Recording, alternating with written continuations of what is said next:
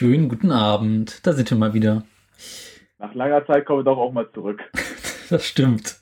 Totgesagte tot leben länger. Wir haben uns heute was ganz Besonderes einfallen lassen. Wir wollen nämlich mal über Motorsport reden.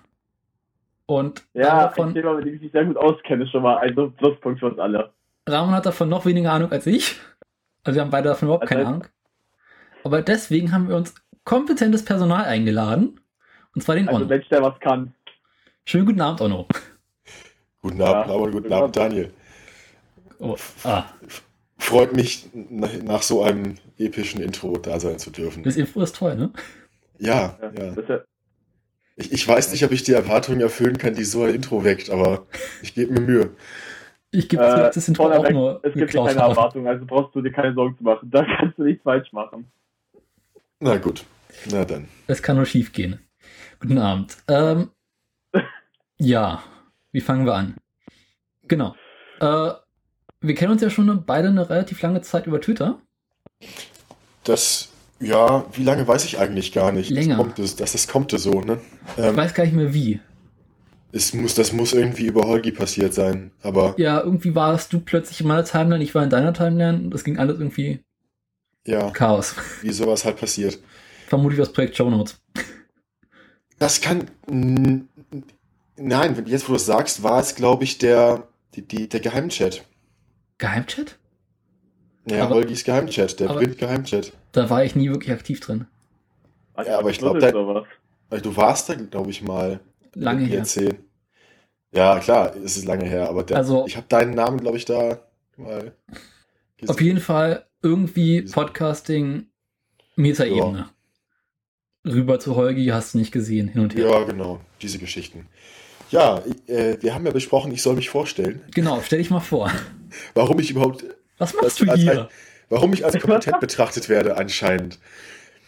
Ähm, ich habe seit meinem siebten oder achten Lebensjahr zehn Jahre lang aktiv Motorsport betrieben, in Form von Kartsport. Bin auch sonst aktiver, das heißt aktiver, aber sehr interessierter Fan von einigen Motorsportserien, allen voran Formel 1. Ähm, ja, und habe vielleicht einige Dinge zu erzählen oder kann einige Dinge erklären, die Unbedarften, Unbeteiligten vielleicht seltsam erscheinen oder unverständlich. Das also passiert häufig. Fragen zu beantworten. Okay. Ja. ja. Ja, schön. Wie fahren wir jetzt weiter? so richtig ja. vorbereitet, yay! Wir hatten einen so schönen Plan. Genau. Wir haben den ersten Schritt abgearbeitet. Dann, verließen, dann verließen sie uns. Das Ganze ähm, nach vier Minuten. Ja, ihr Bene. Steht. Oh. Wir fangen mal an. Ich musste es mir gerade schon verkneifen, als du das Intro abgespielt hast. Das hört sich über meine, über dieses Handy so an wie das Doctor Who-Theme. Ich muss schon echt verkneifen zu lachen einfach gerade im Moment. Dachte jetzt mal mit der Sci-Fi-Serie oder was ist los? Ganz, Warum höre ich dich plötzlich so gut? Ja, das habe ich mich auch gerade gefragt. Warum klingst du plötzlich so gut? Was machst du da? Na, egal. Äh, ich was sein kann, das ist jetzt, glaube ich, eine kleine Option. Ich hatte jetzt mit Kopfhörern das gerade versucht, die habe ich jetzt mal weggemacht, weil das Problem ist halt, ich muss euch sehr laut stellen, damit ich euch dann höre, bei Lautstärke vom iPhone. Brav. Und wenn ich das mit Kopfhörer mache, höre ich euch dann eure Stimme besser, aber ihr hört mich jetzt, wie es aussieht, besser. Auch schön. Aber es kann auch an meiner Internetverbindung liegen. Ich habe ganz wenig davon nur. Ja, gut. Okay. Ja. ja. Also, wir, wir, wir waren, glaube ich, eben bei Kartsport. Ja. Das genau. ist das, das, das ja was, wovon wovon, womit ich den Anschein erweckt habe, kompetent zu sein. Ja, ja. wir haben uns vor Ewigkeiten darüber schon mal bei Twitter unterhalten, glaube ich. Oh. Mehrfach, glaube ich auch. Ja. Ich, ich, halte, ich halte mich auch wenig, zu, wenig zurück damit. Ich habe manchmal auch so Anfälle. Ich, ich neige zu so Anfällen, wo ich dann in Nostalgie schwärme. ähm, es, es du hast häufig solche Anfälle, wo du irgendwie über ein Thema dann stundenlang twitterst. Was heißt stundenlang? Tagelang. Es, es, es, sind, es sind dann mehr so mh, entweder das so zwei Tweets am Tag für eine Woche oder es sind tatsächlich irgendwie 20 Tweets innerhalb von fünf Minuten. du bist mutig, mein Freund. Ja, Twitter ist dafür da. Ja, aber so innerhalb von, so, so von fünf Minuten nur 20 rauszuhauen? Respekt. Naja, ich habe ich hab so ungefähr 200 Follower, das sind, davon sind geschätzt 150 Bots. Ja. Und ich glaube, und ich glaube, und ich glaube, ich glaube, wiederum 90 Prozent des Rests sind äh, Rio. Der Rest ist so ein bisschen Bekanntschaft dann noch. Genau. Aber warum naja. 200 Follower?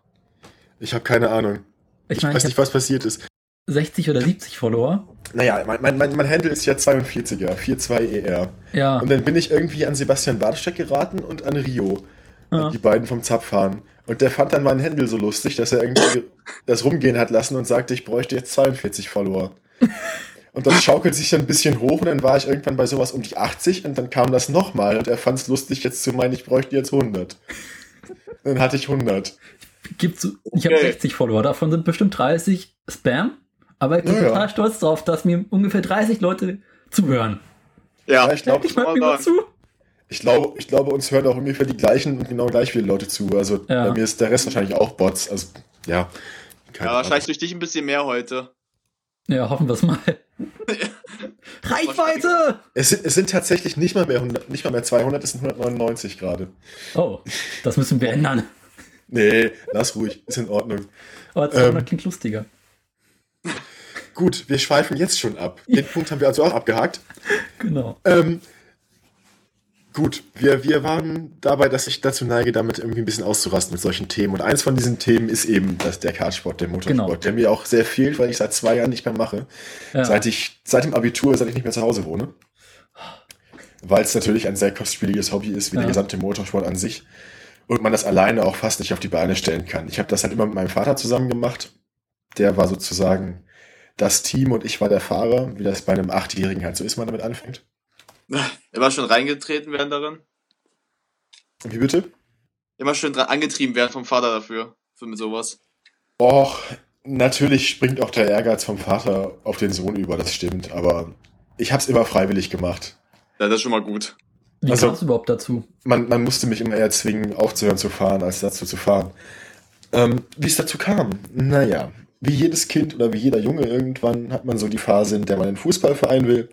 Das war bei mir so in der zweiten Klasse. Dann war ich im Fußballverein und nach der G-Jugend, wo es dann die F-Jugend gehen sollte, meinte der Fußballtrainer zu meinen Eltern, ich sollte mir doch lieber ein anderes Hobby suchen.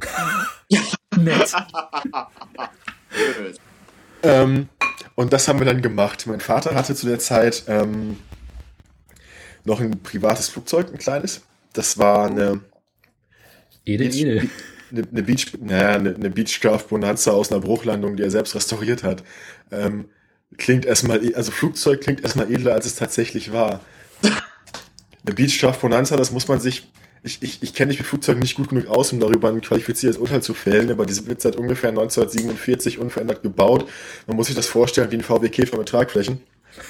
Ähm, wie groß ist das Ding so ungefähr? Und einem Rad weniger. Fünf Sitze. Oh. Na, nächstes Mal, wenn, also, wir, wenn wir dich wieder einladen, laden wir uns einen Gast ein, der sich mit Flugzeugen auskennt, damit er für dich das erklären kann. Kannst du als Flugzeugkaffee halten. Flugzeug, Flugzeuggäste kann ich über Twitter auch einige empfehlen. Also okay. da habe ich auch so eine kleine Blase von Verrückten. Ähm, ja, gut. da, da kann ich euch jemanden vermitteln. Umso mehr äh, Verrückte, umso besser. Ja. Na gut, jedenfalls auf diesem kleinen Flugha Flugplatz bei Rotenburg-Wimme ist das. Wo ist das ähm, denn? Wollte ich auch noch fragen. Ähm, irgendwo zwischen Bremen und Hamburg auf der Achse. Ah, da oben im Westen. Ja. Ähm, da, da, da, da hat halt auch ein kleiner Kartverein trainiert. Hm. Die haben da aber nur Kart-Slalom gemacht. Kart-Slalom ist folgendes mit Kart, was ein Kart ist, erklären wir später, erkläre ich später, fährt man ja. quasi um so Verkehrspylone rum, die in bestimmten Formen aufgebaut sind. Man muss diesen Parcours in einer bestimmten Zeit fahren und möglichst wenig Pylonen dabei umfahren. Das ist, das ist ne? Zeitfahren im Prinzip, ja. ohne Fehler machen. Für jede umgefahrene Pylone gibt es zwei Strafsekunden und wer nachher die beste Zeit hat, hat gewonnen. So. Damit habe ich angefangen. Hat mir erstmal Spaß gemacht, ist aber natürlich begrenzt spannend. Weil man steht sich den ganzen Tag die Beine in den ja. Bauch, um, um dann dreimal ungefähr 30 Sekunden fahren zu dürfen. Okay. Ich war da auch nie besonders gut drin, muss ich zugeben. Aber das Fahren an sich hat mir großen Spaß gemacht und dann kam es, wie es kommen musste. Und mein Vater hat mir ein eigenes Kart gekauft und mhm. sich natürlich entsprechend, weil er der Mechaniker geworden ist in dem Moment. Ähm, das war erstmal ein kleines Kinderkart. Die Größen von Karts erkläre ich auch gleich noch. Was kostet so ein kleines Kart eigentlich? Ja. Ach, ich glaube, sowas, also sowas wie ich damals hatte, mit einem 160 Kubik Honda Motor drauf, die eigentlich dazu gedacht sind, Fließbänder und Generatoren anzutreiben. Ist, ist wirklich so. Die sind aber auch, da kann man lachen, aber es sind bodenständige Motoren, die halten gut, lang, halten lange, halten gut. Die sind zum einfach so rumfahren am Wochenende echt gut. Kleiner Rasenmähermotor. Gut geeignet. Ja, ja, genau. Ungefähr so. Wobei die Rasenmähermotoren noch ein bisschen kleiner sind. Ja, oder 160 Kubik. Doch größer. Mhm. Naja, so fing es eben an. So fing es eben an. Dann sind mhm. wir damit auch auf richtigen Kartbahnen gefahren dann und nicht mehr auf irgendwelchen abgesperrten Parkplätzen mit Pylonen. Eine richtige Kartbahn muss man sich vorstellen wie so eine Formel-1-Strecke, nur halt entsprechend runterskaliert. Kleiner. Das heißt, die ist dann... schon eingelaufen. Ja, genau. Die ist dann 800 Meter lang, ungefähr 6 Meter breit. Irgendwie auch sehr niedlich.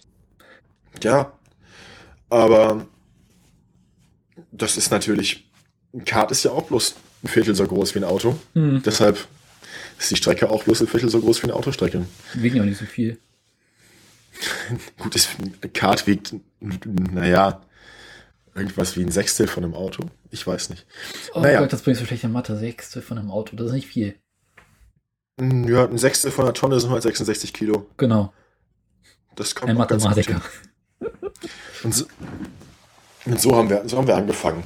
Und dann, dann ging das eben so weiter. Wenn man einmal angefangen hat, auf Rennstrecken zu fahren, dann will man natürlich irgendwann Rennen fahren. Hm. Entsprechend habe ich angefangen, mit einem dann schon anderen Kart Rennen zu fahren. Und dann steigt man halt so durch die ganzen Klassen von Motoren auf, äh, bis man letztlich irgendwann da ankommt, wo es im Kartsport nicht mehr weitergeht, nämlich bei den Seniorenklassen in Anführungsstrichen. Okay. Also als Leute oder wie? Ja, kommt so mit Rollatoren an. Das so klingt das erstmal, aber das Mindestalter sind nur 15 Jahre. Okay. Oh. Ja. Und ich habe damit, ich, ich habe damit mit 13 angefangen, eine Sondergenehmigung in diesen Klassen zu fahren. Und warum nennt man das Seniorenalter, wenn. Naja, das heißt, eigentlich hieß es nicht immer Senior. Es, es hieß eigentlich bloß so und so Klasse. Dann haben sie sich gedacht, wir brauchen die gleiche Klasse nochmal für jüngere Leute und haben die dann Junior genannt. Mhm. Und wenn man schon die Junior-Klasse hat, dann nennt man das andere halt Senior, damit man es auseinanderhalten kann. Ja. Also, hat jetzt nichts damit zu tun, dass da viele alte Säcke rumfahren. Das gibt's auch. Das ist dann meist eine Sonderwertung innerhalb der Seniorenklasse, die heißt dann Gentleman-Wertung. Oh. ja.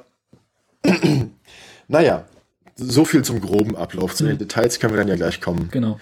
Was für Motoren das tatsächlich sind, was ein Kart eigentlich ist und so weiter. Also. Was ist überhaupt ein Kart? Wo, wollen, wollen wir so anfangen? Ja. Gut. Was ist ein Kart?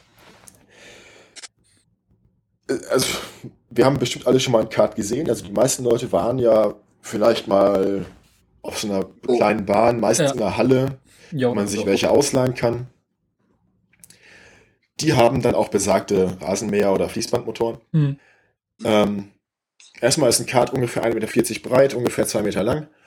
In der Mitte ist ein Sitz, hinten rechts ist ein Motor, hinten eine starre Achse durchgehend. Hm, rechts Gas, links Bremse, das war es im Wesentlichen auch schon. Lenkrad in der Mitte. Ja. Ja, gut. Davon, das, ja, habe ich jetzt vorausgesetzt, aber ein Lenkrad ist da meistens auch noch. Irgendwo. Naja. Das ist meistens so, meistens relativ, meistens in der Nähe vom Sitz, so in Griffweite. Ähm, Zum Festhalten. Also, man man weiß, wie ein Kart aussieht. Mhm. Außenrum ist so ein bisschen Plastikgeraffel. Das haben sie Anfang der 2000er Jahre eingeführt, damit man sich nicht so leicht mit überschlagen kann. Ähm, also das Abstandshalter zu anderen Karts. Mhm. Und da fangen die Unterschiede auch schon an, weil die Karts, die man sich ausleihen kann, haben meistens außenrum auch die Räder einschließend so einen Rammschutz. Mhm. Den haben Rennkarts schon mal nicht mehr. Okay. Weil er, weil er viel zu viel Gewicht hat. Mhm.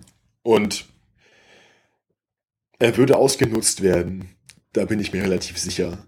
Mhm. Weil, ähm, wenn man schon so einen Rahmenschutz hat, dann wird natürlich der auch benutzt. Da ist ja das Wort Rahmen schon drin. Genau, da ist das Wort ja. Rahmen drin. Also das haben Rennkarts schon mal nicht mehr. Und dann kommen noch die Motorisierung und die Art der Reifen dazu. Äh, aber ansonsten unterscheiden sich diese Leihkarts, also Ausleihkarts, nicht, nicht viel von Rennkarts. Mhm. Nur im Gewicht eben, in der Motorisierung. Aber vom Prinzip her ist das gleich. Wenn du gerade Motorisierung sagst, äh, wie viel Bums hat eigentlich so ein Kart? Wie viele was? Wie viel Bums, also Leistung? Oh, das fängt an bei, bei 5,5 PS. Mhm. Ähm, das ist so das, was, womit ich auch angefangen habe. Für Kinder. 5,5 PS auf einem Kinderkart. Die sind auch wieder kleiner und haben schmalere Reifen. Also es ist einfach nochmal ein runterskaliertes Kart für Kinder. Mhm. Und hört auf bei, also die höchste offizielle von der FIA Weltmeisterschaftsgewertete Klasse sind ähm, die Schaltkart-Klasse, mhm. sechs Gänge und da ist es schwierig, eine PS-Zahl zu sagen, weil natürlich kein Motorenhersteller wirklich zugibt, was sie echt auf, auf den Messstand bringen. Aber gibt es doch eine ungefähre Hausnummer? Verkaufswerte sind meistens sowas wie 43, 44 PS und sechs Gänge. Äh. Auf 165 Kilo Gewicht. Sechs Gänge Handschaltung oder Halbautomatik? Mm, das muss man sich vorstellen wie so eine Art Motorradschaltung, dass man das Kuppeln einfach weglässt. Ja. Also es wird dann einfach mit Gewalt über die Gänge weggeschaltet und manchmal ein bisschen Gas weggenommen. Hm. Ja, ähm, also. Ohne halt, ohne jetzt irgendwie Gangschaltung irgendwas, einfach mit dem Gaspedal so ein bisschen mit äh, steuern. Mm, ja, man hat schon einen Schalthebel zum Schalten natürlich, rechts neben dem rechts neben dem Lenkrad, der ist, ist eine sequenzielle Schaltung, man kann also keinen Gang wählen, sondern wie beim Motorrad nur 1, neutral, 2, 3, 4, 5, 6 und die gleiche Richtung wieder runter. Das heißt, du musst eine Hand vom Lenkrad runternehmen und dann hoch und ja. runter schalten. Okay. Ja, da gibt es beeindruckend, es ist wirklich, es gibt beeindruckende Onboard-Videos von sehr engen Strecken, die dann quasi mit einer Hand gefahren werden, durchgehen, wenn man nur am Rühren ist. Mhm. Ähm, Soweit bin ich nie gegangen. Ich bin die Klasse runtergefahren. Das waren, das ist ohne Getriebe, nur mit einer Fliehkraftkupplung. Da kommen noch so 36 bis 38 PS. Okay. Reicht aber auch schon aus. Damit kann man auch oh. eine Menge, damit kann man eine Menge Spaß haben. Mhm. Ähm, auf diesen nur 800 Meter insgesamt langen Strecken, wo eine gerade vielleicht 200 bis 300 Meter hat, erreicht man dann schon so seine 130 km/h teilweise. Ah. Je nach Strecke. 130 km/h, da willst du aber auch nicht irgendwie eine schnelle Kurve drin. Mm, so ein Kart hat, durch, hat auch schon sehr gute Bremsen. Mhm. Ähm, die Details können wir dann ja auch, ja. wenn wir schon bei den Bremsen sind. Ähm, bis zu der Juniorenklasse. Die haben je nach Motorentyp, es gibt ja verschiedene, zu, zu jedem Motor gibt es eine Juniorklasse meistens. Die haben dann meistens so 10 PS weniger als die Seniorklasse. Also meine Klasse, die dazugehörige Juniorklasse, hatten 25, 26 PS. Dann gibt es noch welche mit 28 ungefähr. Das ist dann aber auch schon, dass man das noch Juniorenklasse nennt, ist auch nur mhm beschönigend eigentlich, ja. weil die auch nicht mehr wesentlich langsamer sind. Jedenfalls für diese ganzen Juniorenklassen bis dahin und auch für die Kinderklassen gibt es nur eine Hinterradbremse. Mhm. Da ist nur die Hinterachse gebremst. Okay. Ähm, die durchgehende Hinterachse, wie gesagt, die das, die das Kart in seinen Fahreigenschaften auch fundamental vom Auto unterscheidet, weil ein Kart hat kein Differential. Ja. Ähm, und ab den, ab den ähm, Seniorenklassen hat man dann noch eine Vorderradbremse. Mhm. Die, ist entweder, die ist entweder mit dem linken Pedal gekoppelt, dass man immer vorne und hinten gleichzeitig bremst, mhm. oder man hat, was die meisten machen, die nicht nebenbei noch ein Getriebe bedienen müssen, ähm, einen separaten Hebel für die vordere Bremse am Lenkrad. Warum das? Damit man vorne und hinten getrennt bremsen kann. Äh, warum wollte man das haben? Ich meine, im Auto hast du doch auch eine Bremse für alles. Ja, aber im Auto benutzt man die Bremse nicht. Also, um es einfach mal hart auszudrücken, wann, wie oft machst du ähm, mit dem Auto eine Vollbremsung? Äh, kommt drauf an. Bei ihm schon sehr oft, der fährt Ist gar nicht wahr, ich fahre wie ein Rentner. Aber muss ich das im Kart vorstellen? Du fährst, als würdest du Panzer fahren. also gerade irgendwo einmarschieren will und dann aus Versehen sieht, oh, falsches Land, ich gehe doch zurück. Scheiß, war Holland, ich wollte nach Polen. also, Kartbremsen sind nicht dazu da, an der Ampel langsam anzuhalten, mhm. sondern man bremst, man bremst natürlich, weil man ja schnell sein will, vor jeder Kurve, ja. so spät wie es irgendwie geht, aber so entsprechend immer voll. Ja. Ähm, jetzt ist es aber so, dass man teilweise in Kurven reinbremsen muss. Mhm. Und dazu, je nach Winkel der Kurve, muss man dann die Bremsbalance ähm, verstellen. Okay. Und das ist natürlich einfach, wenn man zwei getrennte Bedienelemente für vorne ja. und hinten hat. Dann ja. tritt man einfach ein bisschen weniger aufs Pedal, als man am Hebel zieht oder andersrum. Wovon wenn man zum Beispiel die Formel-1-Fahrer beobachtet, auf Geraden vor Kurven sind die immer dabei, am Lenkrad den Regler für die Bremsbalance zu verstellen. Okay. Das fällt dann bei zwei getrennten Hebeln natürlich weg, weil mhm. das kann man dann intuitiv machen. Deswegen macht man das. Man mit den zwei getrennten Systemen. bremst ja teilweise auch, während man Gas gibt, ne? Ähm, normalerweise nicht. Nee, man geht eher vom Gas runter und bremst dann, wa? Das, das passiert gleichzeitig. Also, also das, mir aufgefallen genau, genau in dem Moment, wo man vom Gas runtergeht, muss man auf die Bremse gehen. Also das ist ah. eine, eine Bewegung. Nee, weil ich kenne das von der Firma 1, wenn man sich das gelegentlich anguckt, sieht man auch, wenn die Fahrer irgendwie noch Gas geben, aber gleichzeitig schön bremsen. Mhm, bei, bei, der Formel 1 jetzt? Ja. Also da habe ich das vor Ewigkeiten im Fernsehen mal gesehen, wie aus dem Cockpit gab irgendwie so eine kleine Einblendung, wo mhm. man sehen konnte, was der Fahrer gerade mit den Füßen macht.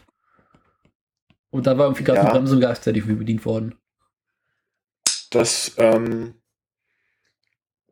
es kann sein, dass es Situationen gibt, in denen das Sinn macht. Ich mhm. wüsste jetzt aber nicht, wobei. Ich kann, also, ich tauf, tauf Formel 1 fahren nicht so, dass sie solche Dinge aus Versehen machen, weil das alles Profis sind. Ja. Ähm, das mag sein, dass es beim Formel 1 Auto Sinn macht, beim Kart wüsste ich jetzt nicht vorbei. Okay. Äh, außer um die Kupplung aufzuwärmen. Weil es gibt ja, man hat ja keine manuelle Kupplung bei Kart ohne Getriebe, ah. sondern, eine, sondern eine quasi automatische Fliehkraftkupplung. Die Wie mechanisch, die mechanisch bei einer bestimmten Drehzahl einfach schließt. Da gibt es verschiedene Mechanismen. Da gibt es Mechanismen mit Fliegewichten an Federn, die rotieren. Mechanismen mit Kugeln in, mit Kugeln in einer gezogenen Platte, die nach außen drücken und dann irgendwie die Kupplung schließen. Wie auch immer. Und ab einer bestimmten Drehzahl schließt die Kupplung und dann fährt das Kart los. Mhm. Und um die Kupplung anzuwärmen, kann man schon mal ein bisschen bremsen und dabei Gas geben und sie eben belasten, die Kupplung. Okay. Ah. Ja. Also ich, ich bin irgendwann mal Kart gefahren, das ist schon ein paar, paar Jahre her, und die meinte zu mir, auf keinen Fall Gas und Bremse gleichzeitig benutzen. Das erste, was ich natürlich gemacht habe, war Gas und Bremse gleichzeitig benutzt. Dieser, diesen, diesen Sicherheitshinweis kenne ich auch noch. Das liegt aber einfach daran, dass die ähm, so viel Geld sparen wollen wie möglich und das, was ich gerade erklärt habe, Ga Gas und Bremse gleichzeitig belastet diese Kupplung und verkürzt eben ihre Lebensdauer. Mhm. Mann, ihr habt ja echt Glück gehabt. Bei mir haben sie niemals die Sicherheitsweis gemacht, als ich damals mal Kart gefahren bin. Da haben die nichts gesagt, ich fahr los und fahr erstmal vor gegen Pfosten. Fang mich da was denn? Vielleicht warst du diesen Leuten einfach unsympathisch. ähm, naja. Also das, das ist wirklich nur kupplungsschonendes Fahren dann. Hm. Ja.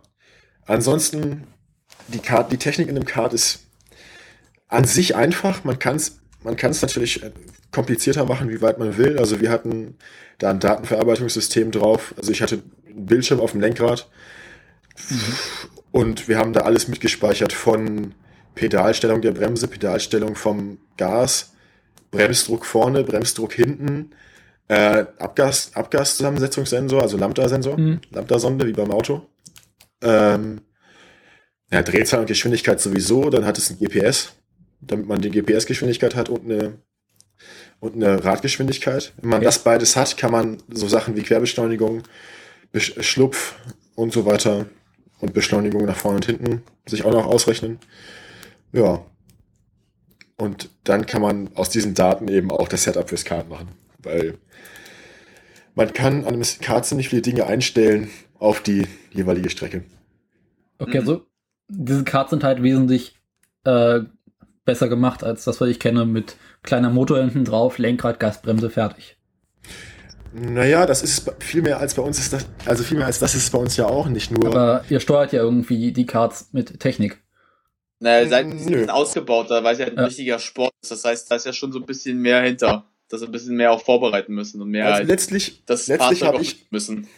Ja, aber draußen auf der Strecke als Fahrer habe ich die gleichen Bedienelemente wie jeder Leihkart-Fahrer auch. Hm. Ich habe auch nur ein Lenkrad, eben noch den Bremshebel für die vordere Bremse, ein linkes Pedal, ein rechtes Pedal, das war's. Äh, und für Notfälle halt noch den Knopf, mit dem man den Motor ausmacht. Ah. Aber andererseits, neben der Strecke kann man am Kart sehr viel einstellen. Das sind, man kann Rohre im Rahmen des Karts, der Rahmen ist ja im Wesentlichen horizontal, es hat ja keine senkrechten Streben, sondern es ist nur mhm. dieser Gitterrahmen, auf dem alles aufgebaut ist. Kann man einzelne Rohre lösen, festschrauben, ganze Rohre, ganze Querrohre rausnehmen oder auch Längsrohre und zu den Rahmen härter oder weicher machen. Man kann an der Vorderachse sehr viel einstellen. Ähm, Sturz, Spur, Nachlauf, mhm. diese Dinge. Mhm. Und da haben schon kleinste Veränderungen wirklich große Auswirkungen. Und dann sind die Reifen auch noch so ein Punkt, an dem man viel machen kann. Weil letztlich ist das Ziel, das man hat, äh, im, immer eine möglichst hohe Kurvengeschwindigkeit bei einer noch möglichst hohen Endgeschwindigkeit auf den geraden, auf den geraden Stücken. Gibt es da einen Unterschied zwischen einer hohen Kurvengeschwindigkeit und einer hohen Endgeschwindigkeit? Mm. Das, na, es ergänzt sich eigentlich beides, weil je schneller man durch die Kurven kommt, desto schneller kommt man auf die Gerade rauf. Ja. Und desto ähm, schneller ist man auch am Ende der Geraden wieder. Also für mich ja. klang es gerade so, als wenn es irgendwie so eine Art Kompromiss gäbe. Nee, es gibt aber einen Kompromiss zwischen Beschleunigung und Endgeschwindigkeit natürlich. Ja, klar. Weil, wenn man nur man kein Getriebe hat, dann muss man sich natürlich für eine Übersetzung entscheiden, mit der die ganze Strecke funktionieren muss. Mhm. Das ist quasi wie ein Single-Speed-Fahrrad. Hm? Ja. Und je höher die Kurvengeschwindigkeit ist, die man fahren kann, also je besser das Kart in der Kurve liegt, desto länger kann die Übersetzung sein, die man sich aussucht. Also desto weniger Beschleunigung braucht man, um trotzdem noch ähm, eine anständige Endgeschwindigkeit zu erreichen. Mhm. Und da die meisten Karts heutzutage Drehzahlbegrenzer haben, okay. aus Fairnessgründen, ja. damit nicht einfach irgendwer sagen kann, mein Motor ist mir egal, ich mache mal 1000 Umdrehungen mehr. Ich kann mir eh einen neuen leisten, sozusagen. Wie hoch dreht so ein äh, Kartmotor? Mm. Das kommt jetzt ganz auf den Motor an. In den 90er Jahren wurde mit 100 Kubik Zweitaktmotoren gefahren auf internationalem Niveau hm. und die gingen bis 23.000 Umdrehungen hoch. Das ist viel. Die hatten aber auch keine Kupplung. Das heißt, oh. die, musste man, die musste man anschieben. Okay. Wie geil das waren, vor mir so im Geist. Das waren noch Zeiten. Mit anderen Worten, Leerlaufdrehzahl gleich Mindestgeschwindigkeit. Ja, genau. Genau. Es gab keinen Leerlauf. Man musste, man, sobald man stand, war der Motor auch aus. Hm. Außer man hatte einen freundlichen Mechaniker, der die, der die Hinterachse hochgehoben hat. Ich meine mit Leerlaufdrehzahl die Mindestdrehzahl eines Motors. Achso, naja, hatte der wie gesagt auch nicht. Sobald, sobald man nicht mehr Gas gegeben hat, ist der Motor auch aus, ausgegangen. Wie bescheuert ist das denn? Auch schon ein bisschen scheiße, ey. Hm, das liegt einfach an der Vergaserabstimmung. Karts hm. haben bis heute Vergaser und keine Einspritzung. Echt? Ja, ja. Okay, ähm, was denn? Auch aus Kostengründen. Hm. Es ist einfach, es ist einfach. Ähm, Wie viel ist ein Leben?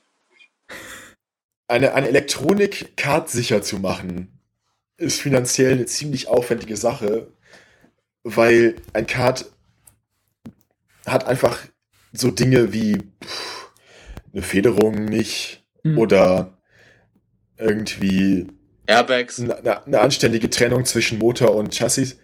Deswegen vibriert ein Kart sehr stark. Und wenn man da jetzt elektronische Gegenstände draufbauen will, ja. eine zuverlässige Elektronik, die den Motor steuert, dann muss man die sehr, sehr solide bauen. Und das ist, das macht die Kosten für so ein Kart noch höher und die sind schon hoch genug. Aber ah, ich meine, selbst so jedes billige Moped hat heutzutage schon eine Einspritzung mit drin. Ja, aber jedes billige Moped hat auch Stoßdämpfer. Bin ich mir jetzt nicht ganz sicher. ja, aber äh, Spaß beiseite. Ja, ich kann dir ja mal sagen, wenn du ein Fahrrad hast, hm? Ohne Federung vorne und hinten. Ja dann kannst du ja mal dein Handy an den Lenker kleben mhm. und gucken, wie lange das lebt. War ich mal gemacht, ging erstaunlich gut. Ja, ich meine jetzt weniger. Ja. Es, äh, die Vibrationen machen das, ähm, das, das alles sehr schwierig. Ja. Deshalb ist ein Vergaser die einfachere Option. Okay. Mhm. Und die günstigere. Und es ist auch so ein bisschen Traditionalismus, glaube ich. Mhm. Und, und Gewichtsgründe würde ich vielleicht auch noch anführen, weil so ein kleiner Vergaser wiegt nicht viel, man braucht keine Elektronik dafür. Und eine Einspritzung inklusive Steuerelektronik wiegt wahrscheinlich schlicht mehr als der Vergaser. Und der Vorteil, den man durch, den, durch die verbesserte Motor, durch die verbesserte Motorsteuerung hat, ist wahrscheinlich geringer als der Gewichtsnachteil. Kannst du mir erklären, wie ein Vergaser funktioniert? Ich verstehe das theoretische Prinzip, man packt Luft und Benzin irgendwie gemeinsam rein und hinten kommt was raus. Ja, gut, das ist bei einer, also eine Einspritzung nichts anderes. Es ist, naja, ein Vergaser ist letztlich eine mechanische Einspritzung. Also, mhm. es gibt viele verschiedene Konzepte von Vergaser. Ein Vergaser bezeichnet ja eigentlich nur jeden Lufteinlass am Motor, der in der Lage ist, abhängig von der Stellung des Pedals, ja. irgendwie mechanisch das mehr oder weniger Benzin einzuspritzen. Mhm. Die Vergaser, die wir benutzt haben, funktioniert mit einem runden Schieber. Das heißt, es ist ein zylindrischer Schieber, der in einem 90-Grad-Winkel zum Einsaugtrakt senkrecht steht. Mhm. Also die Luft strömt von hinten waagerecht in den Motor ein. Ja. Und senkrecht dazu ist dieser Schieber.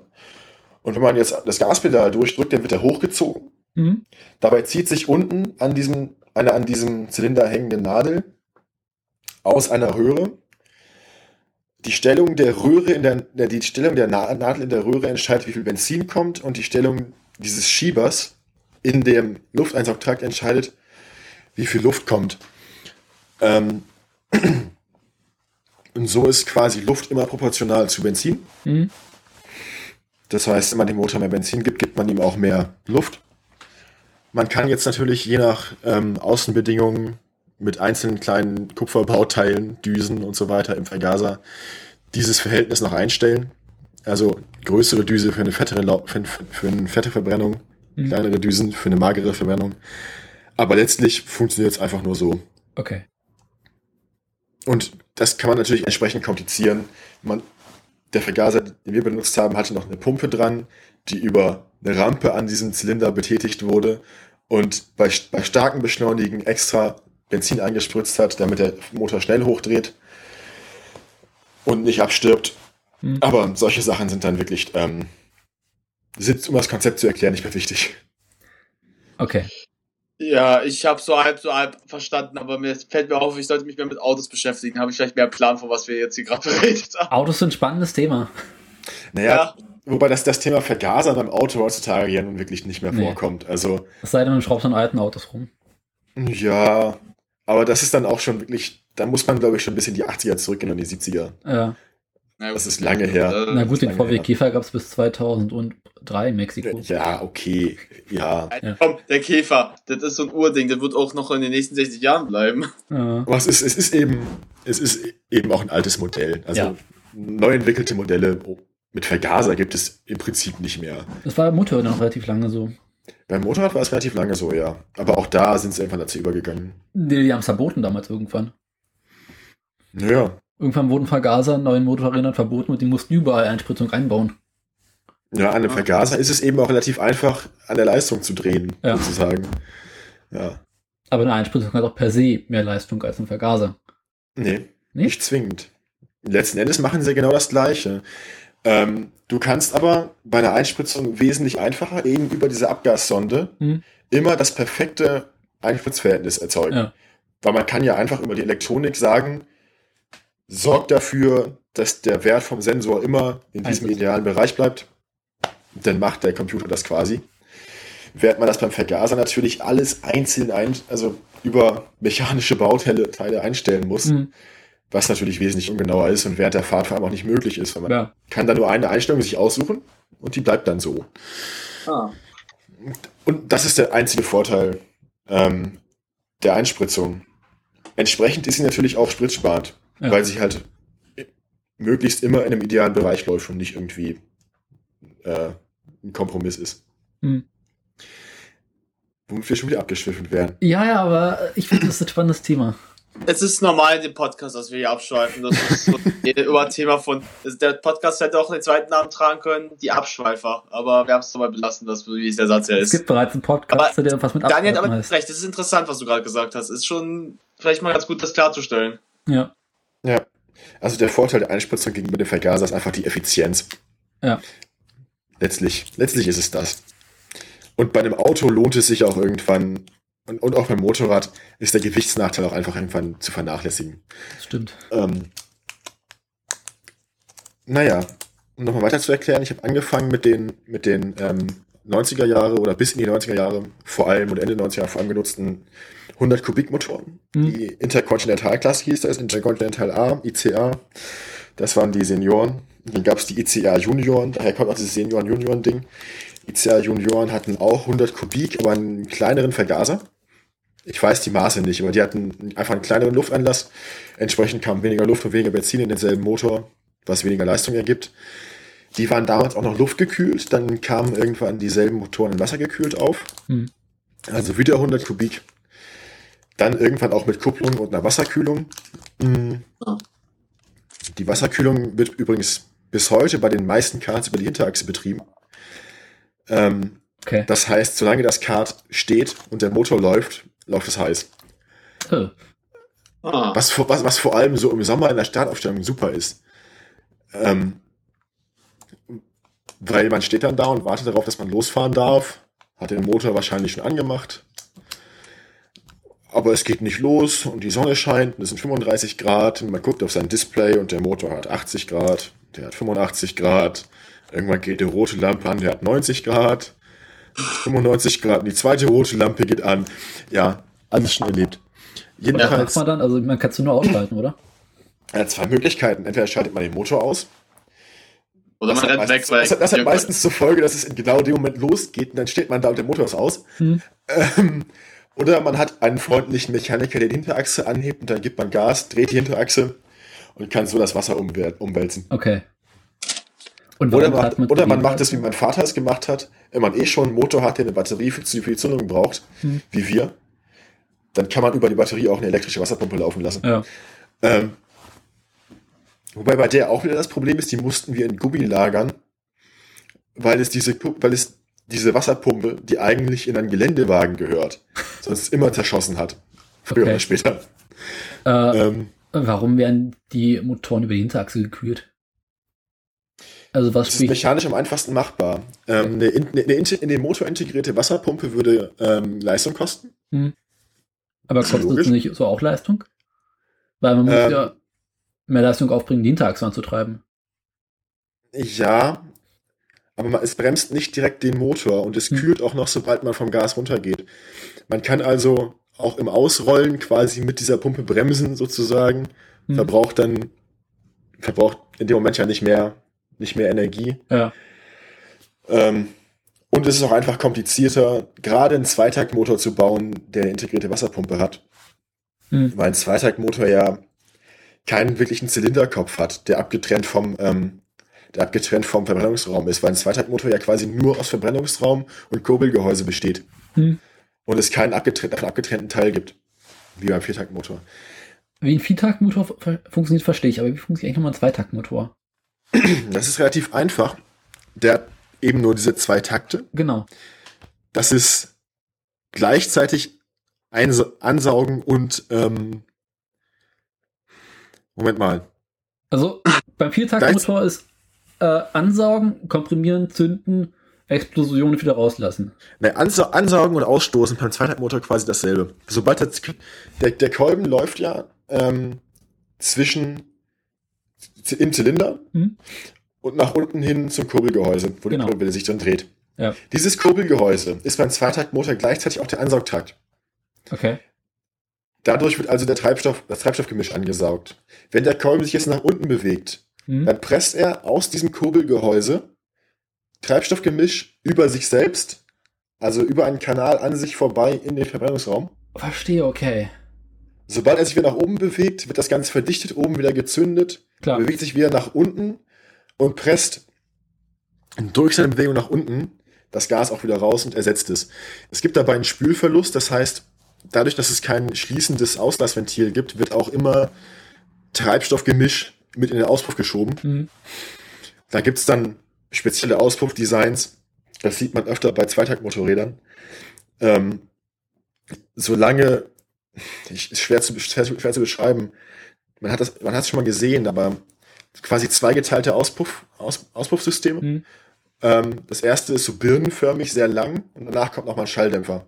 Ja. Und diese, dieses birnenförmige Design ist dazu da, quasi über die, über die Resonanz diesen, diesen Spülverlust möglichst klein zu halten. Dass das ausgestoßene Gas quasi ja. Wellen, in der Welle zurückgestoßen wird und so dadurch quasi schließt. Berühmtes das Beispiel für einen Zweitaktmotor Vespa.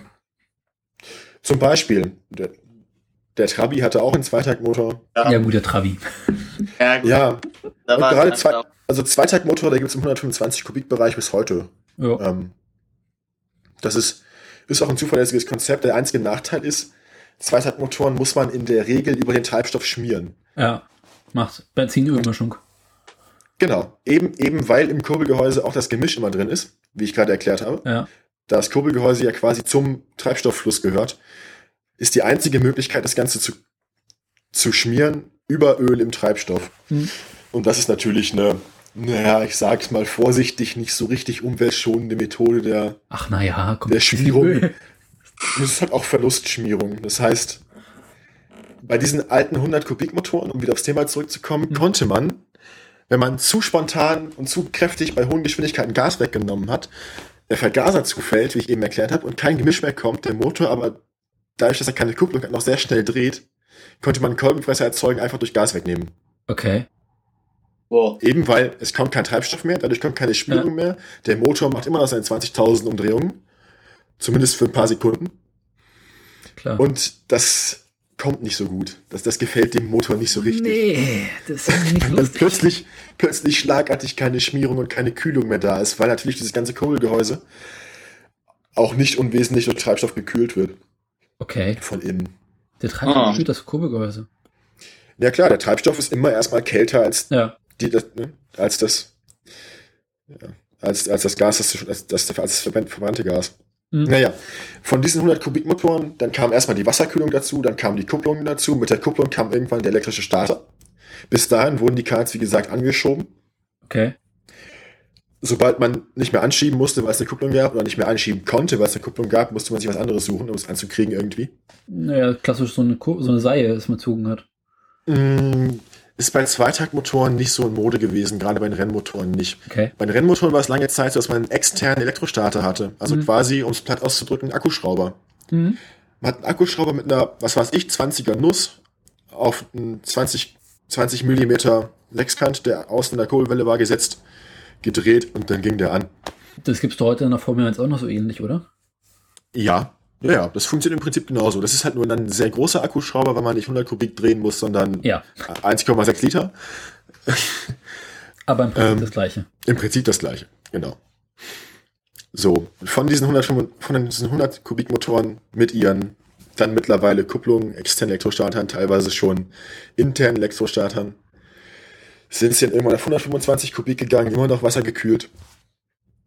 Und ähm, seitdem hat sich quasi noch das, das Treibstoffauslassystem ein bisschen geändert. Die Vergasertechnik hat sich geändert. Der Vergaser sitzt nicht mehr an der Seite des Kurbelgehäuses, sondern vorne. Aber seitdem sind diese Klassen quasi unverändert. Es sind mittlerweile 125 Kubikmotoren, hm. 36 bis 38 PS ohne Getriebe.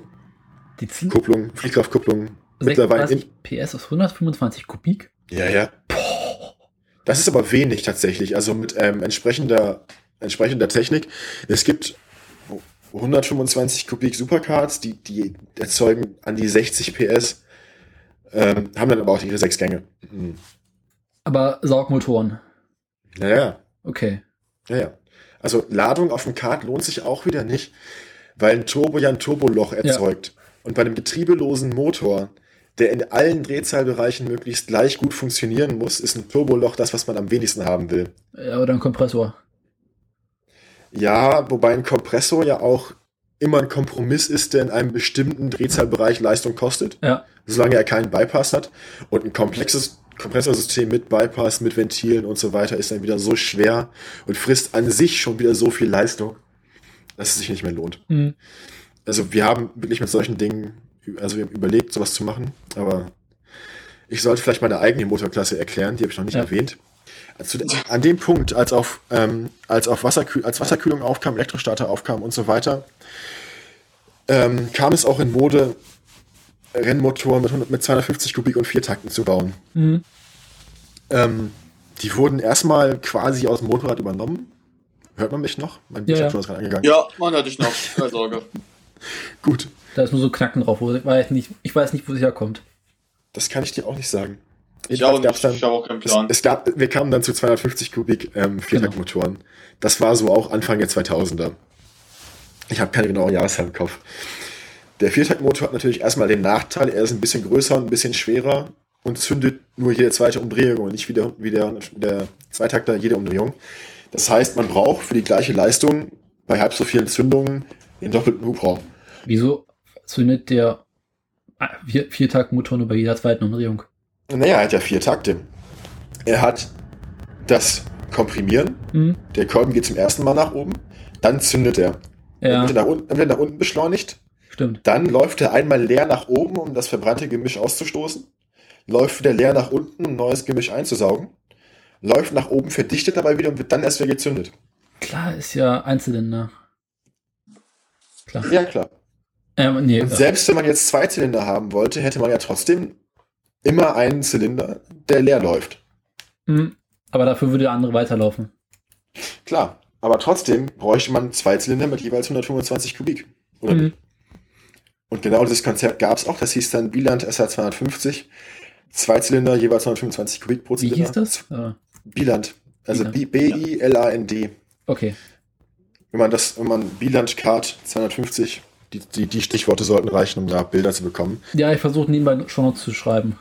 Das ist ein Motor, der sich wunderbar anhört, hm.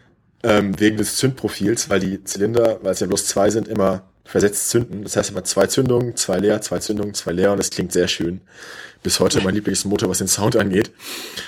Ähm, wie gesagt, er hat einen Gewichtsnachteil, aber durch den größeren Hubraum und eben das ventilgesteuerte Zünden, oder die ventilgesteuerte, mhm. ähm, ventilgesteuerten Treibstoffkreislauf, eine höhere Effizienz und deutlich mehr Drehmoment. Ja. Das heißt, ab einem bestimmten Punkt waren die Viertaktmotoren so gut und sind es bis heute, dass sie ihren Gewichtsnachteil rein durch den höheren, das höhere Drehmoment wieder ausgleichen können. Weil ein Viertaktmotor ungefähr die gleiche Anzahl an Hubraum und äh, Drehmoment hat, oder? Mm, nein, er hat einfach den doppelten Hubraum. Okay. So.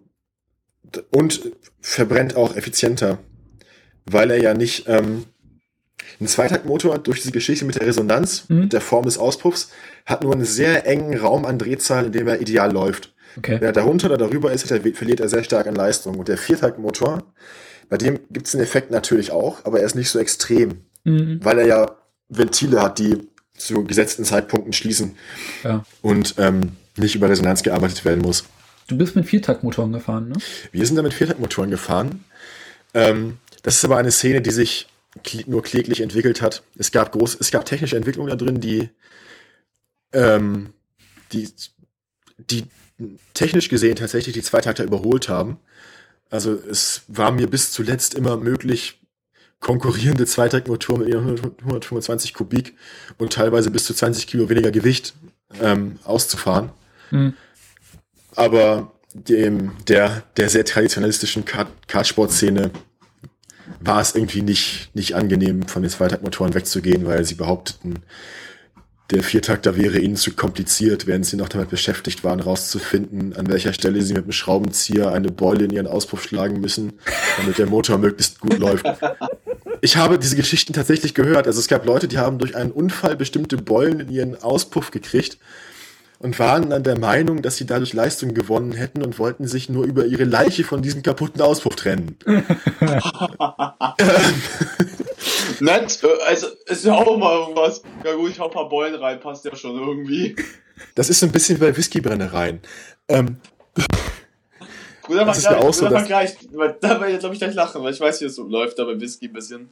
Ja, das bei, bei, bei Whisky, ähm, bei Whiskybrennereien hat man ja auch die über die Zeit gealterten Glocken, wo es dann schwierig ist, die zu ersetzen, weil jede minimale Veränderung der Glocke den Geschmack beeinträchtigt. Und der Viertakter ist halt ein bisschen zuverlässiger. Da kann mit dem Auspuff relativ viel passieren und der Motor läuft noch. Man kann den Auspuff, was mir schon passiert ist, einfach ganz verlieren. Der Motor läuft noch. Das klingt, das, das klingt dann sehr gut. Ja. Das klingt dann sehr äh, kräftig. Es hört ja. sich lustig an, so der Auspuff fliegt einfach mal raus und du fährst nebenbei weiter, so ein Motto, ja gut, brauche ich ja nicht. Ja, man fährt prinzipiell immer so lange weiter, bis man gezwungen wird anzuhalten. Also. ähm, da kommt man mit dem Golfpad an, will ich anhalten. Naja, es gibt dafür ja Flaggensignale. Also wir, also können ja von der Technik, wir können ja von der Technik auch irgendwann später oder jetzt, wie auch immer, mhm. zu der Infrastruktur kommen, also wie ein Rennen funktioniert und so weiter. Ja. Das wäre ja auch fast eine Überleitung zum anderen Motorsport, weil diese Flaggensignale ändern sich vom Kartsport bis in die Formel 1 nicht. Okay. Hm, okay. Ja, wo verwundert. Bei dem abgefallenen Auspuff zum Beispiel kriegt man eine schwarze Flagge mit einem orangenen Punkt in der Mitte.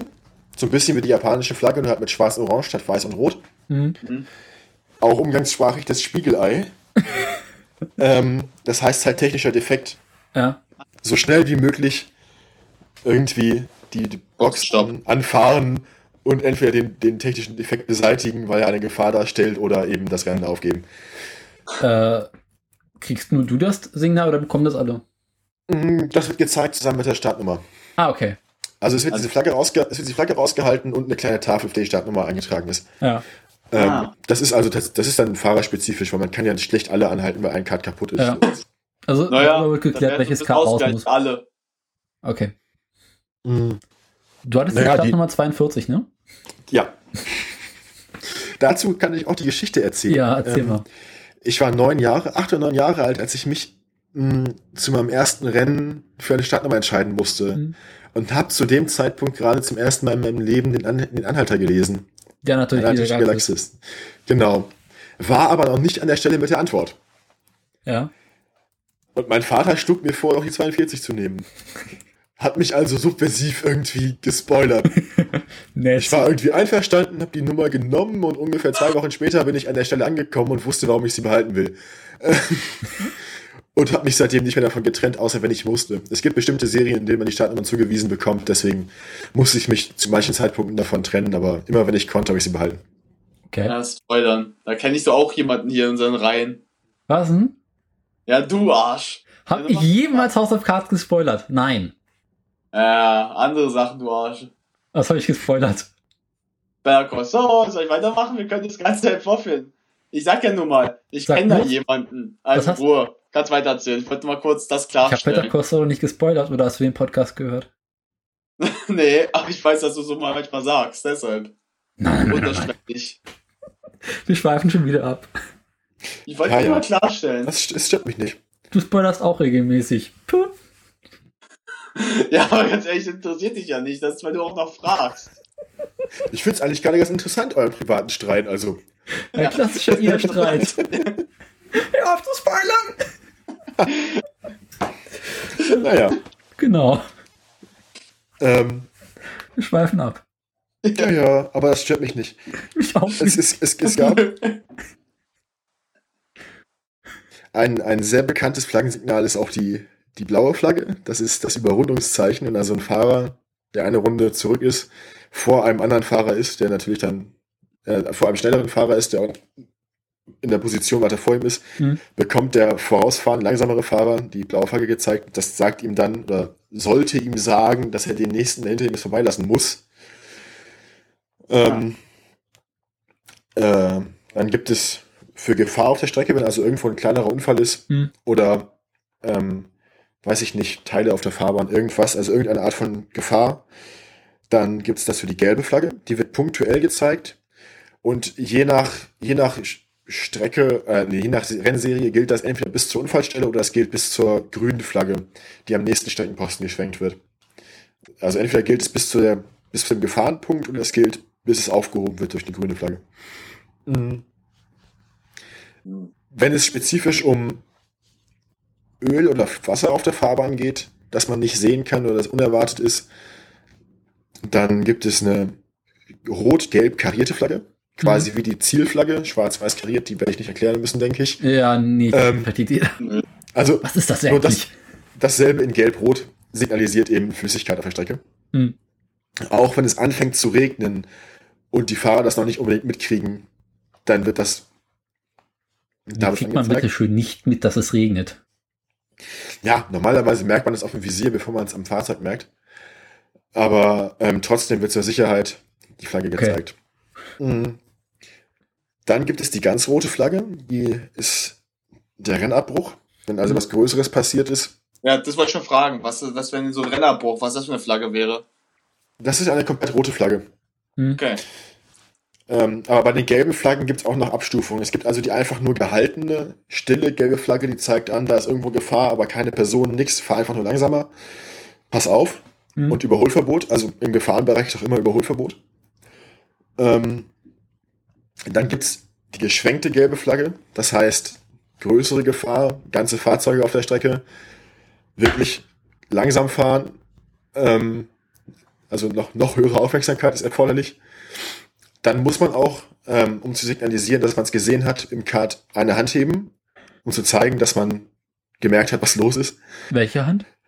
Das ist egal. Je nach, Strecken, je nach Streckenstelle bietet okay. sich an, eher die rechte oder die linke zu nehmen. Ich habe meistens immer die rechte ja, genommen. Bei der rechten sollst du aufpassen, wie du ihn groß machst. Ja, man muss die aber senkrecht nach oben halten und nicht im 45 Grad Winkel nach vorne. Ja, okay, aber komm, das rechte Arm oben ist immer irgendwie ein bisschen suspekt. Ja, ja es, es, ist, es, immer schon die falsche, es, ist, es ist mehr, tun kannst. Ja, es, sieht, es, sieht, es sieht mehr aus wie so ein zaghaftes Melden in der Schule. Also es sieht mehr so aus wie, ich halte die Hand so neben meinen Kopf und bin mir nicht sicher, ob ich sie ganz hochstrecken soll, weil ich mir nicht sicher bin, ob ich die Antwort wirklich weiß. So sieht's aus. Also eher so eine Art äh, beim Autofahren der Gruß. Ja, es ist, es, ist eher, es ist eher so eine Art, genau, sich melden, sozusagen. Genau. Ähm, ja. Und dann gibt's die doppelt geschwenkte gelbe Flagge, das heißt, es sind wirklich Personen auf der Fahrbahn, Helfer auf der Fahrbahn. Mhm. Und dann muss man bis zur Schritttempo runter. Und wirklich im Gefahrenbereich fast anhalten. Mhm. Okay. Aber das, das passiert meistens nur im Training, dass das gemacht wird. Wenn so eine Situation im Rennen auftaucht, dann wird eher der schon erwähnte Rennerbruch genommen. Äh, weil man Leuten, die gerade dabei sind, gegeneinander Rennen zu fahren, um Meisterschaftspunkte nicht mehr traut, dass sie dann wirklich die Schritt Schritttempo einhalten. Und dann wird meistens ja. eher abgebrochen. Aber hält sich an Schritttempo. Genau, Schritttempo ist ja auch mehr so Definitionssache und dann fährt einer ein bisschen schneller und einer noch ein bisschen schneller und dann steigert sich doch wieder ja. hoch. Deswegen wird dann meistens abgebrochen. Die rote Flagge. Wegen gesagt, nicht erhalten des Schritttempos bin ich damals beim Fahrradführerschein durch die Prüfung gefallen. Mehrfach. Mehrfach. Also Mehrfach. das ist, also das, nicht schlecht. Aber ich kann mich nicht beschweren, ich bin zweimal durch die praktische Führerschein, also Autoführerscheinprüfung gefallen. Ich nicht. zweimal, ne? mehrfach. Meine Schwester ja. ist viermal durchgefallen. Gut, was es noch gibt, ist die ähm, schwarz-weiße diagonale Flagge. Da ist dann diagonal geteilt, dieses Rechteck. Das, das obere, die obere Hälfte davon sozusagen ist ähm, schwarz, die untere weiß.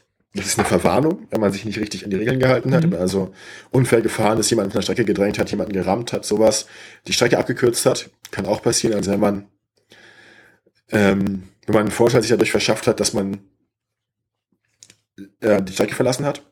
Auf, ja, bei, beim, Kart, beim Kart passiert das selten, aber wenn man dann die Formel 1 guckt, passiert das schon mal.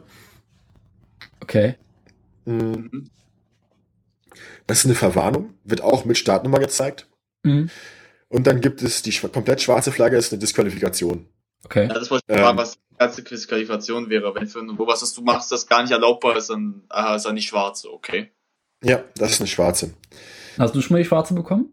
Einmal, in einem, einmal in der Qualifikation, als ich mich nicht an, technisch, an eine technische Defektflagge gehalten habe. Ja, also nein, anders.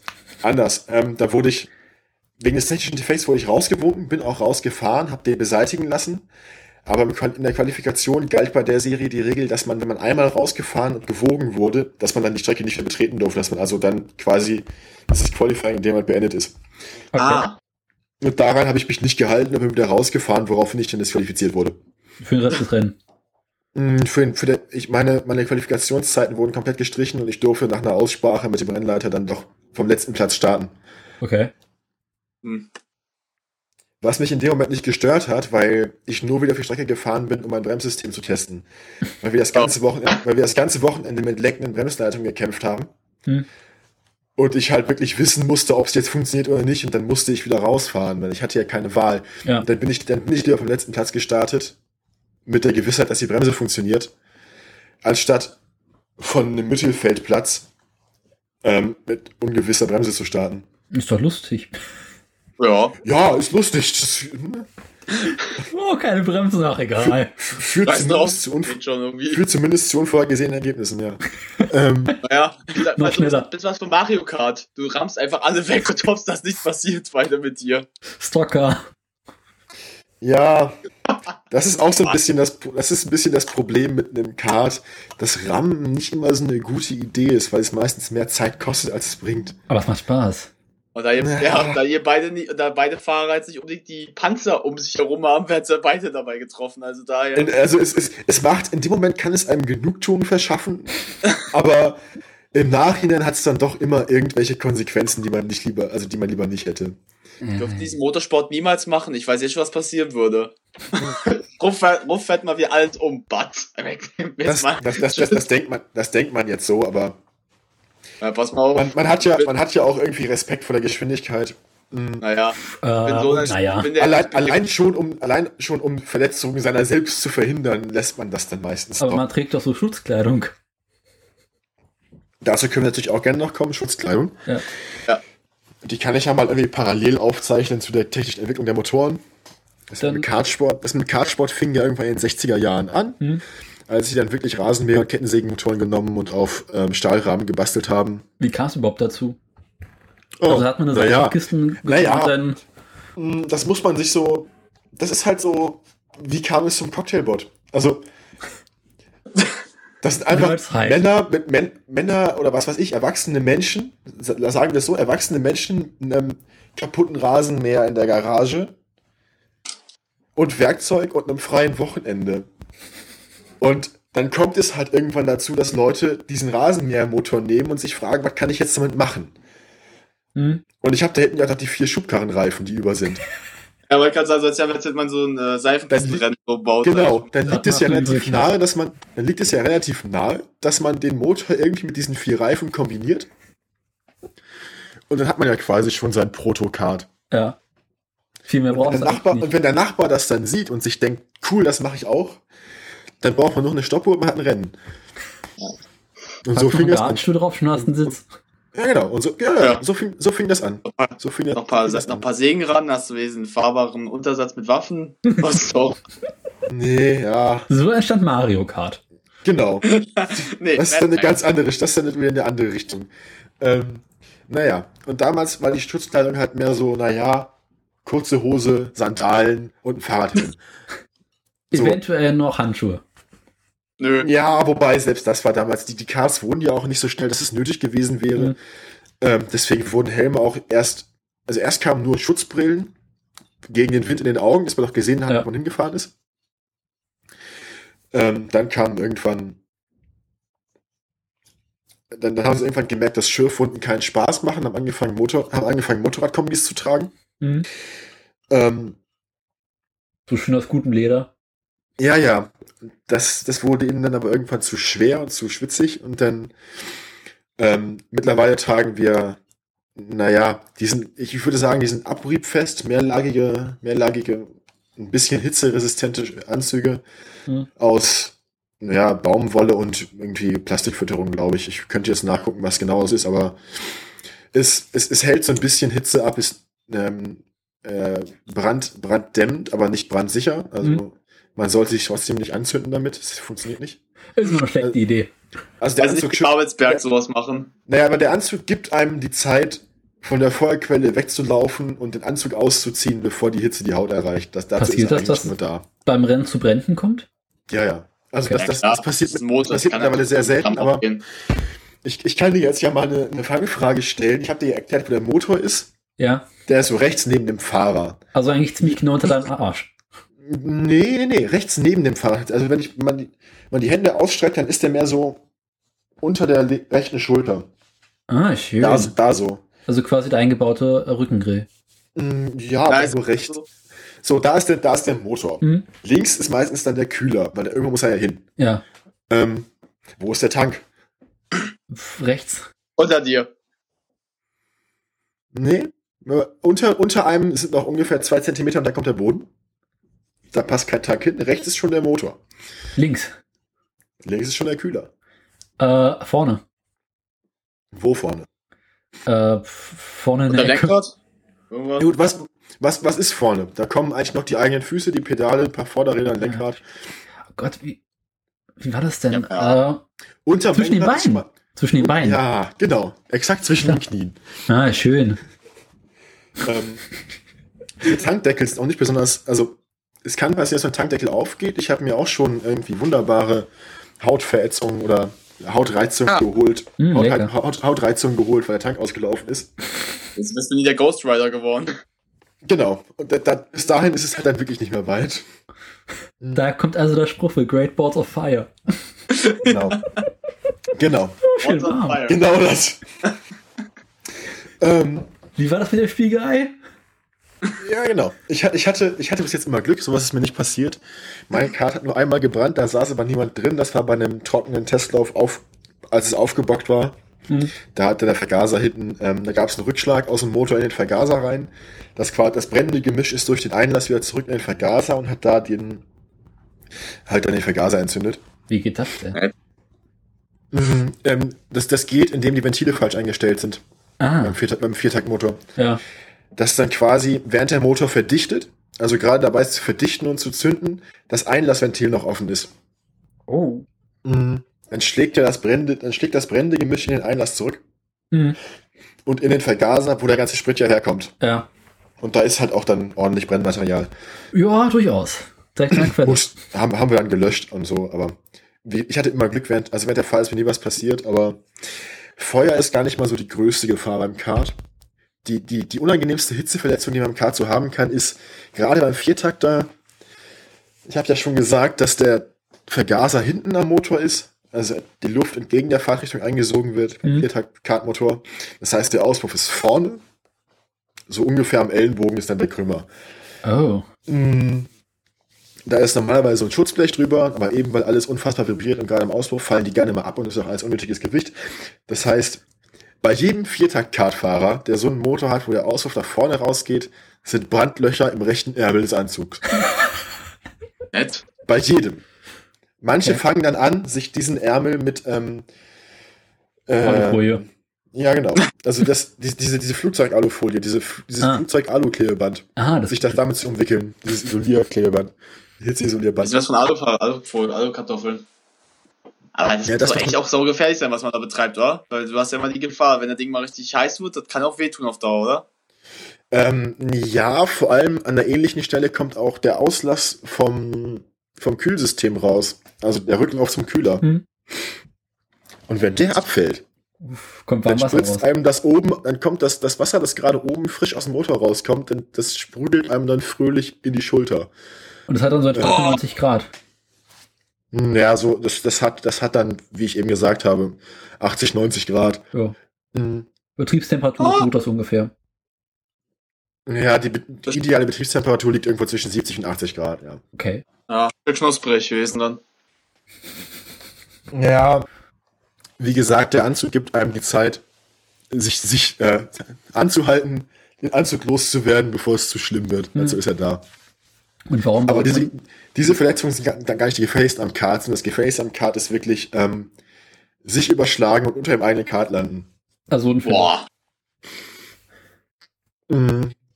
Und ähm, eben weil es das Kart keine Aufhängung hat, äh, keine Federung und nichts, und der Sitz auch fest eingebaut ist, sitzt man quasi direkt auf der Straße und spürt jeden Schlag. Das heißt, Rippenverletzungen sind auch quasi an der Tagesordnung. Hm. Dagegen gibt es so Rippenpanzer. Das hat, das hat man bei Reitern und gerade bei, ich weiß nicht, Springreiter oder ähm, Geländereiter öfter schon mal gesehen. Die haben so komplette Brustpanzer, die sehen ein bisschen aus wie die sehen ein bisschen aus wie schusssichere Westen. Hm. Manche, manche Kartfahrer tragen sowas. Es gibt aber auch speziell fürs Kart gemachte leichte ähm, Kohle, Kohle oder nee, Kohlefaser weniger, Glasfaser, ähm, gefütterte Glasfaser Rippenschutzpanzer, die Mhm. wirklich nur da, wo man im Sitz, den Sitz berührt, sind, wirken. Und verhindern, dass man sich die Rippen bricht. Äh, dann muss man natürlich mittlerweile einen anständigen Helm tragen. In Deutschland ist es bloß Vorschrift, einen Motorradhelm zu tragen. Einen zugelassenen. Der darf ein gewisses Alter nicht übersteigen und darf kein, darf kein aufklappbarer Jethelm sein, sondern muss ein Integralhelm sein, ein geschlossener. Ähm, Gibt es für Karts in den Niederlanden ist es, wie bitte? Äh, gibt es für Karts spezielle Helme? Wenn du sagst, es ist eigentlich nur ein Motorradhelm? In Deutschland sind nur die Motorradhelme vorgeschlagen, ja, aber in den Niederlanden ähm, haben sie irgendwann nach einem Unfall eines niederländischen Weltmeisters, der daran verstorben ist, ähm, eingeführt, dass ähm, Motorsporthelme spezielle getragen werden müssen. Die sehen im Prinzip so aus wie Formel 1 Helme, also Mhm. sehr kleinen Gesichtsfenster, sind schwerer, ähm, allgemein noch ein bisschen stabiler, entsprechend auch teurer. Ja. Ich habe einen ähm, Vollcarbonhelm, einen kleinen Gesichtsfeld, der hinten sogar diese Aluminiumaufnahmen für das Head-Neck-Support-System, das man für Autosport dann braucht, hat. was? Ähm, bei Formel 1-Fahrern diese, diese, diese Nackenstütze, die unten am Helm hängt. Ja. Okay. Mhm. Die ist verbunden mit zwei Textilstreben mit dem Helm und verhindert, dass bei einem Frontal- oder, oder, ähm, oder Rückwärtseinschlag der Nacken überdehnt wird. Ah, okay. Indem der Helm direkt auf der Brust mhm. abgestützt wird damit. Ja, klar. Ähm, ja, sowas habe ich an dem Helm dran. Der ganze Helm hätte, glaube ich, neu, hätten wir den nicht über Connections bekommen können, an die 1200 Euro gekostet. Oh. Ja. Das ist mehr als das ganze Kart. So, so, viel, so, viel, so viel kostet die Sicherheit. Ähm, wie bitte? Das ist quasi mehr als das ganze Kart. du machst dir keine Vorstellung, was so ein Kart kostet. Äh, nee, ich glaube, ähm, also gar nicht so gerade. Naja, also ich sag mal so. Ähm, der Motor, den wir hatten, Hersteller GM, das ist General ein Hersteller. Nee, nee, nee, nee. GM, General Motors gibt's auch, klar, aber GM, das was ich weiß, ist eine italienische Firma. Ich glaube, der hieß Giuseppe Masotto oder so, der mhm. Vater. Der hat ähm, für, für Bahnmotorräder, also für Ovalmotorräder, mhm. irgendwann seine eigenen Motoren entwickelt, weil er da gerne mitgefahren ist. Hat unter seinem Namen, also GM, dann diese Motoren gemacht und sein Sohn hat als eigenes Projekt quasi diesen 250 Kubik Kartmotor, weil er halt Kartfahrer ist und sich gedacht hat, ich mache mal einen Kartmotor. Dieser Motor ähm, ist so quasi der Stand der Dinge, würde ich sagen, bis heute in der Viertaktmotoren Sparte bei Karts und kostet fahrfertig aus der Kiste mit einem Kühler, ähm, einem Öltank, einem externen, das eine Trockensumpfschmierung ist, dem Motor an sich, einem Vergaser, einem Ansauggeräuschstein von einem Auspuffsystem 4000 Euro. Okay. Das ist die Grundversion. Wenn man auf, Renn, auf, auf Renn, Rennstand bringen will, dann legt man nochmal die 500 drauf. Das sind dann so Geschichten wie nochmal ein anderer Ansauggeräuschdämpfer, der ein bisschen mehr Luft durchlässt und so. Ah, ja, ja. Ähm, ja, und davon haben wir zwei.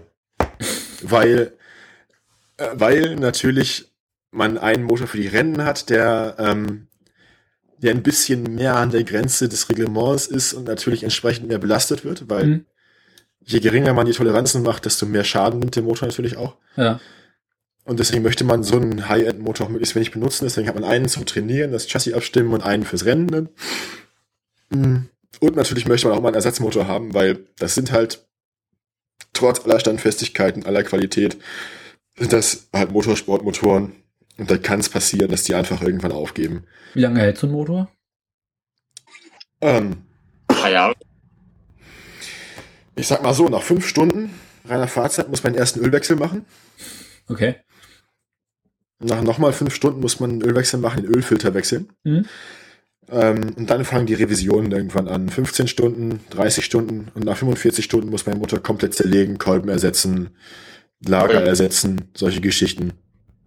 Und ab wann ist der ähm, Motor dann richtig durch? Wie bitte? Ab wann ist der Motor dann richtig durch, also kaputt? Das haben, das haben wir noch nicht geschafft. Also man kann den Motor quasi immer wieder auf, auf Werksstand bringen, aber es kostet halt mit der Zeit immer mehr Geld, den Motor am Leben zu halten. Ja. Ähm, weil man natürlich nach immer wieder nach 45 Stunden muss man die wichtigen Dinge ersetzen. Und irgendwann wird so ein Kurbelwellengehäuse auch, auch spröde und ähm, gibt auf. Ich hatte schon Motorschäden nach zwei Stunden Fahrzeit, weil ein Pleuel einen Materialfehler hatte und gerissen ist. Ich hatte aber auch schon Motoren, die ganz in die ganze Saison durchgelaufen sind, bloß mit den Ölwechseln und den kleinen Überholungen. Mhm. Das ist, das ist so und so. Das ist, ähm, kann man pauschal nicht sagen, wie lange der Motor hält. Okay. Je nach der Lage halt. Und wie er gezüchtet genau. wird.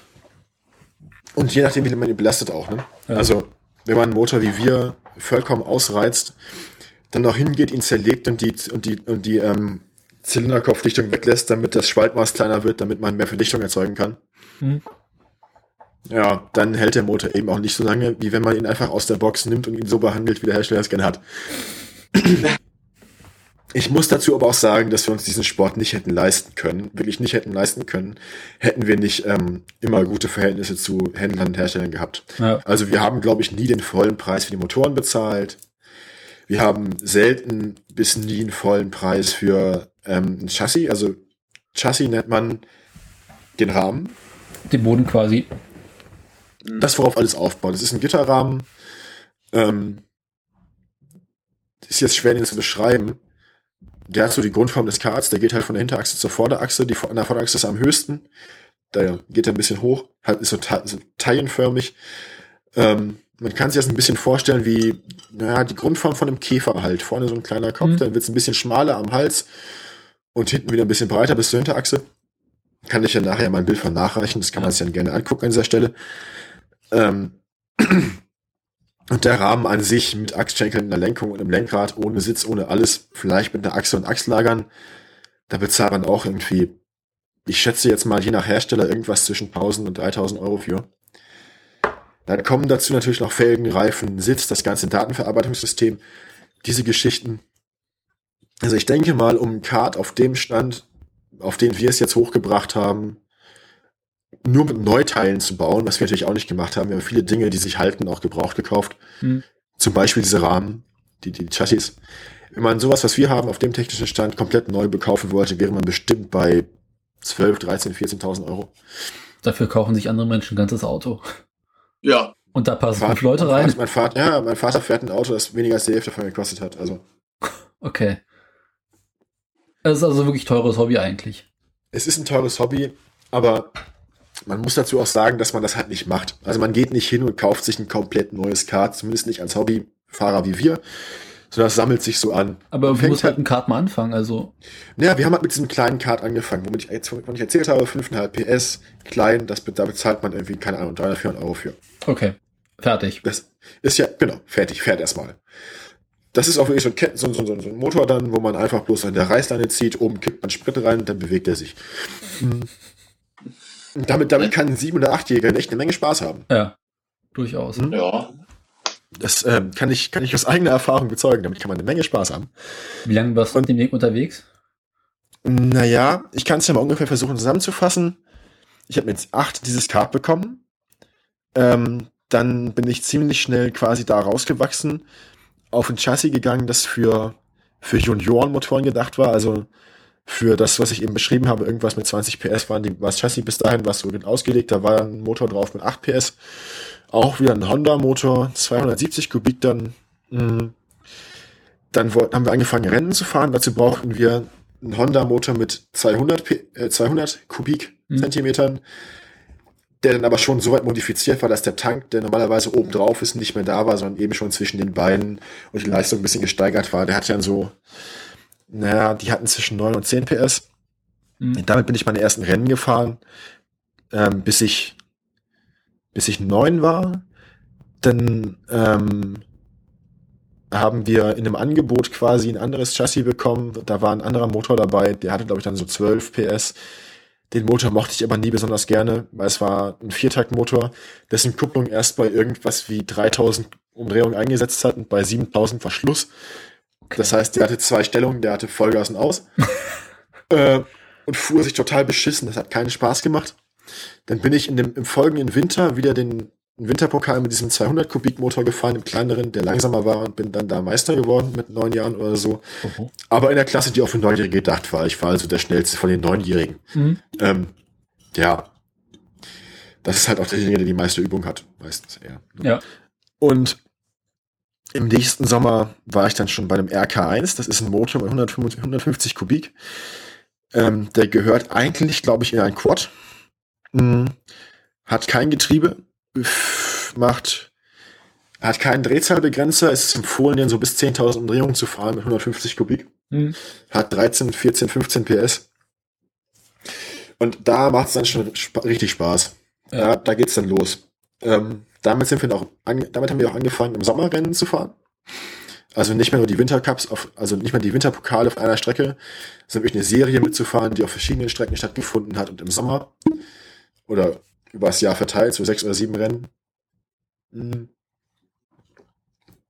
Von dem Motor bin ich dann schon gesprungen auf diesen, diesen Biland-Motor, 250 Kubik, Zweizylinder.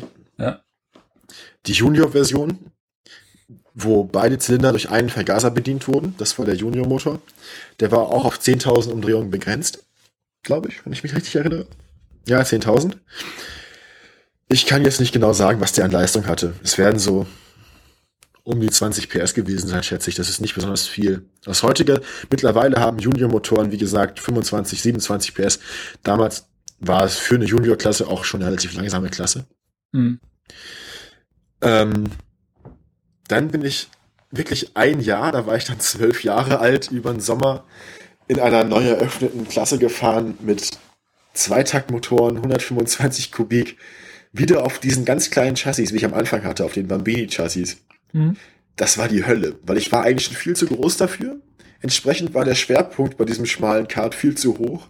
Der Motor war zu viel zu schwach, um meinen mittlerweile doch schon ein bisschen zu großen Körper zu bewegen. Ähm, das war wirklich schlimm. Warum bist du nochmal in der kleinen Klasse mitgefahren? Weil ich zu jung war. Ich war quasi frühreif. Also ich war, ich war, ich war zu jung für die Juniorklasse, die ich schon gefahren bin. Ich durfte also nicht, ich durfte eigentlich noch nicht diese Motoren mit an die 20 PS fahren, sondern ich musste wirklich mit dem 11 PS Kram rumfahren. Okay. Offiziell. Das haben wir ein Jahr dann gemacht, bis ich alt genug war. Ich war auch mit mäßigem Erfolg dabei. Es war das erste Jahr, dass die Klasse stattgefunden hat. Das ist ein Markenpokal. Der, ähm, der Markenpokal funktioniert so, dass es nationale Meisterschaften gibt, wovon dann jeweils die ersten drei aus jeder Klasse oder was zum Weltfinale dürfen. Das Weltfinale ist dann irgendwie, das war schon in Dubai, in Italien, in, in Singapur war es glaube ich auch schon mal. Äh, und damit kann man sich auch schon einen großen Namen machen, wenn man da hinkommt. Aber das erste Jahr, als diese Klasse in Deutschland stattgefunden hat, da waren wir sieben Leute oder so. Wir waren mehr ein Experiment. Mittlerweile läuft die Klasse ganz gut, aber mhm. ich war von Anfang an ja zu jung, äh, zu alt dafür. Ähm, und im nächsten Jahr danach mit 13. Mit 13 müsste es gewesen sein, mit 12 oder 13. Also in dem Jahr, in dem ich 13 geworden bin, das war 2008, hm. bin ich dann eben dann diesen Junior Biland Motor gefahren. Offiziell auch. Bin ich vorher ja schon gefahren in der inoffiziellen Serie, einfach so unter, unter dem Radar quasi. Und dann aber in der offiziellen nationalen Serie, der ADAC Kart Masters, bin ich diesen Junior Viertaktmotor gefahren auch mit mäßigem Erfolg, weil zu dem Zeitpunkt dieser Zweizylindermotor nicht weiterentwickelt wurde und schon einen wesentlichen Leistungsnachteil gegenüber moderneren Motoren hatte. Finde ich bis heute schade, das Motorkonzept, dass der ausgestorben ist, weil er nicht weiterentwickelt wird. Mhm. Mhm. Im nächsten Jahr darauf wiederum sind wir in die Niederlande gegangen, weil es da eine größere Szene an Viertakt-Kartfahrern gab zu dem Zeitpunkt. Die in, in Deutschland wurde die, wurden diese Motoren nicht wirklich angenommen, in den Niederlanden schon eher.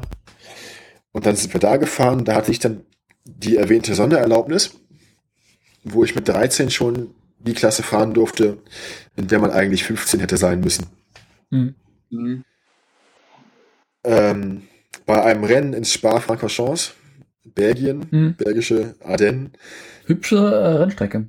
Hübsche Rennstrecke. Ähm, auf der wir natürlich mit dem Kart nicht fahren, sondern wir fahren auf einer Rennstrecke, die in der großen Rennstrecke liegt. Eine Kartbahn ist da drin, die ist okay. da. Ähm, man kann das Gebäude der Kartbahn wirklich auch der, im Fernsehen bei der Formel 1 sehen. Ähm, da muss man darauf achten. Das ist irgendwo, wo es auf der, auf der Strecke, wo es den Berg hochgeht, zurück zur Stadtziel. Mhm.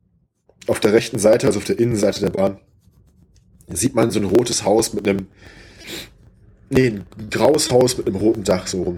Das ist das, ist das Bistro der Kartbahn. Ähm, und auf, diesem, auf dieser Strecke gab es ein Rennen, ähm, zu, bei dem mir im Training zum Rennen eben dieser Zweizylinder-Viertaktmotor um die Ohren geflogen ist.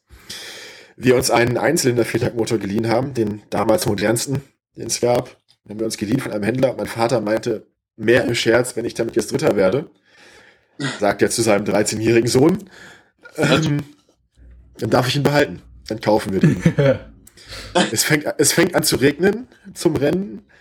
Ich war schon immer im Regen, wo es ja weniger um die Motorleistung und weniger um die körperliche Kondition geht, ein guter Fahrer und bin exakt Dritter geworden. Obwohl ich von sehr weit hinten gestartet war. Und dann hat mein Vater, was ich bis heute beeindruckend finde, das eingehalten, das Versprechen und diesen Motor gekauft. Der hat sich dafür gehasst, oder? Ja, sogleich. Ja, also, naja. Ich sollte sowas nie wieder versprechen. Genau. Aber er war natürlich auch sehr stolz auf seinen Sohn sozusagen, ne? weil es ist wahrscheinlich schon ein gutes Gefühl, wenn der eigene Sohn mit zwei Jahren zu früh die ganzen erwachsenen Leute mit ihrem, mit ihren teureren und besseren Cards im Regen besiegen kann. Ja, trotzdem. Das ist, glaube ich, ein gutes Gefühl für den Vater. Jedenfalls hat er den Motor gekauft und dann ging das weiter. Wir sind in dieser Serie geblieben. Wir sind in den Benelux-Ländern geblieben und da dann weiter in der Klasse gefahren. Haben nochmal den Motorhersteller gewechselt. bis zuletzt sind wir an diesen italienischen Hersteller gefahren, dem ich vorhin erzählt habe, der eigentlich sein Geld mit ähm, Motorrad-Bahnmotoren verdient. Und über die Jahre hat sich die Leistung der Motoren halt gesteigert. Am Anfang waren es eben, der, am Anfang war der technische Stand dieser Zweizylinder-Motor mit ungefähr 31 PS und am Ende hatten wir 36 oder 37 PS aus einem Motor mit einem Zylinder. Ja. Weiter bin ich nie gekommen, weil dann kam das Abitur, dann kamen Umzüge, hm. dann kam mein Berufsleben. Also erwachsen werden hat auch viele Nachteile gebracht. Ja, und auch finanzielle Probleme kamen dann irgendwann. Wir konnten uns das Hobby einfach nicht mehr leisten. Klar. Na gut, ja klar. Das ist schon recht teuer, wenn man schon so hört. Also es ist schon kein günstiger Sport, aber wenn es halt Spaß ja, was, macht, dann ist es halt Was wir bis jetzt gehört haben, war ja nur die Investitionen. Die laufenden Kosten sind ja auch nicht wenig. Weil naja. zu jedem Rennen braucht man einen neuen Satz Reifen, weil so ein Satz Reifen nur zwei Stunden Fahrzeit hält. Hm. Ähm, der kostet 175 Euro. Ach. Das Startgeld für jede einzelne Veranstaltung, von denen wir sechs oder sieben im Jahr hatten, waren auch 120 Euro. Dann immer die Anreise sonst wohin. Also wir sind Rennen gefahren, wie gesagt, in Spa, in Genk in Belgien, bei Frankfurt, in Hahn. Ja. Ähm, das also war nicht zu Hause um die Ecke. Nee, wir kamen, zu der Zeit war unsere, unsere Zentrale sozusagen Bremen. Und von da aus, in die Niederlande geht das. Da sind es nicht mal zwei ja. Kilometer. Aber ähm, in dem Jahr zum Beispiel, in dem wir angefangen haben, in den Benelux-Ländern zu fahren, haben wir auch einige Gaststarts gemacht in, in Frankreich. Mhm. Von einem davon, wo ich einen Tag nach meinem 14. Geburtstag ein Rennen mitfahre, da in der Klasse, für dich immer noch zu jung bin. Äh, davon gibt es sogar ein Onboard-Video aus Vesoul aus Frankreich noch. Das du bestimmt, das vielleicht sogar schon mal gesehen hast, weil ich das schon mehrfach vertwittert habe. Äh, ich glaube ja. Ja, ja. Das musst du dann mal raussuchen. Ja, das werde ich dann tun. Du musst bloß die ganzen Sachen ähm, aufschreiben, von denen ich versprochen habe. Ich will sie raussuchen. Ja. ich mache mir nebenbei äh, Notizen. Und dann kommt hier nicht weg. Notizen auf Notizen. Das ist gut. Naja, da waren wir in Frankreich, nach Frankreich fahren mit dem ganzen Card-Equipment, ist natürlich schon eine sehr große Aktion. Ja. Wir waren dann später nochmal in Italien, ähm, einmal wo das Rennen dann abgesagt wurde wegen sintflutartigem Regen. Oh. Wo wir also mit, kom wir mit komplett nassem Equipment, kein nassen, keinen trockenen Klamotten mehr hm. und allen Sachen im Auto, weil wir ohne Anhänger dahin gefahren sind, dann wieder zurück über die Alpen fahren mussten. In Österreich, waren, in Österreich waren wir wieder trocken. Ähm, ja, wir sind weit rumgekommen mit dem Kart, aber. Überhaupt, wie kriegt man eigentlich so ein Kart ins Auto? Ich meine, das ist doch ziemlich groß. Man hm, braucht halt ein entsprechendes Auto. Okay. Normalerweise haben wir einen Wohnwagen dazu gehabt, wo ja. hinten, wo hinten die Sitzecke entfernt worden war. Stattdessen war da quasi eine Kartgarage mit einer Klappe nach außen. Irgendwie auch geile Vorstellung gerade. Dafür war vorne dann ein Stockbett drin. Für zwei Personen. Also es bestand quasi aus einer Küche, einer kleinen Sitzgruppe mit einem Küchentisch, dem Stockbett, einem Schrank, einem und Waschbecken. Der und der Rest war das Kart, ja. Kennt ihr das Video von dem Typen, der sich äh, einen äh, kleinen Sportwagen in seiner Küche zusammengebaut hat? Was nee, das? Vor, aber geil, vor ein paar Jahren mal bei Top Gear.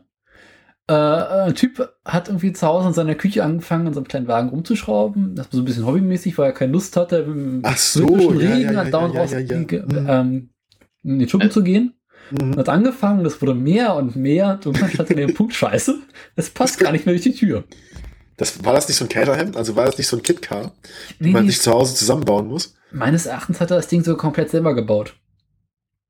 Nett. Ja, es gibt ja gerade in England ist es ja noch sehr beliebt, sich quasi Autos in Teilen zu bestellen. Ja. Also es hat ja, ja mit Lotus, so, es hat ja mit dem Lotus 7 angefangen. ich glaube, das Ding war selber designt.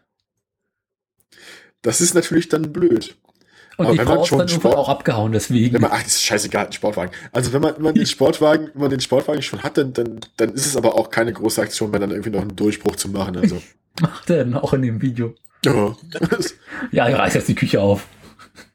Erinnert mich ein bisschen irgendwie gerade an, äh, wie heißt der, Hammonds, oh, Hammond und äh, Mays äh, Versuch, äh, was? Einen Wohnwagen als ähm, Train Station, also so als äh, Zug zu bauen, der in Flammen aufgeht. Ja. ja, ja, ja, Züge aus Wohnen, ja, genau. May, your train is on fire. yes, yes it ja. is. An der besten Folgen, ja. ja. Na, ja, ist ja das Ende, wo halbe, die, die ganzen Waggons einfach von anderen mitgerissen werden. Ja.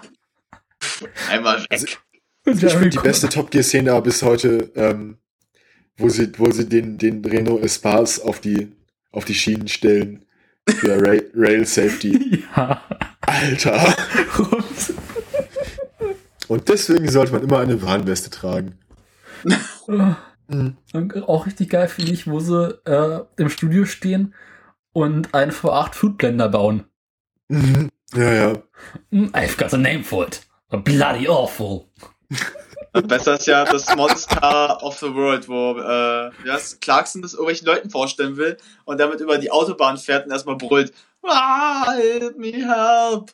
Noch ja. brüllt, sein Handy dann irgendwann nutzt, oder was was? Nee, um das sauber zu machen, so äh, irgendwelche Wälder und dann noch so dieses Ding zum Absaugen, was dann so die Hälfte in deine Klamotten wieder reinläuft. Und ja. mit das Arm aufkreuzen fragen, why are your arms so, uh, so wet? Ja. Because das, das war das ist eine Carwash. Das waren noch Zeiten, ja, ja. Oder wo sie aus dem alten Espace äh, einen äh, Cabrio bauen wollen. Cabrio gebaut, ja. Mhm. und, damit dann, und damit dann die Waschanlage fahren. Mhm. Die Waschanlage fängt an zu brennen. Ja, äh, ganz geil ist auch die äh, Moment, wo sie, ähm, was, wo sie, ähm, ja, wo sie mit ihr Autos umgebaut haben, wo äh, Clarkson sich einen Turm gebaut hat und äh, oh, nee. Rakete und, und so, äh, Ausflug machen und äh, was? Ja, Hammond sich so unbedingt so eine schöne Wohneinrichtung bauen will, die dann am Ende in Flammen aufgeht. Als die Jungs zurückkommen, so, what are you done? Das halbe Ding in Flammen aufgeht. Aber viel größer finde ich eigentlich, ja. wo sie dann den Wagen vorne an die Klippe stellen wollen, der runterfällt. ja, und äh, Clarkson gerade ein Eis ist. So, was habt ihr? Was habt ihr denn? Was macht ihr so? Oder wo sie versuchen mit dem Campervan wirklich Urlaub zu machen und trotzdem brennt er ab. Ja. ja. ja. ja ich fucking ja. Wer war das? Da wollte irgendjemand Essen machen und da war dann so, was hast du getan? Das Feuer in einen anderen Wohnwagen übertragen. ja. ja. Wo sie zwei Wohnwagen einer anderen Person, die sie nicht kennt, in Flammen gestellt haben. Naja, Wohnwagen kommen sowieso nie gut weg, also. nee. Also nee, die enden immer, das immer in einem Desaster für die Jungs benutze ja auch die Wagenwagen mal, um so eine Art Wohnwagen Conquest oder wie es heißt. Conquest zu spielen, ja, ja, genau. Mit ist wichtig. Ja. Ähm. Das ist großes Kino. Na, mit Auf ja. Auspuffs oder mit so Ausgängen für den Motor haben sie es aber auch so ein bisschen wie die äh, Indienreise. Ja. Diese beiden sich, wie sich dann Clarkson seinen Auspuff macht und das Ding dann sich und so ein Geräusch macht und sagt, oh Gott, das hält sich auch keiner aus. Oh. Ja, ähm, ja schön. Ich gebe jetzt ja, zu, dass ich jede einzelne Folge Top, Top Gear bereits gesehen habe. Und ich kenne nur den ganzen ich kenne den ganzen Scheiß, den es auf YouTube gibt. Ja. Ich habe alles von der ersten Staffel angesehen, glaube ich. Mutig. Und einiges davon mehrfach. Ja, gut. Ich muss sagen, gucken manche Folgen auch ab und zu mal mehrmals an, nur weil ich dann so diese Challenges ansehe. Ja. Äh, auf Netflix sind ja jetzt ein paar neue Folgen hochgekommen, mhm. die aus, äh, äh, wie heißt es, Argentinien. Ja. Also mit, ich fand, äh, ich fand, ich find bis heute die, die Steine. Die, die, die, die Challenge mit den, mit den alten britischen Autos besten, wo sie sich britische Autos besorgen sollen, aber keinen MG. Und dann schleppen sie allen möglichen Scheißdreck an. Und eine von ihren Challenges ist halt, wie, sie, sie pumpen das Auto voll mit Wasser bis zum Dach und müssen dann möglichst weit kommen, bevor es leer ist. Ja. Ja, stimmt. Okay. Das, ist, das ist schön. Tür ab. Das ist eine von den wenigen, das ist eine von den wenigen Challenges, die James May mit seinem Auto tatsächlich gewinnt. ja, kennt ihr die Challenge, wo sie, äh, was war das denn? So klar, äh, so ein, äh, ich weiß auch nicht, was das für ein Wagen ist, zu einem Luftkissenboot umbauen sollen. Ein das Ford, auf, ja, Ford Transit. Witz ist. Ja, es ist ein Ford Transit, ja. ja, und dann so beim zweiten Mal klappt es, aber sie noch so rumbrüllen, scheiße, Wasser kommt rein. Ja, sie können nicht, vor allem können sie, zurück. Vor allem können sie nicht steuern. Nee, das, das ist ja auch so ein bisschen das Problem. Beim, dritten Mal hat es dann geklappt, aber da war diese Pforte, wo sie rein wollten, zu, man sie auf, wird es noch schlimmer, wird, geht es wieder voller Wasser. aber haben, haben sie es nicht irgendwann sogar geschafft, ja. ihren selbstgebauten ja. Amphibienfahrzeug den Ärmelkanal zu überqueren? Das haben sie auch, das hat äh, nur Clarkson geschafft. Also, die haben drei Autos gebaut, irgendwie einen alten VW-Bus, ein altes britisches ja. Auto und halt so ein äh, Toyota Hilux oder sowas. Nee, ich, eins davon, das britische war, glaube ich, irgendwie auch ein Rover oder so. Nee, nee, das war ein Kleinwagen. Das war so ein kleines Cabrio. ja, genau, James das war ein Cabrio, genau, das meine ich ja. Und James ja. Hat sich oben so einen riesengroßen Mast drauf gebaut und fährt damit ständig gegen irgendwelche Brücken. Aber, Aber man, muss, man muss ihm zugute halten, das war sein einziges Problem. Ansonsten ist das Ding gar nicht mal so schlecht. Nee, das Ding ist abgesunken. Und er ja. konnte nicht steuern. Bis es gesunken ist, war es gut. ja, ja, am Anfang. Da ging alles. Gut. Aber äh, zum Schluss haben sie sich alle drei auf äh, Clarksons Auto gesetzt und sind damit dann rübergefahren. Wobei ich bis heute mir nicht sicher bin, ob sie das nicht irgendwie gestellt haben. Also. Ich bin mir ziemlich sicher, dass sie es wirklich geschafft haben, weil das ist, glaube ich, wirklich möglich. Ich bin mir nicht sicher, ob sie es jemals in einer Folge schaffen, nicht vom anderen irgendein Autoteil zu klauen. ja. Tür, das Fenster. Ich finde ich find ja, ich, ich find ja auch die Folge schön, wo sie die Challenge haben, so sie müssen den, ähm, den, den M MG7, was das war, ähm, den, den, 7, den Lotus 7 schneller zusammenbauen, als ja. der Stick in dem Lotus 7 vom Studio zur Strecke fahren kann. Und ähm, er wird dann von der Polizei gefasst. Ja, nur, des, und nur deswegen gewinnen. ja. Äh, kennt ihr auch noch die Challenge? Äh, wie war das? Ähm, da hatten sie so jeweils sich auch äh, Autos wieder besorgt, aber so unge so richtig gefährlich, also so nicht sichere Autos aus den 80ern, 70ern und haben damit so auf cool getan, durch den äh, Einkaufs, äh, durch so ein, wie das, ähm, Meile zu fahren, wo sie erstmal alles mitreißen. So von Essenssachen. Äh, ich weiß es, äh, Einkauf, ähm, nee. Äh, nicht. sagt mir gerade nicht viel. Also ich, ich weiß, es gibt die Folge äh, mit dem Ford Fiesta, wo er durch diese Einkaufsmeile fährt. Ähm, oh, es ja, gab ja auch das, es gab ja auch das, das, das Teenager-Auto. Das ja, ja das The Perfect Car for 17 oh. Muss erstmal ah. reißen. Oh. Clarkson, Clarkson erstmal sagt, wo Hammond durchgefahren ist. Das war ja nicht. Und dann äh, Clarkson fährt alles mitreißt. Ja, und nichts mehr übrig Clark, lässt, damit Clarkson, Clarkson überfährt das Publikum, das er beeindrucken soll, ja dann auch. Also. Er hat auch hinten dieses riesengroße Wasserbett drin, ne? Ja. ja. Das, das Geilste ist noch ja, ja, the, the, the Man with the Van Challenge. Ja. Hermann schmeißt seinen Wagen um. Es gibt auch dann noch diesen schönen Moment, wo dann Autos vor der Polizei, wo dann, wo die, wo einer von dem mit seinem Auto vor den anderen beiden flüchten muss im Polizeiauto. Ja! Ja! Und, und May Polizeiauto. ganz, ganz rumtuckert und irgendwann dann klatscht nicht nimmt und klatscht und einfach wieder zurückfährt. Er das darf er doch nicht tun. Doch, darf er. Was soll denn das? Das immer, immer wieder macht. Und dann ja, ja. mit seinem äh, Angriffsmodus sich so ein Ding holt, durch die Wand durchbricht, wo aber einfach May nicht ist und May so denkt, ach, come on, Alter. Ja, das war Staffel 21, wo sie äh, ähm, Hot Hatch Hatchbacks aus, ihr, aus ihrer Jugend ja. erfahren sollten. Ja, ja das ist... Wie VW Golf 2, äh, Ford Fiesta, hast du nicht gesehen, Opel Corsa. Nee, Vauxhall war ursprünglich sogar. Ja, ein Vauxhall ist ein Opel. ja, aber ein britischer Opel. Also noch schlimmer. Ja, ein, ein Opel mit dem Steuer rechts. Ja, okay, aber. aber hieß damals noch anders. Wie, wie sind wir eigentlich hier drauf gekommen? Was ist passiert? Äh, über ein Auto in der Küche. Ah, ja, stimmt. Ja, über das Kart im Wohnwagen, genau. So haben wir es transportiert. Und, der, und wie die ganzen Wohnwagen in Flammen aufgehen könnten, wenn man es falsch anstellt. Mhm. Aber wir können auch noch stundenlang über Top Gear unterhalten. Ja, ja. Wobei unser Wohnwagen hat sehr lange gelebt, also den haben wir sogar noch, den haben wir sogar noch. Äh, Bis einer auf die Idee kam, es doch mal auszuprobieren mit einem Feuer. Mal gucken, was passiert. Nee, den, den, den haben wir wirklich noch verkaufen können nachher, obwohl er ziemlich im Eimer war. ähm, naja, und dazu hatten wir einen Mercedes ML430, da passte das Kart auch rein. Habt ihr den eigentlich ah. noch? Der, der hat nicht so lange gelebt wie der Wohnwagen. Der, den hat mein Vater irgendwann Anfang der 2000er gekauft, also auch so 2001, 2000 als Jahreswagen.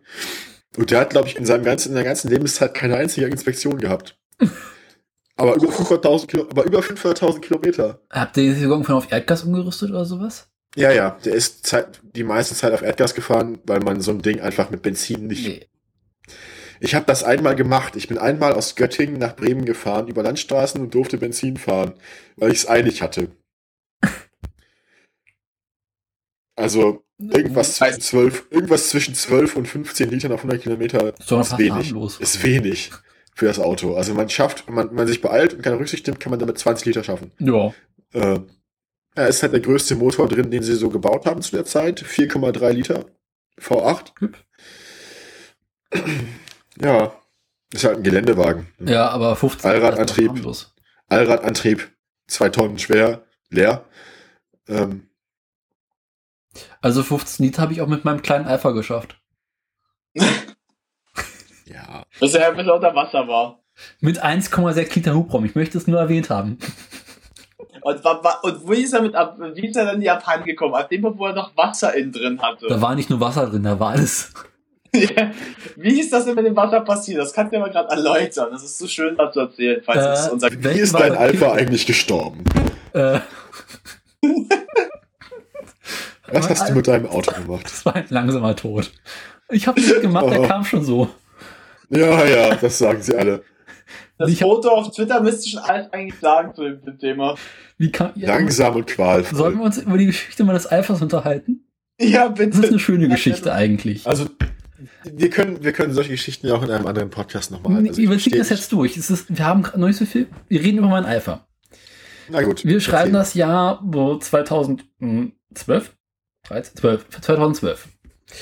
Meine Mutter hat einen Alpha. Sie wollte, also meine Familie ist eigentlich immer BMW gefahren, muss man sagen. Und meine Mutter bekam, Wie?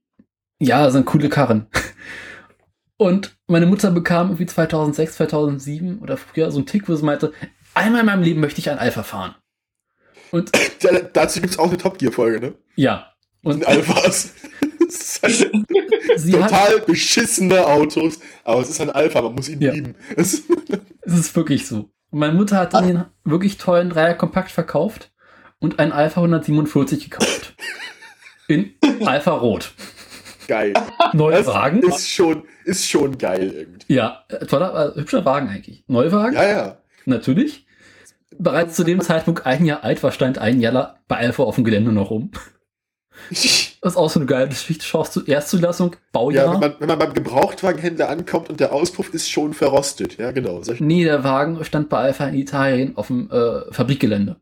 Und war trotzdem schon verrostet, ja, ja. Nee, nee, der war zu dem Zeitpunkt noch nicht verrostet, erstaunlicherweise. Das kam später erst. Na, jedenfalls, sie fuhr den Wagen dann und, glaubst du, bei 80.000 äh, gab es gewisse wässrige Probleme in dem Wagen. wässrige Probleme, also woher kam das Wasser? Das Wasser, ja, von draußen. Ach so, sonst. okay. Naja, besser das, als, besser das als Kühlwasser. Also. Nee, Kühlwasser hat er Gott sei Dank erstaunlich wenig verloren, aber Öl. Bitte. ist ein Alpha. Aber das ist eine andere Baustelle. ich habe übrigens in alten Jahren mit dem Alpha am wenigsten verbraucht. Meine Mutter immer so, ja, so alle 2000 Kilometer Öl nachkippen. Ich so, mh, hm, nö. Aber alle egal. Oh Gott. Hm? Alle 2000 Kilometer Öl nachkippen ist aber Manchmal auch häufiger. Also zu, zu seinen Endzeiten hat er, ähm, hat der, der, der ML einen halben Liter Öl auf 200 Kilometern gefressen. äh, dann haut er aber hinten auch mit der Wolke raus, ne? Manchmal. Na, jedenfalls. Ähm, Vom Getriebeöl gar nicht zu sprechen, aber das ist eine andere Geschichte. Äh, beschloss meine Mutter dann, naja, gut, es ist jetzt an der Zeit, wieder ein richtiges Auto zu kaufen. und den Pott jetzt drüber machen. Kaufte sich dann herum wieder ein BMW und hatte halt diesen Alpha noch. Und sie stellte schnell fest, scheiße. Für den das Feuchtbiotop, dieses Feuchtbiotop auf Rädern werde ich nicht wieder los. Ja, ja also, gebe ich das zu meinem Sohn, damit nee, meine schlimmer ausdrücke. Viel schlimmer, viel schlimmer. Also für den Alpha stellte sie den Zeitpunkt fest, sie kriegt kein Geld mehr. Der hat knapp 100.000 runter und hat einen total hohen Wertverlust. Ja, klar. Weil er sagt so, Mensch, in knapp einem Jahr ist mein Sohn 18 und macht Führerschein. in knapp einem Jahr. Hm, was mache ich mit dem Wagen ein Jahr lang? Ich stelle ihn an den Straßenrand. Nein. Doch. Und dann, oh. der, der Wagen, Führerschein hattest, sagt sie, dein neues Auto. Nee, so, viel, viel besser, viel, viel besser. Und, und der Wagen, hast du eine Rolle Schmiergelpapier. Viel Spaß. Ein Jahr lang wurde dieser Wagen wirklich immer nur. Kannst du auspacken. Mit Starthilfe von der einen Straßenseite rüber zur anderen Straßenseite gef gefahren, weil Parkverbot war. Das war wirklich die einzige Aufgabe dieses Wagens, war von einer Seite zur anderen Seite zu fahren. Und irgendwann standen mein äh, Führerschein bevor und ne, wir waren, es war eine Zeit. Und wir steigen also in den Wagen ein und denken, riecht irgendwie komisch und oh, ja, das ist ja Flausch. Oh, ah. oh so, Gott.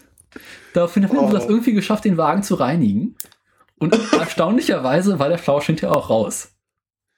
Daraufhin hat den Wagen wieder einige Wochen abgestellt. Und dann hatte ich meinen Führerschein plötzlich und der Wagen war weg. Was? Und Was? es stellt sich raus, scheiße, der Wagen wurde abgeschleckt wegen meines Parkverbotes. Und wir finden also dann irgendwann den Wagen und stellen fest, scheiße. Die Batterie ist natürlich total kaputt. Äh, brauchen Starthilfe. Das heißt, ich durfte erstmal natürlich auf den ADAC warten, bis der mir Starthilfe gegeben hat und den halben Wagen erstmal zerlegt hat, weil alles nicht funktionieren wollte. Jetzt? Jedenfalls hatte ich dann den Wagen eine Weile lang, kam auch eine neue Batterie zum also Geburtstag. Ich, ich, ich, dachte, so müsste man Alphas werksmäßig anlassen. Also. Nee, nee, äh, werksmäßig schiebt man sie eigentlich an. Ah, okay. Werksmäßig okay. kann man nur Backup starten, ja. Ja. äh, naja, und dann fiel ich halt an, so zu fahren und wie wunderte mich, naja.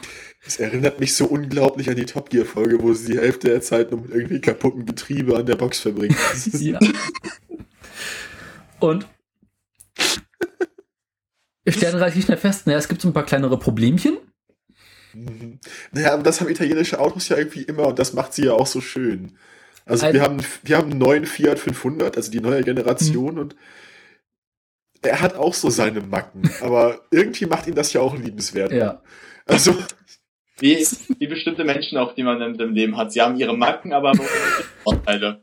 Genau, es hat halt, so, so, ein italienisches Auto hat halt Persönlichkeit. Genau. Also ist halt nicht so gut perfekt. zu wissen, dass man das mal vergleichen kann. Ja. Meine Frage, da, Daniel, standst du die ganze Zeit vor dem Auto, hast du gesagt, oh, Cock. Die ganze ja. Zeit. Ja. Warum habe ich das verdient?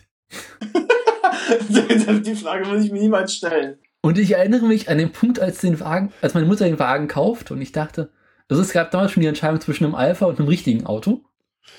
Und ich meinte, meine Mutter kauft lieber einen BMW wieder. Und sie so, ja, nein, hm. Und sie kaufte den Alpha.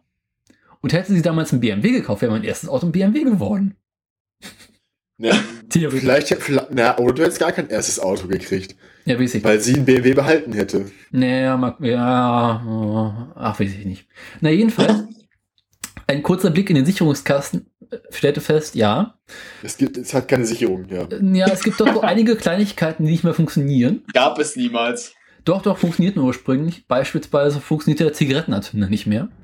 ja. Oh. Äh, ja, und? War meine, meine Mutter, die Angewohnheit hatte, in dem Fach oh. hinter dem Zigarettenanzünder ihre ganzen CDs zu stapeln. Aha. Dadurch war der Zigarettenanzünder dauer an und brannte irgendwann durch. und nun war das ein Auto. Das, das, das ist ein Sicherheitsfeature, dass er dann einfach still durchbrennt. Genau. Und nicht das Auto abfackelt. Ja. Ja. so guter Musik. Und nun stand ich vor dem Punkt, es hatte so ein CD-Radio, was scheiße war. Aber ein modernes Radio einzubauen, war auch nicht möglich, weil es hätte mehr gekostet als ein Auto. Ein ganzes Auto, Auto ja. Ja, weil. Kannst ein Auto kaufen. Zwar ist so ein Dienschacht gewesen. Also wenn du zur Versicherung gehst und sagst, Auto ist kaputt, äh, das Radio ist kaputt, ist ein Totalschaden. Ja. Sozusagen. Nee, also ein Schalten, so ein, zwar, zwar so ein Dienschacht, also so ein Standardschacht, aber Alpha hat hinten andere Stecker benutzt. Ah! Genau. Und diese Scheiße. Und dann habe ich mir diesen, diese grauenvollen FM-Transmitter gekauft, die es eine Zeit lang mal gab, wo man irgendwie so quasi einen eigenen Radiosender erstellt hat, um das iPhone anzuschließen. Es hat funktioniert. Ach, du Scheiße. Ich hatte Dauerrauschen, aber ich konnte Podcasts hören. Dann konntest du, äh, Moment, dann hättest du ja im Prinzip auch einfach das Radio, so wie es ist, rausschmeißen, einfach hinten die Drähte an eine 3,5 mm Klinke anlöten können, oder nicht? Aber stell dir mal euch vor, ich möchte eine CD hören. Oder das Radio hören. Du möchtest keine CD hören, du hast ein iPhone. Ja, aber das ist alles noch schlimmer. Außerdem, ich musste mir den Wagen irgendwie auch mit meiner Schwester teilen. Ja, okay. Also, Radio rausschmeißen war keine gute Alternative. Außerdem sammelt sich in so einem offenen Schacht immer so viel Staub. Ja, das stimmt. Das kann ich bestätigen, da hat er recht. Ja. Hm, das ist ein Argument. Keine Staubsammlung. Nicht, nicht, dass sich in dem Alpha nicht eh schon überall Staub sammelt, aber. Ich habe einfach sauber gemacht. Vor allem bei dem noch. Naja, jedenfalls äh, bin ich dann irgendwann mal nach dem ersten Winter durch die Waschanlage gefahren, weil irgendwie, ja, der Wagen war ziemlich dreckig. Fehler. Ja. was, auf, was kommt, was, was kommt. Das ist eine geile Geschichte eigentlich. Und ich fahre durch die Waschanlage. Und, ja, ich denke schon, wieder, ich, ich denk schon wieder an dieses Renault Espace Cabrio. Ne? Also. alles ist fein. Wagen läuft, Waschanlage läuft. Wasser läuft. Mhm. Noch nicht. Aber dann gibt es doch diese starken Düsen, die äh, den Wagen trocken machen, ne? Ähm, ja. Sie entdeckten das Glasschiebedach. Habe ich von gehört. Dann Was, entdeckten bitte? sie das Glasschiebedach. Oh. Der Wagen hatte einen der guten Fähigkeiten, ein Glasschiebedach zu haben. Was ja eigentlich ja. ganz geil ist. Und ja, hat Vorteile. Dort drückte sich das Wasser natürlich so ganz entspannt durch. Und ganz entspannt durch nach innen oder was? Genau, nach innen. Und der Wagen stand Gott sei Dank so ein bisschen schief zur rechten Seite, sodass ungefähr so knapp ein halber Liter Liter Waschwasser auf dem Beifahrersitz landete. Was eigentlich so eine lustige Klingt Geschichte. gutes erstes Date, also. es war Gott sei Dank niemand im Auto sonst außer mir. Sei froh, wenn du Mehl da drin gehabt hättest, die hätte ich gefreut. Ja, das ist meiner Oma mal passiert, aber es ist eine andere Geschichte. Und ich stellte fest, warum der ba Wagen eine Sitzheizung hat. Damit man das Waschwasser wieder aus dem genau. Sitz rauskochen kann. Ich bin zwei, drei Stunden lang Auto gefahren, hat die Sitzheizung auf der Beifahrerseite an, um den Sitz halbwegs trocken zu kriegen. No. Naja, da kamen aus ein paar Regenergüsse, die es nicht besser machten. Und das, hat, das, aber ich muss zugeben, das Problem hatten wir mit dem Mercedes ML auch und wir haben das gelöst, indem wir das Schiebedach einfach außenrum mit Panzertape abgedichtet haben. Erzähl, komm ich gleich. Das hat lange gehalten. Das hat Daniel, lange gehalten. Hast du dir mal so eine Plane für dein Auto gekauft, die dann mal so zutackerst, damit er nicht mal reinkommt? Dann sehe ich ja nicht mehr. Gut, das brauchst du bei dem Wagen sowieso nicht so viel Fahrt zu haben. Der ist sowieso mal ein Panzer. Die Leute, gehen, die, die Leute gehen eh aus dem Weg. Das stimmt. Fährst du halt nach, fährst du halt nach Navi, weißt du? Hat er ja nicht. Scheiße. Fährst nach Gehör. Jetzt kracht noch einen Meter. Bei dem sollst du das mit Gehör lassen, das geht nach hinten los. Ja, der Wagen war ziemlich laut. Ah, ich muss rechts abbiegen und fährt ja, jetzt siehst du, Ist doch schon mal ein Vorteil, dann gehen die Leute aus dem Weg. Aber ich bin noch nicht ganz fertig. Ich bin dann mit Freunden 2014 zusammen weggefahren mit dem Wagen. Die haben Freunde. Die wussten ja von nichts. Also sind das immer noch deine Freunde? Ja. Glaube ich, ja, kann man so sagen. Na, und ich wir fahren, sicher, ne? Mal gucken, ich müsste mal fragen. Ne, egal.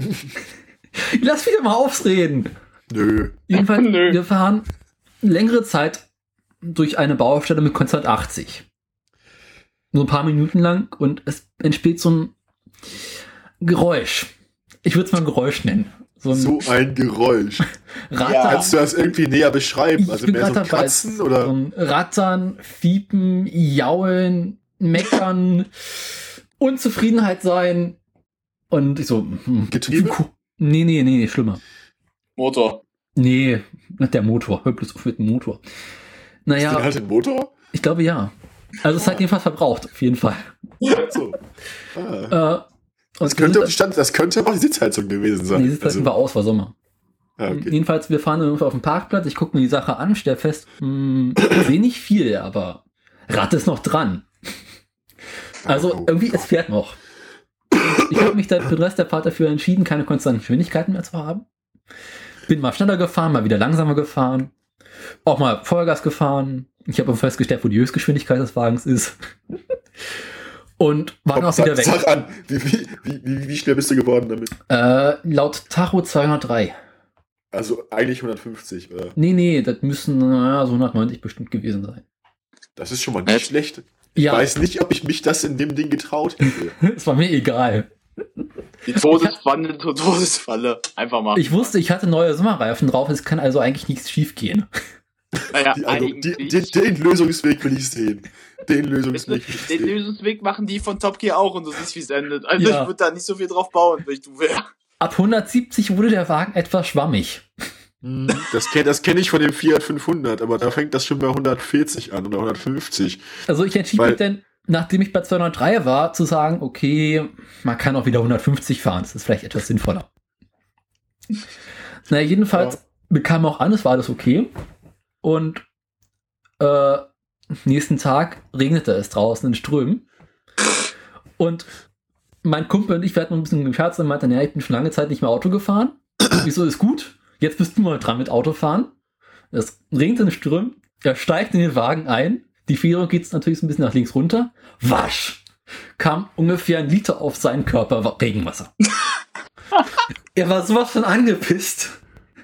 Verständlich. So richtig angepisst. Und ich, wir haben uns beide, also die Freundin, die auch dabei waren, wir, wir haben uns so totgelacht darüber, weil er so richtig schlecht gelaunt war. Und oh. Kann ich gar nicht verstehen. Keine Ahnung. Ich auch nicht. Auch nicht, aber es war eine schöne Geschichte. Wir entschieden uns dann nach einer Weile dafür, vielleicht das Dach mit so einer Art Klebeband abzudichten, weil ich noch im Auto gefunden habe. Ich weiß nicht mehr, warum es da war, da war noch Klebeband im Auto. Ja, vielleicht wird das ja werksmäßig beigelegt. Nee, das hab, ich hatte es rein. So quasi so als Bausatz, weißt du? Ich hab's im Auto vergessen oder sowas war. How, to, bau, how to build a safety car. Ja. Ja, Safe Car. Und ab 80 flog natürlich das Klebeband vom Autodach weg. Das ist aber schlechtes, das ist aber schlechtes Klebeband dann. Das war ein richtig olles Klebeband. Ich ich kein, kein, kein, ordentliches Tape dann. Das kann man nee. nee. Aber als wir wieder in Berlin waren, dachte ich mir, gut, es regnet mal wieder und mein Opa sagte, okay, ich kümmere mich drum. Oh. Opa, Handwerker. mein Opa nimmt den Wagen, nimmt irgendeine Art von Holzbrettern und einem starken Klebeband und dichtet das Schiebedach ab. Es war dicht, eindeutig dicht. Und Aha. meine Schwester hatte ein paar Tage später den Wagen und sie war in der Stadt unterwegs, dachte, ach, ist schönes Wetter, mach mal Schiebedach auf. Oh, oh ganz böse. Es macht Knack und Ratsch und oh, und das Schiebedach löste sich natürlich dann auf. Und dass es sich auch einfach gleich komplett auflöst, anstatt aufzugehen. Das ist doch bezeichnend. Es ging natürlich noch auf. Aber, nie zu. wieder zu. und sie rief mich dann am Abend an und meinte, du, ich habe da ein kleines Problem. Hier, ich krieg das Dach nicht mehr zu. Wir brauchen jetzt eine Garage, ja. Und ich habe mir das dann angeguckt, da so, oh, oh je, ach du Scheiße. Hab's dann irgendwann gekriegt, das Dach zuzumachen. Und es war auch wieder zu, natürlich überhaupt nicht mehr dicht. Und was, ja. Was war, jetzt, was war jetzt eigentlich das Geräusch auf der Autobahn? Dazu komme ich später. äh, es ging, vergingen ein paar Monate, das Geräusch kam immer häufiger mal auf. Immer bei so zwischen 80 und 100 Kilometern pro Stunde. Das ist, auch so, das ist jetzt wie so ein Fernsehkrimi zum Miträtseln. Ne? ja, ich mach's ein bisschen spannend, weil es eine schöne Geschichte. Ja, man kann jetzt mitraten, was wird am Ende passieren. Ja. Wollte ich mal raten? Einer von uns kennt das Ende schon.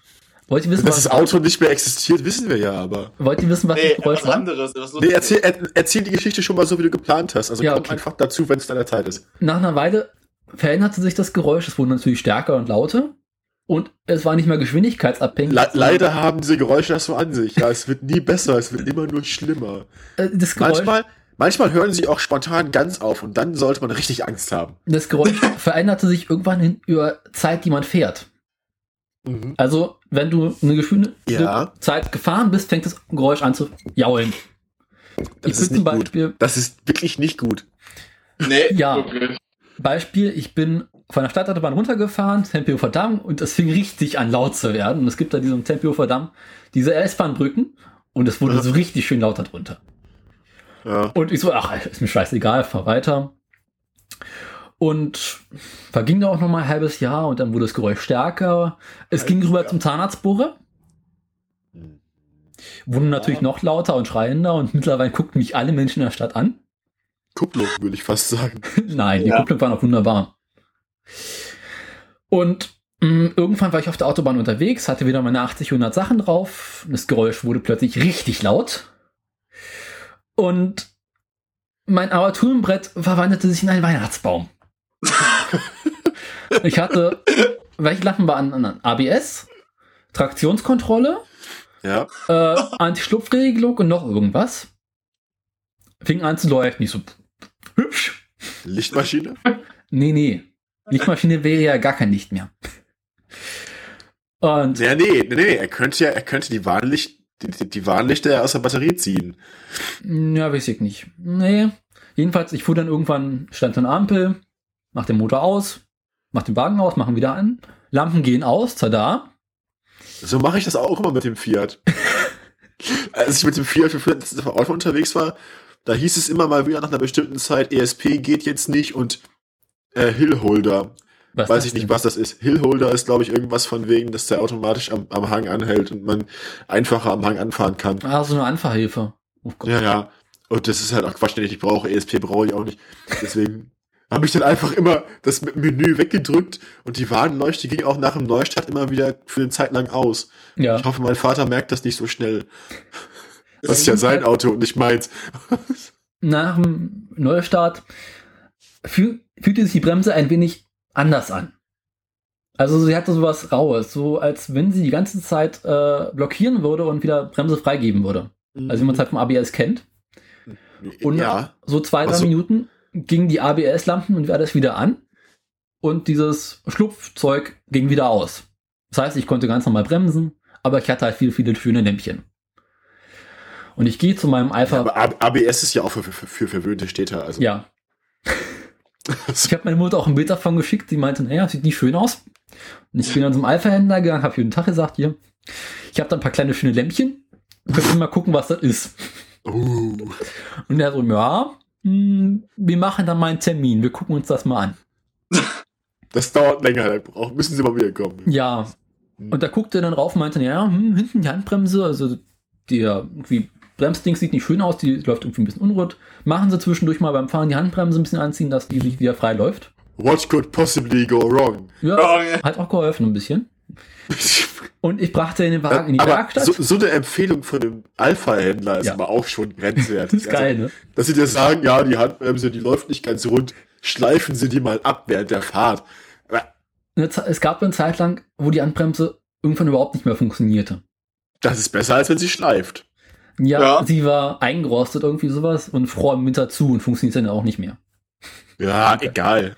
Auch eine eigentlich eine lustige Geschichte und äh, naja, dann ich brachte den Wagen zum Alpha-Händler. Woche später wusste der Alpha-Händler denn, was geschah. Was geschehen war, ja. Genau. Also er hatte sich das angeguckt und stellte fest, ach du Scheiße. Uiuiuiuiui. Irgendwie mit sowas hatte ich schon gerechnet. Wo sollen wir anfangen? Irgendwo, Seine Worte, wo sollen wir anfangen? Fangen wir einfach vorne an, gehen nach hinten durch. So. Äh, was haben wir denn alles? Naja, also mh, mm, die Winterreifen sind auch nicht mehr schön, die müssten sie mal austauschen. Alle vier Bremsen sind runter. Also sehr stark runter. Ja, aber immerhin symmetrisch. Ja, nie unsymmetrisch. Also, ah, scheiße. Genau. Und naja, die Nicht Sache mal das. dem Dach. Nicht, äh, oh je. Die, die ist ja bekannt. Aber das durfte eigentlich gar nicht sein. Wie kann das denn sein, dass da, also das ist doch komisch. Wusste auch keine Antwort mehr darauf. Meinte, naja, man könnte oben die Dichtung austauschen und das hinten durchpusten. Aber vielleicht hilft es, vielleicht hilft es auch nicht. Und die Sache mit dem Geräusch, naja. Die Sache mit dem Geräusch ist auch immer schon so. Sie haben da ja. so eine Tut Art. Tut mir leid, aber es ist Krebs, ja. Was? Sie haben da hinten so eine Art Radlager. Und das, Teil, das Radlager ist ein Teil, was eigentlich gar nicht kaputt gehen kann. Weil aber eigentlich, eigentlich das irgendwie magnetisch gebaut ist und sich überhaupt nicht berühren könnte.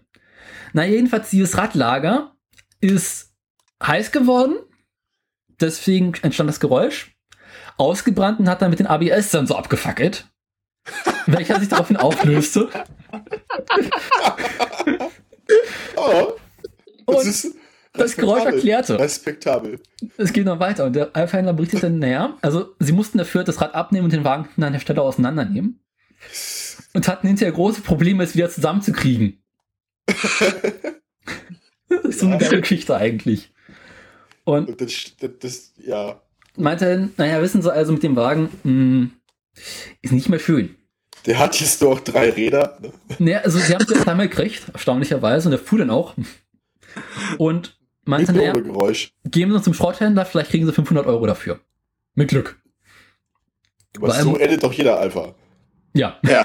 äh, er hatte zu dem Der Trümmer hat vernichtet, nicht mehr da. Nee, nee. Ja. Zu dem Zeitpunkt hatte er 115.000 runter. Eieieiei. Ist nicht viel. Es ist nicht so richtig viel. Nee, aber der, der Mercedes hat sich nach ungefähr 500 so verhalten. Und meine Mutter so auf gar keinen Fall, der Wagen wird verkauft. Und ich möchte für den Wagen mindestens 1500 Euro. Was? Ja. Für so einen Wagen musst du Leuten, dass sie ihn mitnehmen, doch selbst 1500 Euro geben. Also ich habe mir ein bisschen ja. mitgegeben, habe den Wagen schon sauber gemacht, habe ein paar schöne Fotos gemacht, ein bisschen mit dem Farbbilder gespielt, dass es auch ein bisschen schöner aussieht. Photoshop sagt Hallo? Nee, gar nicht mal, nur ein bisschen nachgeholfen. Also alles ganz normal. Und dann irgendwie bei Autoscout hast du nicht gesehen, reingestellt. Ja, also äh, trenne mich leider äh, von meinem heißgeliebten Wagen. ähm, hinten das Radlager ist kaputt, die Bremsen müssten gemacht werden, das Dach ist etwas undicht und hinten ist einmal, äh, am Nummernschild äh, ist eine Lampe kaputt. Aber ich liefere neue Sommerreifen mit dazu und das sind alle Menge, die mir bekannt sind. Denkt sich der Alpha-Sammler auch, perfekt, der fehlt noch. ja. Weißt du, dein Wagen gehört eigentlich in ein Museum für so mit Übersatz, was alles an einem Auto falsch gehen kann. Mit genau, dem wird genau. Das kaputte Radlager, das habe ich auch noch nicht gesehen. Das stelle ich mir ins Wohnzimmer. Das ist. Ja, ja. Das ist eigentlich. Und ich habe dann tatsächlich jemanden gefunden, der den Wagen für 1100 Euro genommen hat. Ernsthaft? Ja. Ach, ja, weil Sommerreifen dabei waren. Der, der, der Mensch ist doch auch. Der, der, der wird auch nie wieder in seinem Leben irgendwem vertrauen. Ja. Also, ich würde sagen, selber schuld. Nee, das ist eigentlich für eine Geschichte. Ähm, er hatte davor irgendwie so ein Fiat Punto und hatte ja plötzlich zwei Kinder und eine Frau und da war natürlich ein Dreitürer Scheiße. Und es musste wieder ein italienisches Dann hat er sich ein Alpha gekauft, um die Frau loszuwerden, damals. nee, ich glaube, ja. der Wagen war sogar für die Frau. und er meinte, naja, er hätte irgendwie einen Schrauber, der das preiswert machen könnte, deswegen würde er den Wagen nehmen. Wie hat er gezahlt? Das würde ich am Ende 1100 Euro. 1100 Euro ist es. Ach du Scheiße. Aber. Äh. Hm? Und. Oh Gott. Nach einer Weile bekam ich von ihm eine Nachricht, ja, also er würde den Wagen gerne zurückgeben. äh, da sind Menge aufgetreten, die irgendwie unschön sind. Zum Beispiel müsste der Zahnriemen mal wieder gewechselt werden. Es stellte sich raus, dass der Zahnriemen nicht bei 80.000, sondern bei 60.000 bereits gewechselt wurde und bereits wieder fällig war, was ich nicht wusste. und äh, wir entschieden uns, ist Privatverkauf, äh, Pech gehabt. War gekauft, wie gesehen, äh, ne, musste den Wagen behalten. Und meine Mutter bekam dann einige Wochen später einen Anruf von einem, von einer Werkstatt in Wuppertal. Ja, Wuppertal. Der Wagen wurde, ja, ja. war aus Berlin, stand in Wuppertal. Äh, ob sie den Wagen dann vielleicht mal abmelden wollen und ummelden möchten. Und meine Mutter so, nö, äh, darum sollten sich der Käufer kümmern. Danach haben wir nie wieder etwas von dem Wagen gehört. Aber Aha. ich stelle mir seitdem eine Frage. Wie zur Hölle kam der Wagen nach Wuppertal? ja, wie hat er es so weit geschafft? Genau. Also, wie, wie, aus eigener Kraft? Ich Wahrscheinlich mit zwei, mit zwei Eseln transportiert worden. Keine Ahnung wie, äh, aber er hat es geschafft. Weißt du, wenn du zwei Esel hast, machst du es wie Mexiko. Dann machst du zwei Esel vorne ran, dann kannst du nach vorne laufen. Ja, vermutlich. Das ist aber schon mal, also Wuppertal ist gar nicht schlecht, also da kann ja, man sich nicht beschweren. so 600 Kilometer oder sowas. Nett. Ja, ja. Naja. Äh, ist ja kein Wunder, dass man den Zahnriemen dann machen muss. Jetzt wissen wir warum. Und fällt mir, ich hatte noch eine schöne Geschichte mit dem Alpha. Ach ja, ähm, bevor ich den Wagen bekam, mh, war der TÜV fällig. Ja, mit, so, mit sowas zum TÜV gehen ist auch mal so ein bisschen peinlich. Nee, nee, so ähnlich, ja. war der Wagen noch mal stornig so ähnlich wie Tripper zum Arzt gehen. Nee, nee. und meine Mutter, also der Wagen stand irgendwie längere Zeit rum und ein TÜV war bereits vor mehreren Monaten abgelaufen, wie es immer so ist. Und meine Mutter hatte auch schon einen TÜV-Termin gemacht. Und am Tag, bevor sie den TÜV-Termin gemacht hat, bekam sie ein Knöllchen, weil der Wagen kein TÜV mehr hatte. das ist schön. Ja. Aber. Ein bisschen früher machen. Ja, nee, weißt du, wenn so ein Wagen Ewigkeiten rumsteht und dann achtest du einfach nicht mehr drauf. Das stimmt. Dann hast du mit deinem eigenen Wagen genug Probleme. Nee, das stimmt. Der, der, der Mercedes hatte auch Zeit seines Lebens irgendwie um die Hälfte der Zeit einen gültigen TÜV, glaube ich. Also, ja, das, also der Mercedes, da kann ich also eine ähnliche Geschichte erzählen. Ja, erzähl mal, das, ähm, du hast der, der, das war ja, das war ein ML 430, wie schon ja. gesagt. Der hatte eine Automatik, Panzer. vier Gänge. Genau, Panzerautomatik, vier Gänge, Automatik. Ja, okay, ähm, modern. Naja, wie gesagt, das Ding kon konzeptioniert irgendwie 1999, 2000, der Zeitraum. Ähm, dafür war es relativ modern. BMW hat bereits in den 90er Jahren schon äh, Fünfgangautomaten verbaut. Ja, das ist schön. Freut mich für BMW. Ich bin gemein. Ja, der, der Mercedes, der war aber auch gebaut für den amerikanischen Markt. Ja. Die hat eigentlich gar nicht geplant, den hier zu verkaufen. Ähm, mein Vater hat ihn, wie gesagt, als Jahreswagen gekauft. Eigentlich nur zu dem Zweck, um eine Yacht über die Alpen nach Kroatien zu ziehen. Mhm. Auch geil. Und, und, für solche Aufgaben war der Wagen wirklich prädestiniert, ja. weil man konnte mit dem Teil im Winter durch die verschneiten Alpen bis in den Skiort fahren und musste zu keinem Zeitpunkt Schneeketten auch nur mit einem Gedanken würdigen. Ja. Ähm, ja, permanenter Allradantrieb, zwei Tonnen schwer, 1,80 hoch, 2,40 Meter breit. Da kann nicht viel schief gehen. Also, mit dem Ding habe ich Autofahren gelernt. Was hast du äh, erzählt? Ja. Und dann, ähm, wurde der, der kam halt auch in die Jahre. So, bei 360.000 ist dann auf der Autobahn der Keilriemen gerissen. So ein Keilriemen meldet sich doch vorher. Das hört man bei einem Auto, das so groß und schwer ist, aber nicht. Mm. Und der ist dann halt gerissen. Das heißt, was fällt weg? Lichtmaschi Lichtmaschine ist erstmal nicht so schlimm. Aber kein Kühlwasser mehr? Solange der Motor noch läuft und so, ja, nee, Kühlung ist ja, ja, geht auch, weil ein Motor, der so groß ist, das, der, der dreht ja auch nicht hoch und erzeugt dabei nicht viel Wärme und so. Der macht ja nicht viel mehr als 200.000 Umdrehungen oder was. Ähm, Hä? Oder drei. Der ja, hat Maximaltriebzahl von 3000? Nein. Ja, keine Ahnung. Der hat einen Leerlauf von 500 Umdrehungen pro Minute gehabt irgendwann. Aber der dreht auch höher. Der ist auch mindestens für 4.000, 5.000. Wenn du willst schon, aber ähm, die Automatik, ich, ich müsste jetzt nachgucken, aber die Automatik hat nie viel mehr gemacht als drei, glaube ich. Okay. Vier. Also da musste man schon den dazu zwingen. Wagen halt. Naja, es ist halt ein Geländewagen, der hm. war halt nur für viel Drehmoment ausgelegt. Ja. Der war halt nicht dafür gedacht, schnell damit zu fahren. Hm. Haben wir auch selten gemacht. Nichts da auch nicht. Die meiste Zeit ist der 80 gefahren oder 100 wegen des, wegen des Anhängers. Hm. Man konnte damit auch 200 fahren, wenn man das wollte, aber das fühlte sich dann schon seltsam an. Ja. Das ist dann mehr wie so ein bisschen, das ist dann ein bisschen mehr wie in der Nähe vom Boden fliegen. Mhm. Ich weiß. Das wirkt dann alles ein bisschen surreal. Ja, jedenfalls riss dann dieser Keilriemen, es fällt weg, Kühlung, das geht erstmal noch für eine Strecke lang. Da, da ist man nicht sofort im kritischen Bereich mit. Aber auch Servolenkung? Genau, da wollte ich gerade auf hinaus. Oh, Klimaanlage, ganz schlimm. Ja, scheiße, die Klimaanlage. Bei einem zwei Tonnen schweren Auto, wenn dir in der Autobahnabfahrt die Servopumpe ausfällt. Oh, scheiße. Ja. Mein Vater hat es dann noch irgendwie 20, 30 Kilometer zur nächsten Mercedes-Werkstatt geschafft Out. und hatte nachher zwei Tage Muskelkater. Erinnert mich ein bisschen an meine Mutter irgendwie beim Umzug. Da waren wir, wir hatten auch, wir hatten so einen riesen, äh, hier, PKW geholt für ähm, von Raum und Winches, also aus Berlin. Und als wir gerade ankommen, Servolenkung läuft aus. In dem Moment, wo es nicht passieren durfte, weil bei mir ist dann so eine Umbiegung vom Bus. Das heißt, der Bus muss so abbiegen wir stehen genau davor. Ja. Ach nee. Und wir haben zwei Busse, große Doppeldeckerbusse zum Aufhalten gebracht. Ey, wirklich, ich stehe da, versuche irgendwas zu machen, denk mir so, scheiße, was mach ich denn jetzt? Und irgendwann sonst versuche die zu beruhigen, denk so, ja fuck, ruft doch irgendjemand mal an, der uns helfen kann. Und dann müssen wir zur Not so mitschieben, ey. Das, das, das war vollkommen blöd. Wir haben, wir haben den Bus für über eine Stunde aufgehalten. Und vor allem so, so eine Langstrecke nachts, das war so richtig, wo ich denke, also wenn jetzt der Busfahrer noch sieht, wer wir sind, ey, die hassen uns ja jetzt schon. Aber eine Keilriemen-Geschichte habe ich auch noch. Weiter hören? Naja, aber damit, damit, damit fing das Ende dieses Autos ja auch erst an. Da gibt's ja, wie gesagt, da gibt's ja, wie gesagt, noch diese besagte Viergangautomatik. Hm. Oder vielleicht waren es auch, nee, es waren vier. Und ähm, die hat, die hat das Problem, dass da ein Sensor drin ist, der Fehlermeldung sammelt. Hm.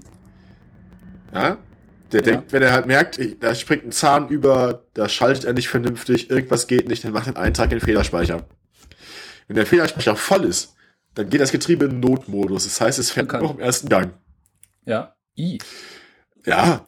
Und das, dadurch, dass der Sensor komplett versifft war, einfach ein besseres Wort fällt mir nicht ein. Das Getriebeöl wurde so selten gewechselt, dass es mehr so eine feste Masse war. Also es war, war mehr so, es war mehr so, so, so puddingartig. Also, Leck. es ist, hat sich halt dann auch so um diesen Sensor rum verkrustet. Und der hat nichts anderes mehr geliefert als Fehlermeldung, weil er halt vom Getriebe nichts mehr gesehen hat. Ja. Außer Dreck. Da ist ein Getriebe, kann ja nicht sein. Weil der Sensor hatte halt die ganze Zeit so die Meldung an den Computer, ja, ich habe hier ist kein Getriebe. Also Getriebe. Ja, welches?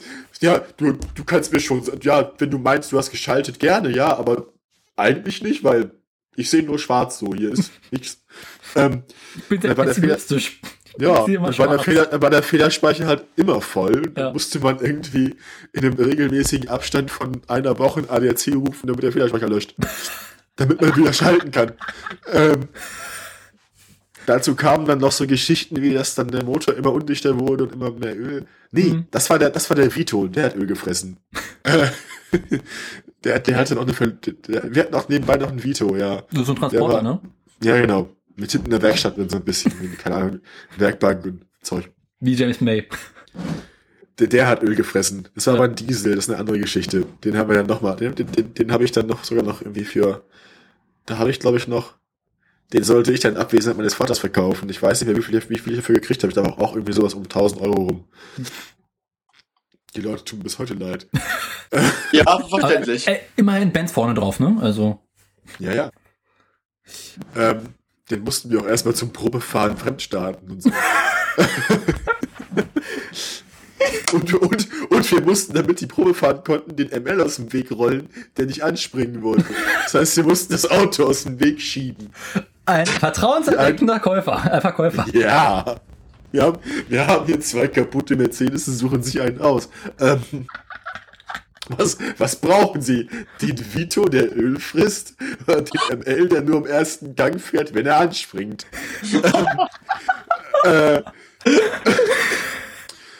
ja, das, das war so das Problem dieses Mercedes. Der, der, dann, dann ging die, das, das, bei dieser Erdgasanlage war von vornherein das Problem, dass immer nur einer von den beiden Druckminderern funktioniert hat. Der war mit seiner Aufgabe dann entsprechend überfordert und ist dann irgendwann eingefroren. Weil, naja, du kannst dir vorstellen, die Aufgabe Druck zu mindern, Thermodynamik, mhm. dabei frisst er halt Wärmeenergie und wird halt kalt. Ja. Und ir irgendwann wird er so kalt, dass der zufriert. Das, und dann, dann kriegst du halt kein Gas mehr in den Motor und dann geht er aus. Äh, ja, das war super. Wir hatten richtig Spaß mit dem Auto und irgendwann haben wir froh, es loszuwerden. Mhm. Verständlich. Und dann hat man das selber mal so einen Abhang mal runterschmeißen, einfach nur aus Protest so. Nee, weg damit. Ja, das hätte ja auch nicht geholfen. Sowas überlebt er ja. Ja, oh, scheiße. Der Panzer. Der, der, der, der kommt so dann zurück. Scheiße, der, nachts, nachts schleicht er sich wieder an dein Bett an und rächt sich dann. Hallöchen. jedenfalls haben wir uns dann, äh, hat, jedenfalls hat der Vater dann auf, kommt zurück und nicht, und nicht dir zu rächen. Genau, genau. Und jedenfalls ist mein, hat mein Vater nach 400, 500 umgestiegen, den neuen. Ja, ja. Das ist aber auch irgendwie ein ziemlicher Abstieg, ne? Nö, nö, das ist, es ist, ähm, Gut, sparsamer, aber. Ist, ist, eine, ist eine ganz andere Anforderung einfach, mhm. ne? Der, der Mercedes war einfach dazu da, ja. wirklich große Dinge über hohe Berge zu ziehen und, weiß ich nicht, andere Autos aus, aus schlammigen Löchern zu reißen und so. Und der Fiat 500 ist einzig und dann dazu gedacht, ein oder zwei Personen von A nach B zu bringen mhm. mit ein bisschen Gepäck. Das weißt ist seine einzige Aufgabe. Auf welcher Plattform der Fiat 500 basiert? Ein Panda. Nee. Normalerweise schon. Nein. Was Ford K. Die teilen sich ist die Plattform mit einem Ford K. Ist das nicht alles das gleiche? Ich dachte, es wäre ursprünglich nee. ein Panda. Nee, Panda ist was anderes. Da ist ein Ford K drunter. Und Fiat hat einfach, äh, die teilen sich die Plattform und Fiat baut einfach bessere Motoren dafür. Na, ich mag den, ich mag den 500 auch. Also er fährt ja, sich angenehm. Das ist ein, ist ein nettes Auto. Ich mag nicht so sehr, weil es ein Fiat ist, aber äh, ansonsten ja.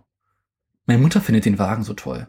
Und er sieht auch einfach besser aus als ein Ford Ka. Das stimmt. Das muss man ihnen lassen. Karosserien bauen können sie ja bis heute. Ja, ja, stimmt. Aber Autos nicht.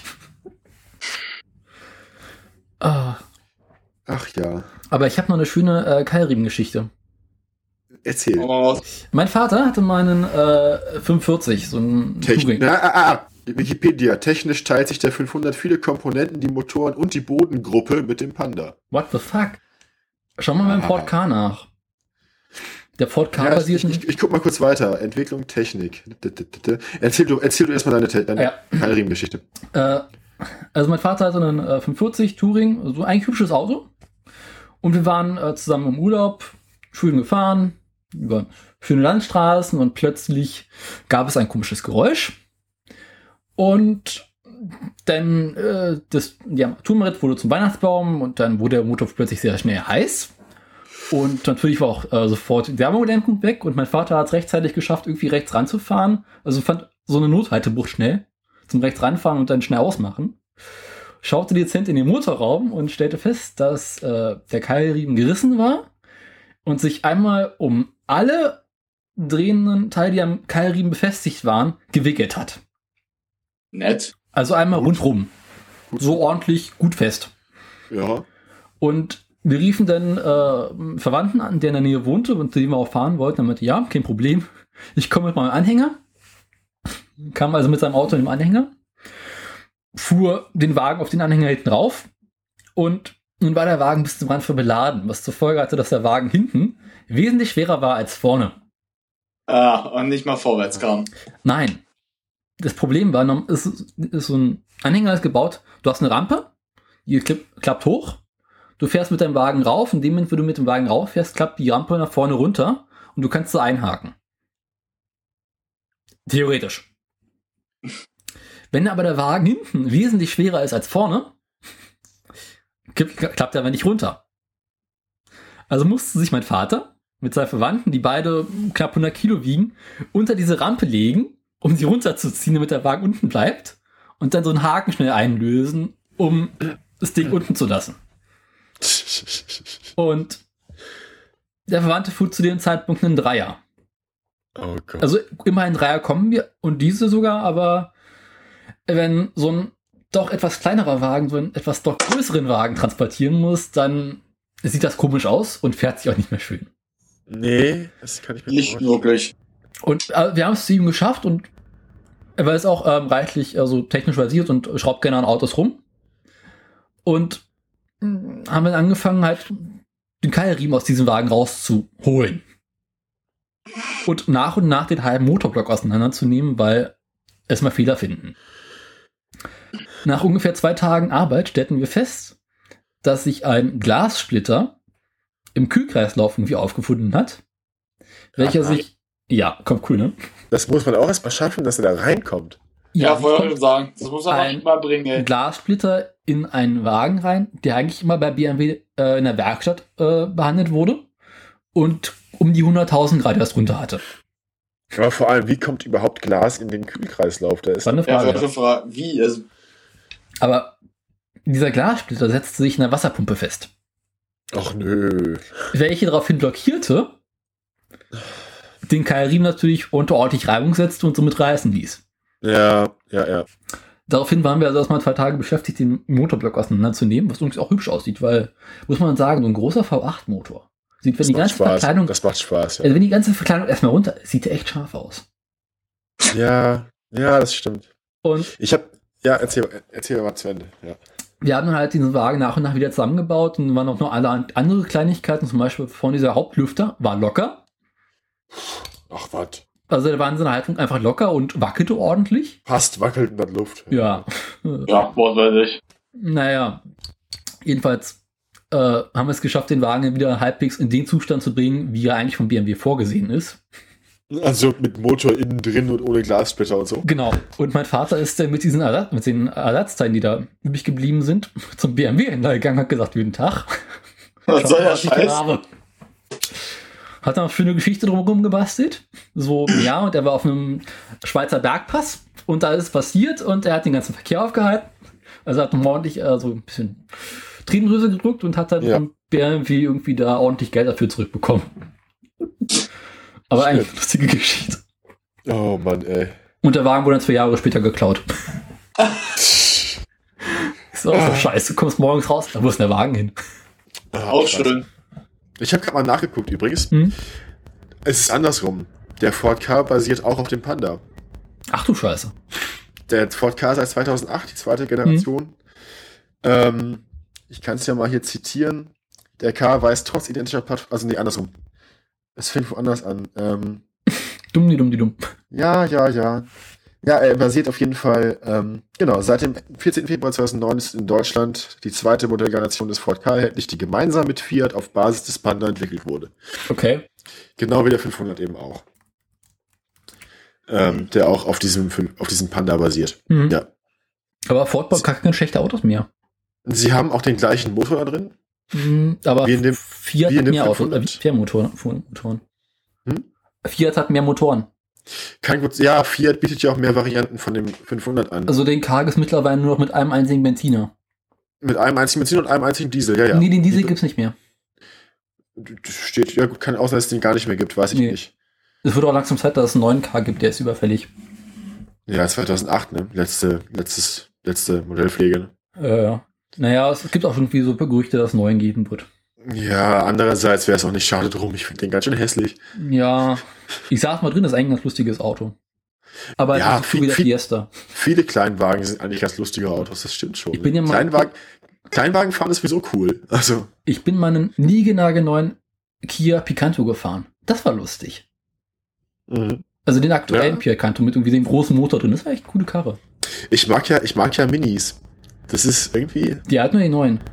Äh, die neuen. Ja, also, ja. Die, die, also eine, eine Bekannte von uns, ähm, auch vom Kartfahren jemand, die hat ein ähm, Mini Cooper S Cabrio. Boah. Das ist voll witzig. Das, das ist total geil. Ja, es ist komplett assi, aber es ist richtig lustig. Der fährt sich richtig gut. Ja. Es sieht natürlich, man sieht damit natürlich auch aus wie ein Assi, mhm. aber es macht schon Spaß, damit zu fahren. Es macht schon Spaß. Ein Kumpel von meinem Vater halt, ist auch irgendwie so ein Fiat. Ist das moderne Äquivalent zu den Golf-Cabrios von früher, klar, ja. aber. ein Kumpel von meinem Vater hat äh, auch so ein Mini-Cabrio. Und mein Vater meint immer, ja, coole Karre. Einziger Haken, er ist dafür zu groß und es ist zu hart gefedert. Naja, wobei zu hart gefedert, das ist ja. halt auch immer ein Argument von alten Leuten. Ne? Mein Vater, weißt ja gut, mein Vater ist etwas älter und der fährt halt immer nur 5er Touring. Mit, ja. Du kriegst von der ganzen Straße überhaupt nicht mit. Ja, wie gesagt, als Kartfahrer, habe ich ja schon mal am Anfang ja. erwähnt, ne? Zu hart gefedert gibt's nicht. Kartfahrer mögen es hart, ja. muss man sozusagen. Es ist halt, man sitzt mit dem Kart auf der Straße und mhm. härter wird's nicht. Ne? Ja, das stört mich auch in meinem Fiesta so, dass er so entsetzlich weich gefedert ist. Ja, das finde ich beim 500 auch ein bisschen schwierig. Der ist mir auch schon fast wieder zu weich. Mhm. Der ist, ähm, der wird auch so in den Kasseler Bergen habe ich mich Berg, also die Berge runter nicht viel mehr getraut als 150, weil irgendwann fängt der an so ein bisschen zu schwanken. Mm, weil ja. er doch einen relativ, hat einen relativ hohen Schwerpunkt für die Breite. Der ist ja nicht besonders breit ja. und nicht besonders lang und hat einen relativ hohen Schwerpunkt für einen Kleinwagen. Und ja. mh, hm, da habe ich mich nicht sicher mitgefühlt. Also man, es fing ja an, so ein bisschen instabil zu werden, dann habe ich bei 150 aufgehört. Hattest du nicht irgendwie mal ein eigenes Auto? Nee. Nee, nee, ich hatte nie ein eigenes Auto. Weil der irgendwann mal so einen Unfall hat, das hast du erzählt. Ja, das war, das war der erste von den 500. Achso. Ähm, der war orange, oranger 500. Einmal bin ich auf der Autobahn eingeschlafen. Okay. Ähm, hab dann leicht die linke Leitplanke touchiert. Ähm, bin in dem Moment sofort wieder aufgewacht, natürlich. Also ich meine, ich bin auch schon mal eingeschlafen, aber nicht so schlimm. Leicht, leicht die Leitplanke touchiert, Tür beschädigt, ähm, Kotflügel vorne, Kotflügel hinten. Mhm das haben wir alles irgendwie überlackiert, überlackiert, ausgebeult und so. Wie beichtet man das seinen Eltern? Ich habe hab meinen Vater angeholt und gesagt, ich, hatte, ich bin, ja, ich habe ihm das so erklärt, wie es war und der war einfach nur froh, dass mir nichts passiert ist, sozusagen. mhm. Ja, äh, hallo Papa, äh, ich habe gerade den Wagen in die Leitschleife gesetzt, weil ich eingeschlafen bin. Ist naja, ein langweiliges Auto. Der ist ja nicht da, äh, der ist ja, ich, äh, ich habe ihn ja nicht in die Leitplanke reingesetzt, ich habe die Leitplanke nur so gestriffen ja. quasi. Ich bin dann lang geschleift so ein bisschen. Mhm. Ich bin ja nicht stehen geblieben, das war ja ich bin ja, ja sofort wieder wach gewesen. Ähm, es war jetzt ja kein, kein wirklicher Unfall. Es war kein wirkliches Stehenbleiben und, weiß ich nicht, Auto zerlegen, sondern leichtes Hängenbleiben ein bisschen. Ähm, jedenfalls alles ausgebeult. Dann ist mein Vater irgendwann damit gefahren. Mhm. Auf dem Weg zur Arbeit beim Pendeln aus irgendeinem Dorf in der Nähe von Göttingen nach Göttingen. An der Ampel stehen geblieben, von hinten kam dann jemand, der das nicht gesehen hat, dass die Ampel rot ist und dass Autos stehen. Und ist dann mit seinem Auto, weiß ich nicht, was das war, voll hinten auf diesen 500 draufgeschüttelt. Der unbedingt ist. Ja, der ist ja sowieso schon relativ kurz, war noch ein Stück kürzer. Totalschaden natürlich. Mhm. Ne? Es stellte sich heraus, der Mann war in, im Stress, weil er war auf dem Weg zur Polizei zu einer Anhörung wegen eines Verkehrsunfalls. ähm, naja.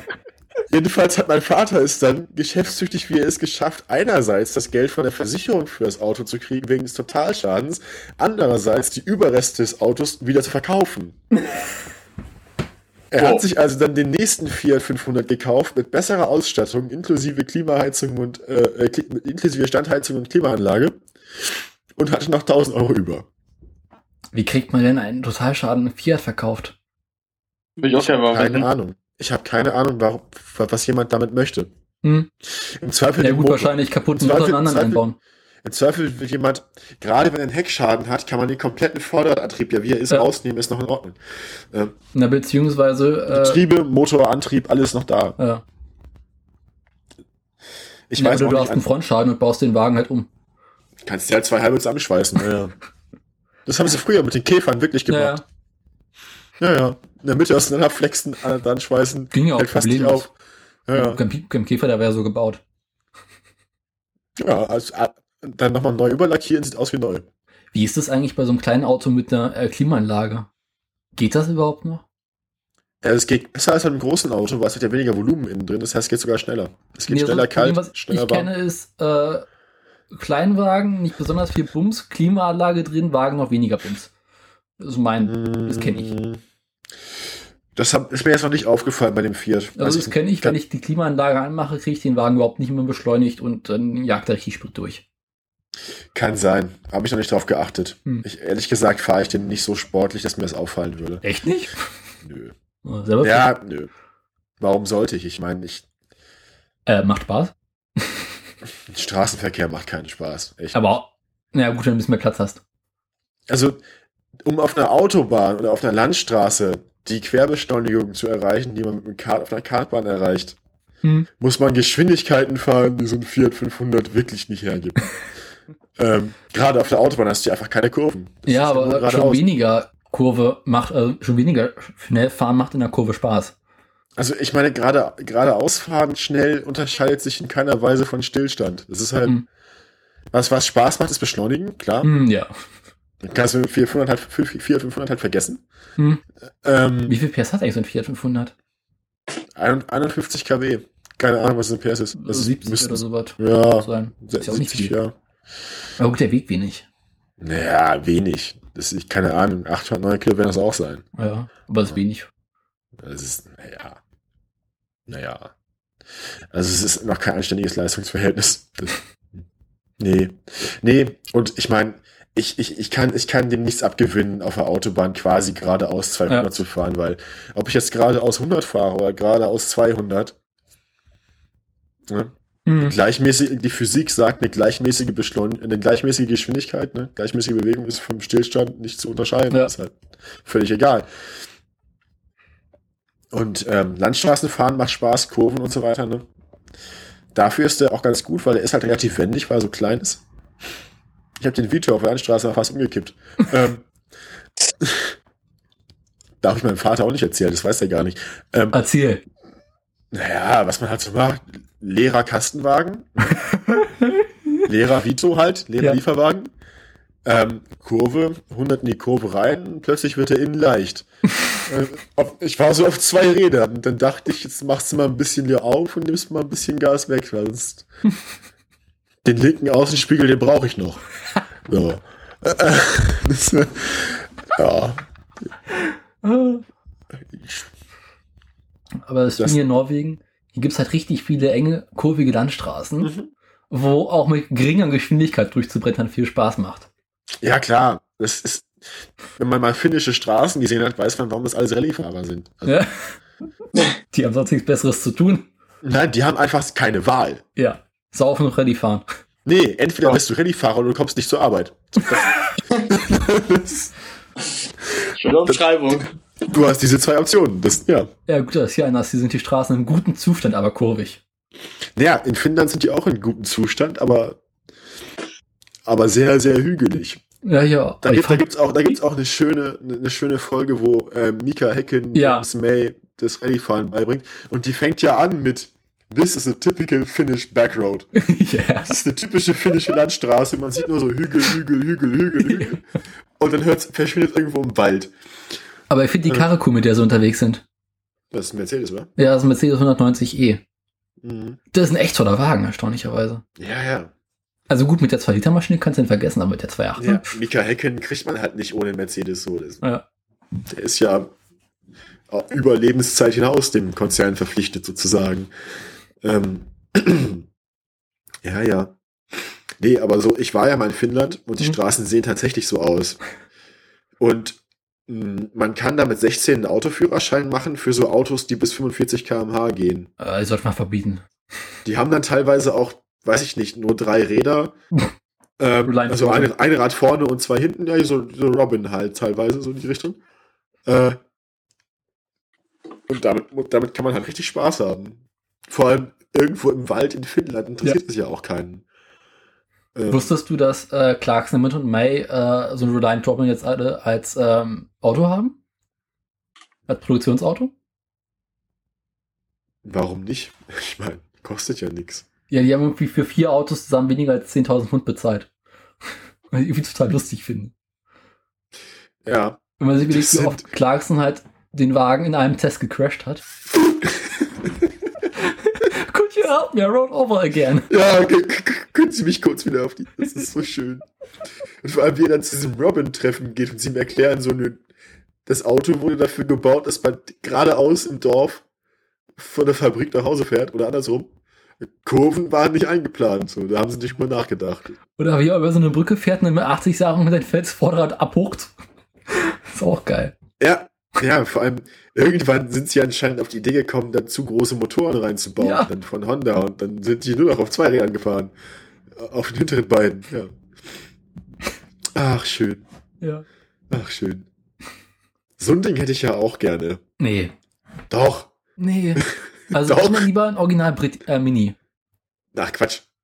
Doch. Also, Robin ist halt wirklich, da hat man nichts mit zu verlieren. Man kann damit niemanden gefährden, weil du kannst damit kein anderes Auto so sehr rammen, dass der andere Fahrer in Gefahr gerät. Ja, stimmt. Aber.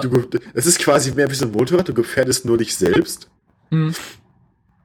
Aber also dann lieber eine BMW ich, ich hätte Spaß daran. Ich hätte Spaß daran. Dann lieber BMW Isetta, die ist besser gebaut. Die hat vorne zwei Räder und hinten eins.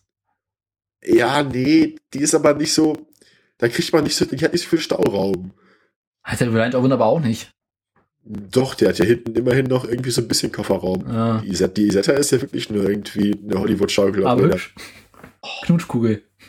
Ja, tatsächlich, ja, ist schön, ein schönes Auto, aber nee.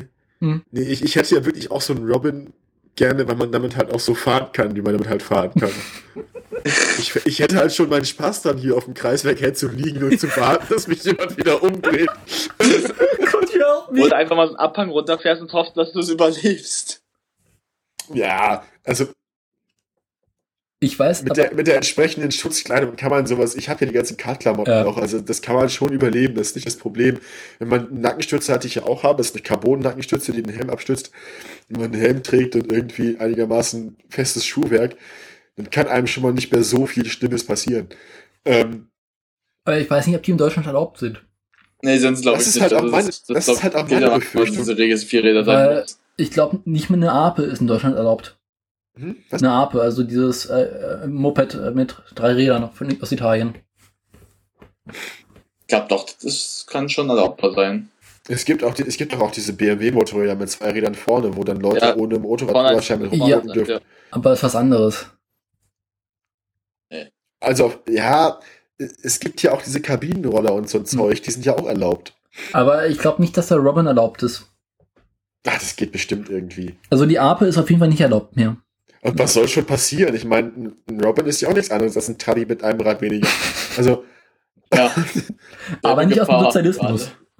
Naja, besteht, besteht aus ungefähr dem gleichen Material. Das ist ja so ähm, hm. Glasfaser. Ne? Ja. Beides. Also, naja, wobei der hm, Tabi besteht ja teilweise mehr so aus Baumwolle mit Kunstharz. Flaschte. Genau, Rennpappe halt. Ne? Flascht und Flascht äh, aus Gabau.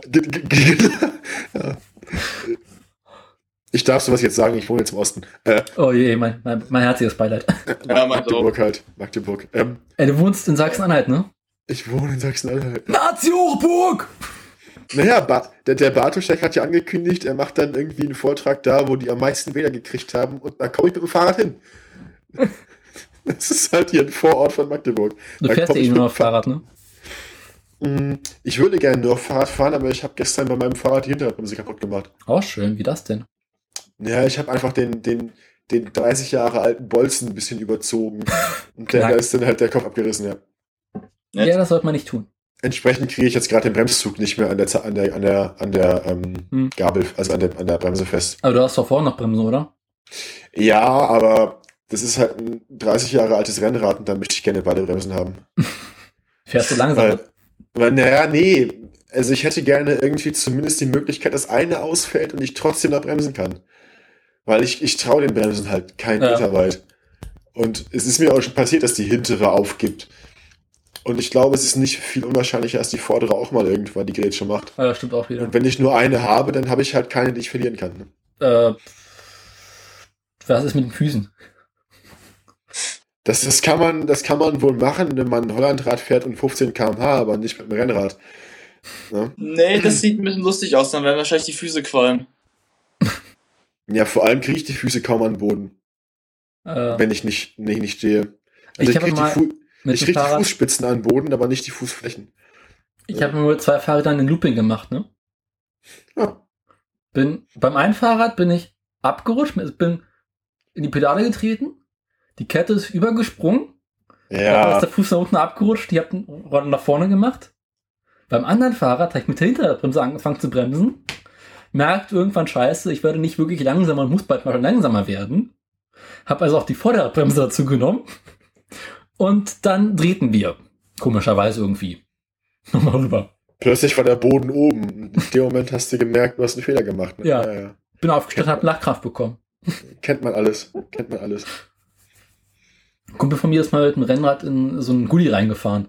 Ah, ja, was meinst du, was meinst du, wie ich mein Knie kaputt gemacht habe? Ich habe davon ja auch gerne getwittert. Ja, ich dachte, das mit irgendwie so einem Autounfall, dass das irgendjemand. Äh naja, ähm, ich bin, ähm, ich musste rechts neben mein Auto fahren, weil es gebremst hat. Hm? Und in dem Moment war da ein Gullideckel, der ungefähr eine Handbreit tiefer unter der Straßendecke war als die Straßendecke. Ja. Wie die Straßen hier halt so sind im Osten. Äh, und dann, wenn man dann plötzlich irgendwie merkt, dass, dass der, der Lenker ist irgendwie hinter mir, ich bin halt mit dem Kopf zuerst in das Auto rein, sozusagen, das ah. neben mir gefahren ist. Ähm, und irgendwie auch auf meinem Knie gelandet. Einen Tag lang im Krankenhaus geblieben wegen der Gehirnerschütterung. Zwei Wochen krankgeschrieben fast drei Wochen wegen des Knies. Und das mhm. ist, ähm, war Anfang Dezember und bis heute, bis heute fängt es immer mal wieder an, spontan weh zu tun. Das. Ja, du berichtest also. das. Ja, ja. Aber ich glaube, das bleibt dein Leben lang, dass du irgendwie immer wieder mal Schmerzen hast. Ach ja. Also, ja, ich meine. Ich würde ich würd halt gern Sport machen können damit, ja. ne? Ich habe. Das ist unangenehm. Mir vor, glaube ich, zehn Jahren oder sowas an einem Vespa Motorroller mit einem Kickstarter mal äh, einen Fuß verstaucht. Nur verstaucht. Mhm. Und es kommt heute noch so ein, zwei Mal im Jahr vor, dass ich genau am Fuß Schmerzen deswegen habe. Ja, ich glaube, die Vespa, die, die Dinger wurden doch aber auch so gebaut, dass die möglichst oft kaputt gehen, die Leute trotzdem losgehen, sich neu kaufen. Nee, nee, das war noch so eine ganz alte. Und äh, das Ding hat halt einen Kickstarter. Und der Kickstarter kann, wenn der Motor in einer bestimmten Position ist, beim Starten einen Rückschlag geben. Ja. Und dieser Rückschlag ja, ja. ist mir halt in mein kleines Füßlein reingedrückt worden. Und äh, hat mir halt den Fußteil verstaucht. Mhm. Und das merken wir heute noch gelegentlich. Deswegen gab es die auch mit Handschaltung, damit man den Fuß nicht unbedingt braucht. Ja, Motorroller ist immer mit Handschaltung. Äh, wenn jetzt nicht Automatik.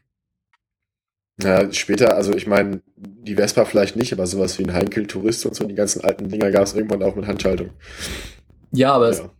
Eigentlich sind sie alle, alle kleinen Motorroller sind mit Handschaltung gebaut worden. Weil am Fußkanten, wie willst du am Fuß schalten? Keine Ahnung, ich bin die Motorroller gefahren. du hast rechts die Fußbremse und links sitzt du einfach auf diesem Stahlblech bei drauf. Bei einem, bei einem Fahrzeug mit zwei Rädern eine Fußbremse zu haben, ist ja schon viel traurig. Äh, naja. Also, du kannst halt nicht nur vorne bremsen. Ja, ja klar. Aber ich meine, ein anständiges Motorrad hat ja auch keine Fußbremse und trotzdem eine Bremse hinten. So. Doch. Motorräder haben eine Fußbremse. Mit dem rechten Fuß bremst du auf dem Motorrad. Ah ja. Ja, stimmt. Ja, aber auch nicht, nicht unbedingt. Also oft genug fährst du ja auch quasi mit den, mit den Füßen die ganze Zeit auf den Rasten sozusagen und ohne, ohne weitere Bedienelemente da unten. Also schalten, klar, musst du damit, aber also, bremsen gleichzeitig. Benutze immer Vorder- und Hinterradbremse gleichzeitig beim Bremsen.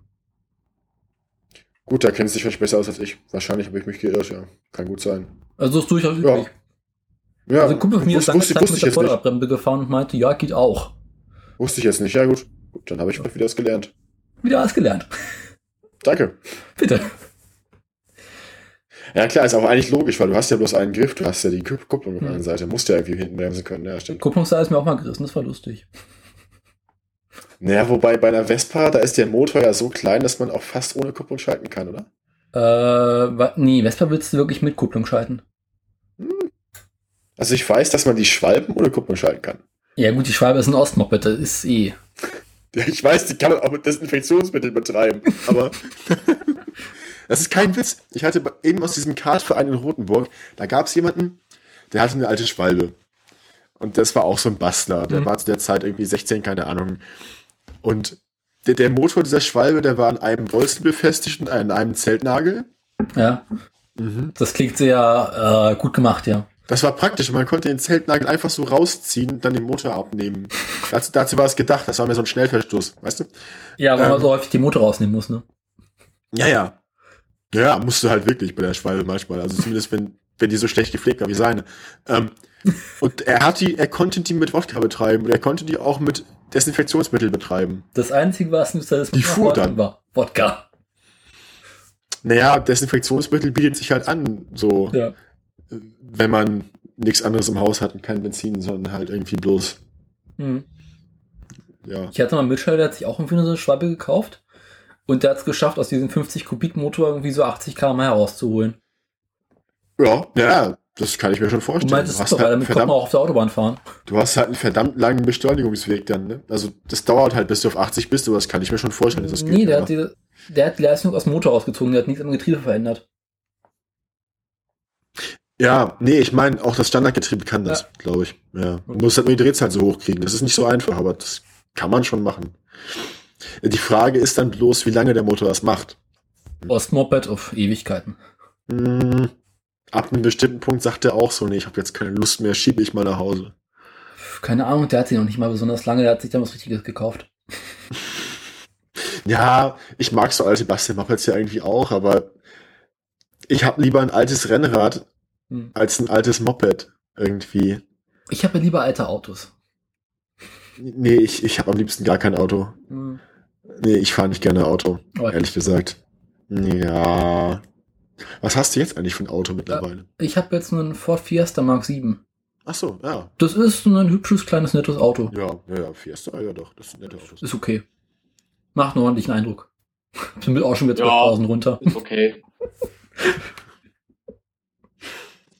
wenn man zum Gebrauch, wenn man es so mal so sieht, wenn du es gerade frisch aus dem, aus dem äh, Lager kommt, noch richtig jung und so alles noch unbenutzt, und dann siehst du da nicht an, denkst du, ja, da sind schon ein paar Welten jetzt untereinander. Aber der ist im erstaunlich guten Zustand. Ja, gut. Mal sehen, was kommt, wenn du wieder zurückkommst. Äh, er ist nur dreckig bisher. Wahrscheinlich fällt er dann so langsam schon auseinander. Ich bin ja neulich äh, Ford Fiesta Diesel gefahren. Ei, ei, ei. Das ist mal ein Scheißerlebnis. Weil, Womit wir wieder bei Top Gear werden, ne? Wieso? Ja, Diesel. Äh, es gibt auch gute Diesel. Aber nicht, der, nicht, nicht bei Top Gear. Oh, die haben irgendwann mal so einen Fünfer-Diesel getestet und waren damit sehr zufrieden. Ja, aber auch nur irgendwie gegen ihren Willen. Also normalerweise haben die keinen nicht freiwilligen Diesel angefasst. Äh, ich weiß es nicht. Also Diesel hätte man ja sogar eine Beleidigung unter denen so. naja. Aber oh. der Fiesta, das Problem Fiesta im Diesel ist, die nehmen einen normalen Fiesta und bauen einen Dieselmotor mit einem Dieselgetriebe ein. Mhm. Und halt keine Scheißisolierung und allen möglichen Scheiß. Uh. Das heißt, die Karre ist laut und rau. Und mit 60 PS einigermaßen gut untermotorisiert. Einigermaßen untermotorisiert ist auch ein schöner Begriff, ja. Ich meine, ich habe 97 PS und ich möchte nicht weniger haben, weil noch weniger macht es Ding wirklich zur Schlaftablette.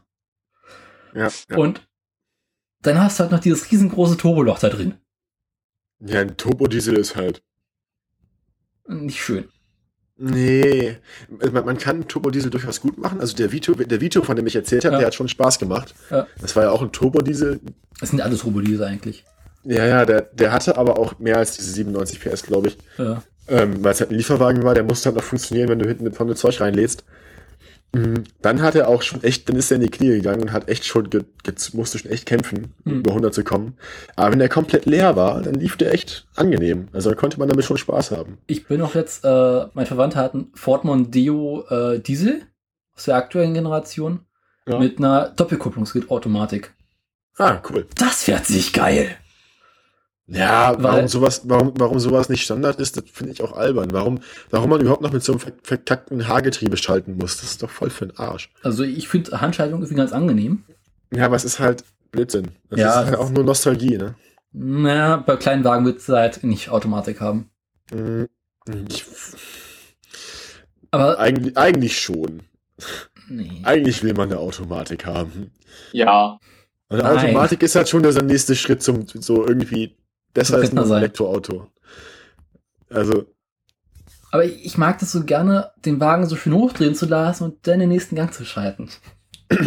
Ja, aber das ist halt komplett ineffizient. Ja. Das hört sich zwar toll an, aber derjenige mit der Automatik, der neben dir einfach nur aufs Gas steigt, wird dich ausbeschleunigen. Mhm. Unter allen Umständen. Also, äh, Fiesta, die äh, Schaltwagen gegen Fiesta Automatik bin ich mir nicht so ganz sicher. Ja, ich meine, ich rede jetzt auch von einer anständigen Automatik. Ja. Ne? Also Klar. Eine Automatik verändert sich ja auch, je nachdem, wie doll du Gas gibst. Ja. Je weniger Gas du gibst, desto früher schaltet er auch hoch und desto hm. langsamer beschleunigt er. Wenn du bei dem, bei dem ML damals Kickdown gemacht hast, also voll aufs Gas gelatscht hm. bist, dann hat er auch im ersten Gang, ist der im ersten Gang von ja. 4 bis, bis 60 hoch oder so? Äh, ich weiß, ich kenne das. Das hat mein Vater mal äh, gemacht mit seinem V8 irgendwie. Es gibt ja bei BMW diese Kickdown und dann noch die Sport, die Sporteinstellung. Mhm. Die ja, Sporteinstellung macht ja nichts anderes, als einen Gang runterzuschalten. Und die mhm. Frage, die sich genau. gestellt hat, was, was passiert eigentlich, wenn ich eh schon im ersten Gang bin und dann Kickdown mache? Ich meine, kann ich nicht weiter runterschalten. Aber das Ergebnis, was da rauskam, war beeindruckend. Ja, ja. Weil sehr plötzlich waren wir sehr schnell. Ja, und das ist halt schon so der nächste Schritt zum Elektroauto. Ne? Das Einzige, was noch besser beschleunigt als sowas, ist halt wirklich ein Elektroauto. Das stimmt. Das macht schon Spaß. Ich hoffe, das, dass ich endlich mein Elektroauto fahren kann. Ja, ich, ich hoffe es auch, dass ich da mal irgendwie in den Genuss komme, aber Weil, das, das, das wäre auch wirklich das Einzige, wo ich mir ein eigenes Auto kaufen würde. Ich, ich werde mir kein eigenes Auto zulegen, bis ich ein Elektroauto mir leisten kann. Das ist ja hier in Norwegen, wie fast jeder fährt Elektroautos. Ja. Oder Hybrid. Das ist eigentlich schon ja. ganz cool. Ich, ich möchte einfach kein, kein, kein Verbrennerauto besitzen. So, das. Was ich geil fände, wäre ein Wasserstoffauto. Ich bin da ganz toll. Also ich finde die Idee, einen Wasserstofftank zu haben, also eine Brennstoffzelle, die Strom für einen Elektromotor produziert. Einfach toll. Ja. Weil du sparst dir diese scheiß Batterien, du kannst das Ding schnell auftanken und hast trotzdem ja. den Spaß eines Elektromotors. Du hast halt weniger Effizienz, du verlierst halt mehr Energie, ne? Nee, eigentlich nicht. Mhm. Du musst den Wasserstoff irgendwie herstellen, das musst ja. du dir überlegen. Aber den Wasserstoff kann man mittlerweile auch sehr effizient herstellen. Und Brennstoffzellen, ja, ich weiß nicht genau, wie Energiebilanz da ist, da müsste ich mir jetzt einlesen, aber also ich, mein, ich weiß nicht. In einem Auto nicht. wesentlich sinnvoller als äh, ein Batterie, batteriebetriebenes Auto. Wird sich halt zeigen, wie weit man die Batterie noch entwickeln kann. Ne? Das macht ja schon erstaunliche Schritte. Und wenn du überlegst, dass du aus so einem Auto mit einer normalen Brennstoffzelle, glaube ich, um Viehbesitzerwein auch schon 600 Kilometer problemlos rausbekommst, ja, ja, Brennstoffzellen ist ja auch vor allem, das ist ja erprobte Technik. Ja. Und also, als kommt ich, Wasserdampf raus. Als ich in der 10. Klasse, ähm, als ich in der 10. Klasse mein Schülerpraktikum äh, in einem, naja, ich habe in Bremen gewohnt und war in einem großen Autowerk, sage ich mal. Ich war auch im Autowerk. Wo warst du? Ja, habe ich ja gerade gesagt, Bremen und da gibt's nur eine große Autofirma. Da, war ich, da hatten sie in der, in, der Lehr-, in der Lehrwerkstatt hatten sie da auch irgendwie schon von, von Lehrlingen oder dualen Studenten ein umgerüstetes, eine umgerüstete Limousine stehen, die sie auf eine Brennstoffzelle umgebaut hatten. Sekunde, hilf mir mal kurz weiter. Welches Autowerk gibt's denn in Bremen? Mercedes-Benz. Ah, okay. Das ist halt, es gibt einen Stadtteil von Bremen, der heißt so, Mercedes-Benz. Ah, okay. Weil das Werk so groß ist. Ich war, äh, Die haben eine eigene Postleitzahl, eigene Buslinien auf dem Gelände. Mhm. Ich war ja bei Mercedes-Benz in Berlin. Ja, auch schön. Wir haben äh, Motoren zerlegt und getestet. Das war cool. Ja, ich war in der Lehrwerkstatt und habe da so von der Metallwerke-Ausbildung ja. den ersten Teil mitgemacht. Das war witzig. Mhm. Das und war auch Werk Werksführung und so und mal mitgenommen in einem Auto, das es eigentlich gar nicht hätte geben dürfen und so. Naja. Das ist bei mir nicht passiert. Mich haben sie in der B-Klasse mitgenommen. nee, es war, ähm, in der Lackierwerkstatt ja. stand, ein, stand ein Erlkönig von einem Sportwagen, der erst im nächsten Jahr erscheinen sollte. Den sollte er eigentlich, den sollte der Werkstattmeister eigentlich ablackieren. Was war es denn? Ich habe kein, ich hab, weiß nicht, wie die Bezeichnungen sind bei Mercedes. Es war, ah. Na, war es dieser SRS oder was jetzt rauskam? Nee, nee, nee. Du kannst ja nachgucken. Ich, das, ich war in der 10. Klasse, das ist jetzt ein paar Jahre her. Sechs, sechs Jahre her. Das muss 2010 gewesen sein. April 2010 was weiß ich, was 2011 erschienen ist, oder Mitte 2010, keine Ahnung. Ich, ich weiß, der SDS kam von der Zeit raus, dieses Sportcoupé. Mhm. Aber ich kenne kann, jetzt. Hm? Kann gut sein. Jedenfalls, der stand da halt so rum. Eigentlich sollte er ihn ablackieren, aber irgendwie hatte der gar keine Lust zu. Und ist damit auf dem Werksgelände rumgefahren. Auch cool. Hat mal Praktikanten mitgenommen. Ich weiß gar nicht, ob ich das erzählen darf, weil ich habe da damals auch ja eine äh, Schweigeerklärung unterschrieben und so, ne? Ähm, das Jahre her. Das verjährt. Vor allem ist das Auto mittlerweile ja auch nun bekannt. Ne? Ja. Ist ja kein Geheimnis mehr. Außerdem hast du nicht gesagt, welches Auto es ist. Ich erinnere mich einfach echt nicht. Also, ja, war aber schön, hat Spaß gemacht. Ja, wir haben äh, Turbomotoren durchglühen lassen. Oh ja. Was sehr cool aussieht, wenn du irgendwie so ein, ich glaube V6 war das, und da hast du in der Mitte einfach diesen rot leuchtenden Punkt. Ja. Ja, ich meine, das ist ja auch das Schöne äh, an der alten, an, an, an da, daran, dass jetzt, seit es wieder Turbos in der Formel 1 gibt, brennen wieder Autos. Ähm, hm? es, es war letztens irgendwann Kimi Raikön hält zu einem Boxenstopp an und plötzlich brennt es oben aus dem Luftansaugschacht. Kommt dann erstmal nicht so gut. Wollen wir jetzt ja. eigentlich noch über Formel 1 reden oder nicht? Können wir gerne machen. Wir sind ja jetzt schon, naja, drei Stunden dabei. Noch nicht so lange. Weil ich habe vor einer Weile einen Look gesehen über äh, die ersten Turbomotoren der Formel 1. Oh ja. 84. Das, da gibt es auf YouTube so eine relativ coole Doku. Ja, ich auch. Ja, die kenne ich auch, ja. Das war, das waren noch Zeiten damals. Ja, ja. Wie sie den ersten Turbomotor erstmal zerschießen. Natürlich, das war ja der einzige Sinn und Zweck von den Dingern. Das waren ja Einwegmotoren. Nee, also, es gibt, äh, in der Doku geht es doch darum, dass sie äh, anfangen sollen, Turbomotoren zu bauen. Mhm. Und dann bauen sie einen Turbomotor, den sie halt auf dem Prüfstand erstmal testen und ganz plötzlich bei überhaupt keiner Last äh, fliegt ihnen der Motorblock in die Ohren und sind dann dabei beschäftigt herauszufinden, wie das Ding, warum der Motor um die Ohren geflogen ist. Ja. Ja, heutzutage die Turbos. Das, das Problem ist ja einfach, wenn so ein Auto spontan anhält plötzlich und die Kühlung vom Turbo weg ist. Ja. Dann äh, wird der ganz schön warm plötzlich. Mhm. Das war damals noch viel schlimmer. Da haben sie ja ähm, noch Qualifying-Motoren gehabt und Qualifying-Turbos.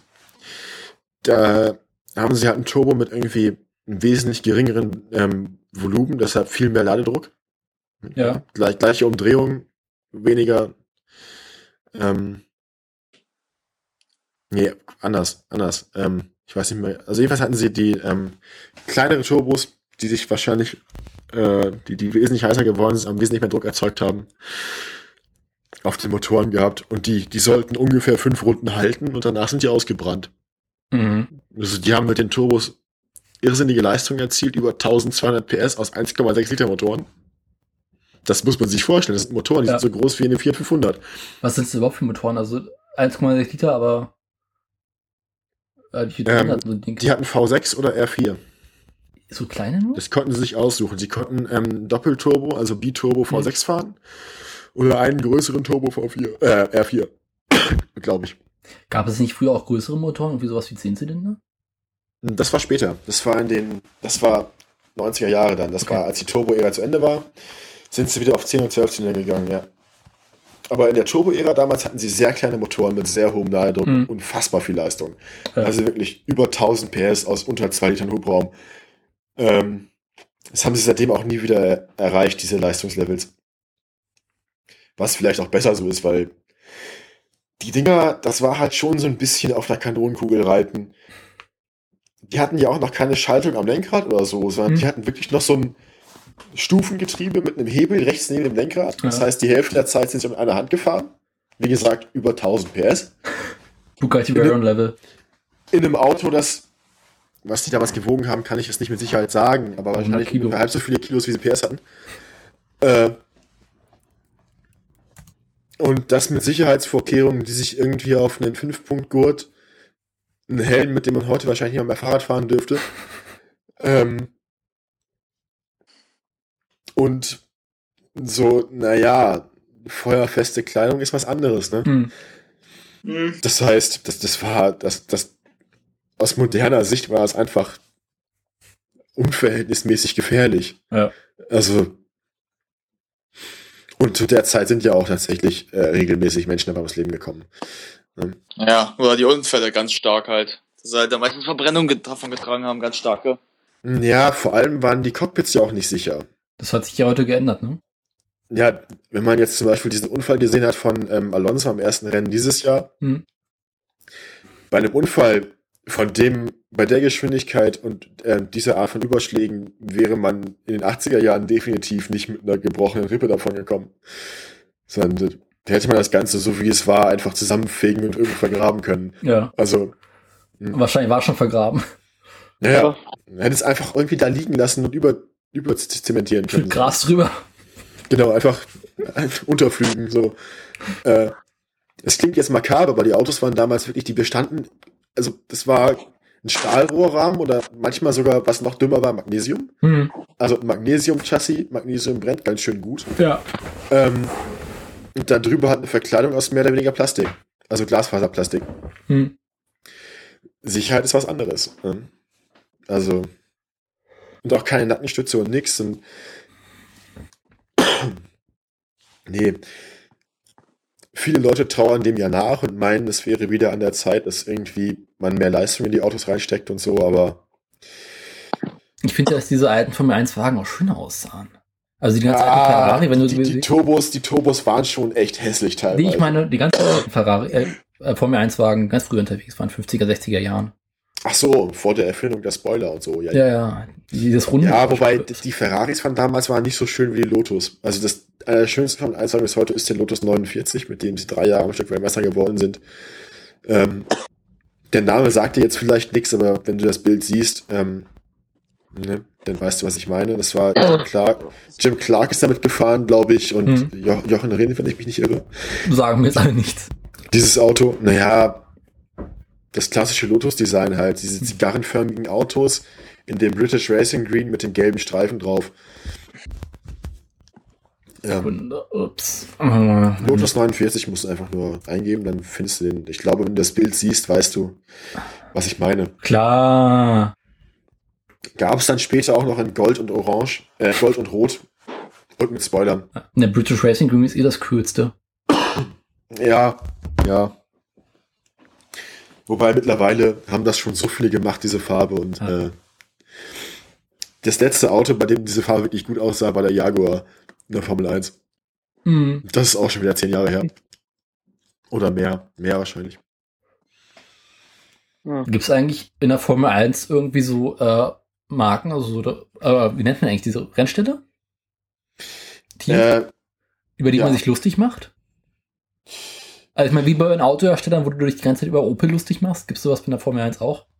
Mm, gab's, also es, es, ist, es ist schwierig, weil es ist, ja an, es ist ja an sich schon eine Leistung, überhaupt ein Auto zu bauen, das damit fahren darf. Klar.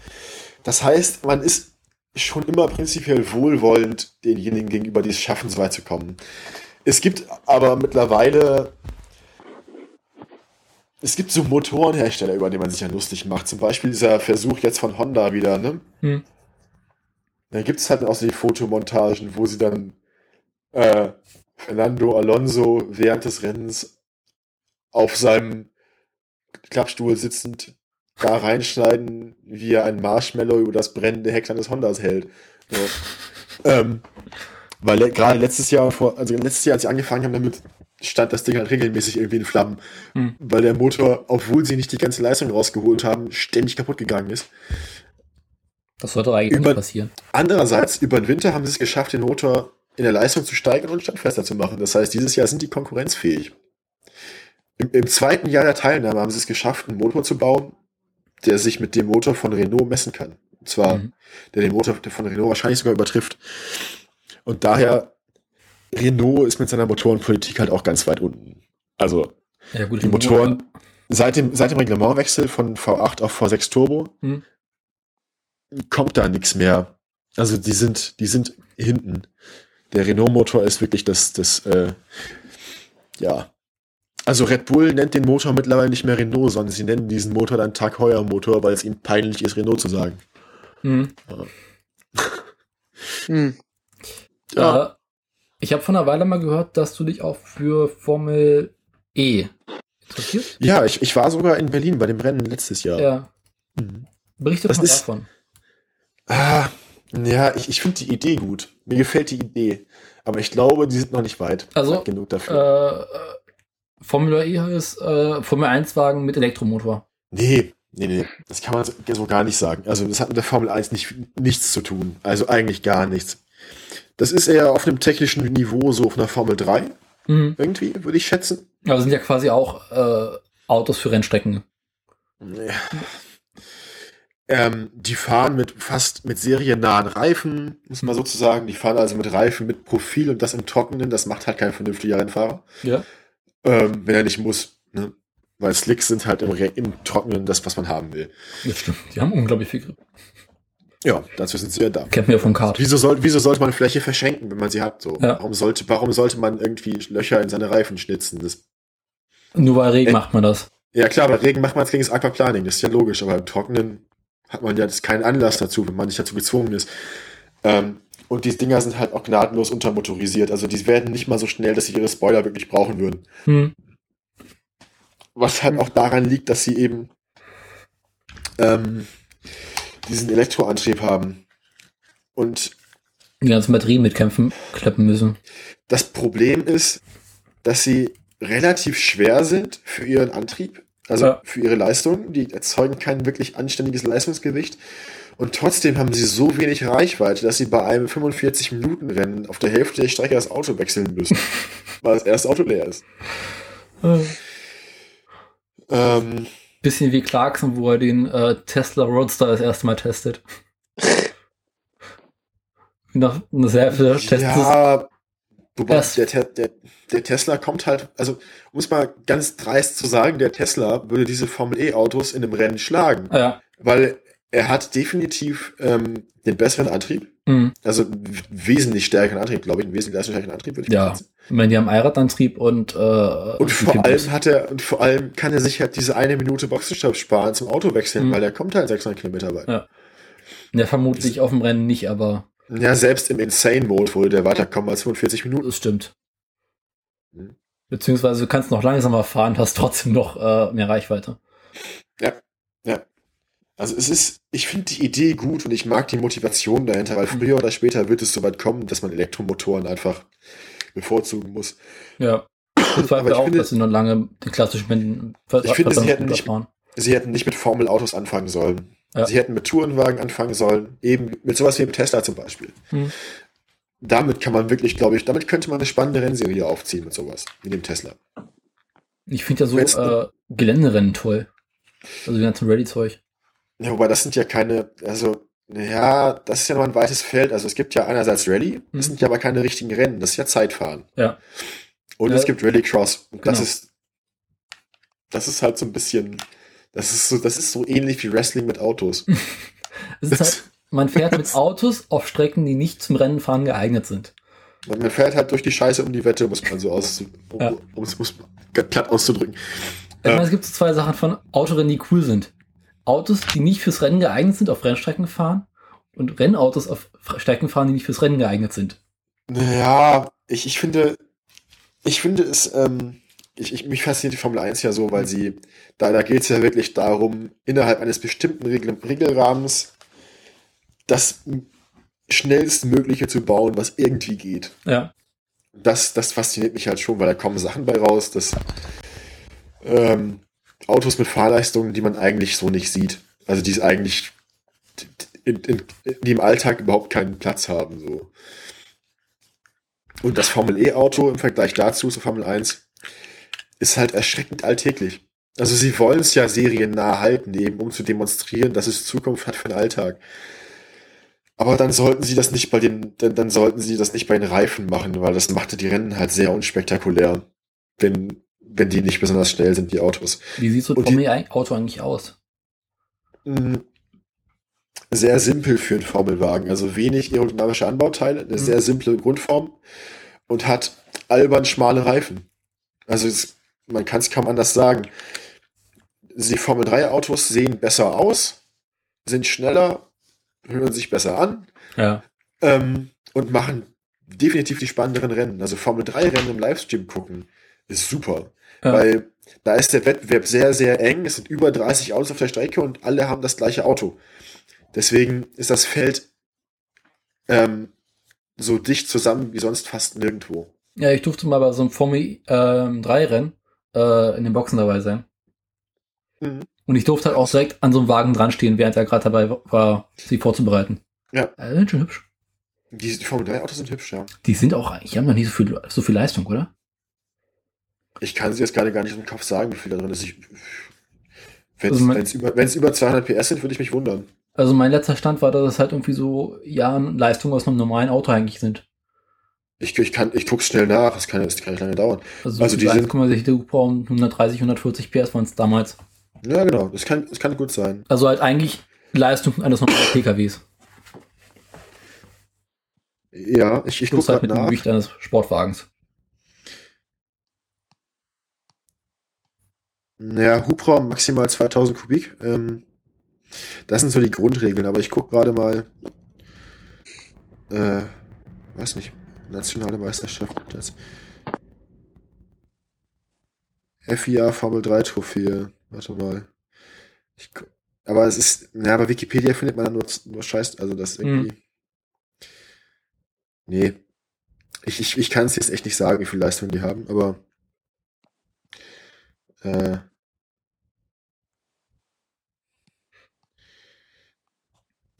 das ist. Es ist nicht viel mehr als ein Serienauto. Ich glaube, es sind ja sogar seriennahe Motoren, die hier drin sind. Halt zwei Liter, ja. vier Zylinder wahrscheinlich. Oder? Das klingt für mich wie ein normaler Motor aus einem kleinen Wagen. Oder? Ähm, ja, na gut, aus einem, kleinen Wagen hat man selten über 100 PS, ne? Naja. Also ich meine, auch jeder Golf hat mittlerweile mehr als 100 PS. Ja. Aber die machen auch, die machen auch mehr, mehr Drehzahl aus den Motoren. Ja, also. Und ich, ich glaube, ich glaube, die sind noch bis heute Turbo geladen, die Motoren. Hm. In der Formel 3. Ist auch also die, fahren, die, die, fahren da schon mit Turbomotoren, die hören sich auch ganz nett an. Und es ist halt auch eine relativ einfache Serie. Also die sind auch, ähm, auch relativ einfach Aerodynamik, so ähnlich wie bei Formel E. Aber insgesamt wirkt so ein Formel E-Auto einfach sehr plump und unsportlich und eckig und irgendwie mhm. unausgereift. Also es wirkt irgendwie, ah, es sieht mir aus wie ein, weiß ich nicht wie aus einem, wie aus einem Videospiel mit zu wenig Polygonen ausgebrochen. So. okay, das kann man gut vergleichen. Und, und dann so schmale Reifen, die seriennah sind und irgendwie fast ein ganzes Jahr halten und so. Das widerspricht einfach der, dem Anspruch, den man als Rennfahrer so hat, möglichst schnell zu sein, weil klar, kann man mit all die gleichen Reifen fahren, hat man wieder einen fairen Wettbewerb, aber es ist einfach unspektakulär. Mhm. Es sieht irgendwie ziemlich futuristisch aus. Diese Formel ja, Autos. Das, das ist, so das, ist, das ist positiv ausgedrückt, ja. Das ist positiv platt. ausgedrückt. Hm. Aber oh, nee.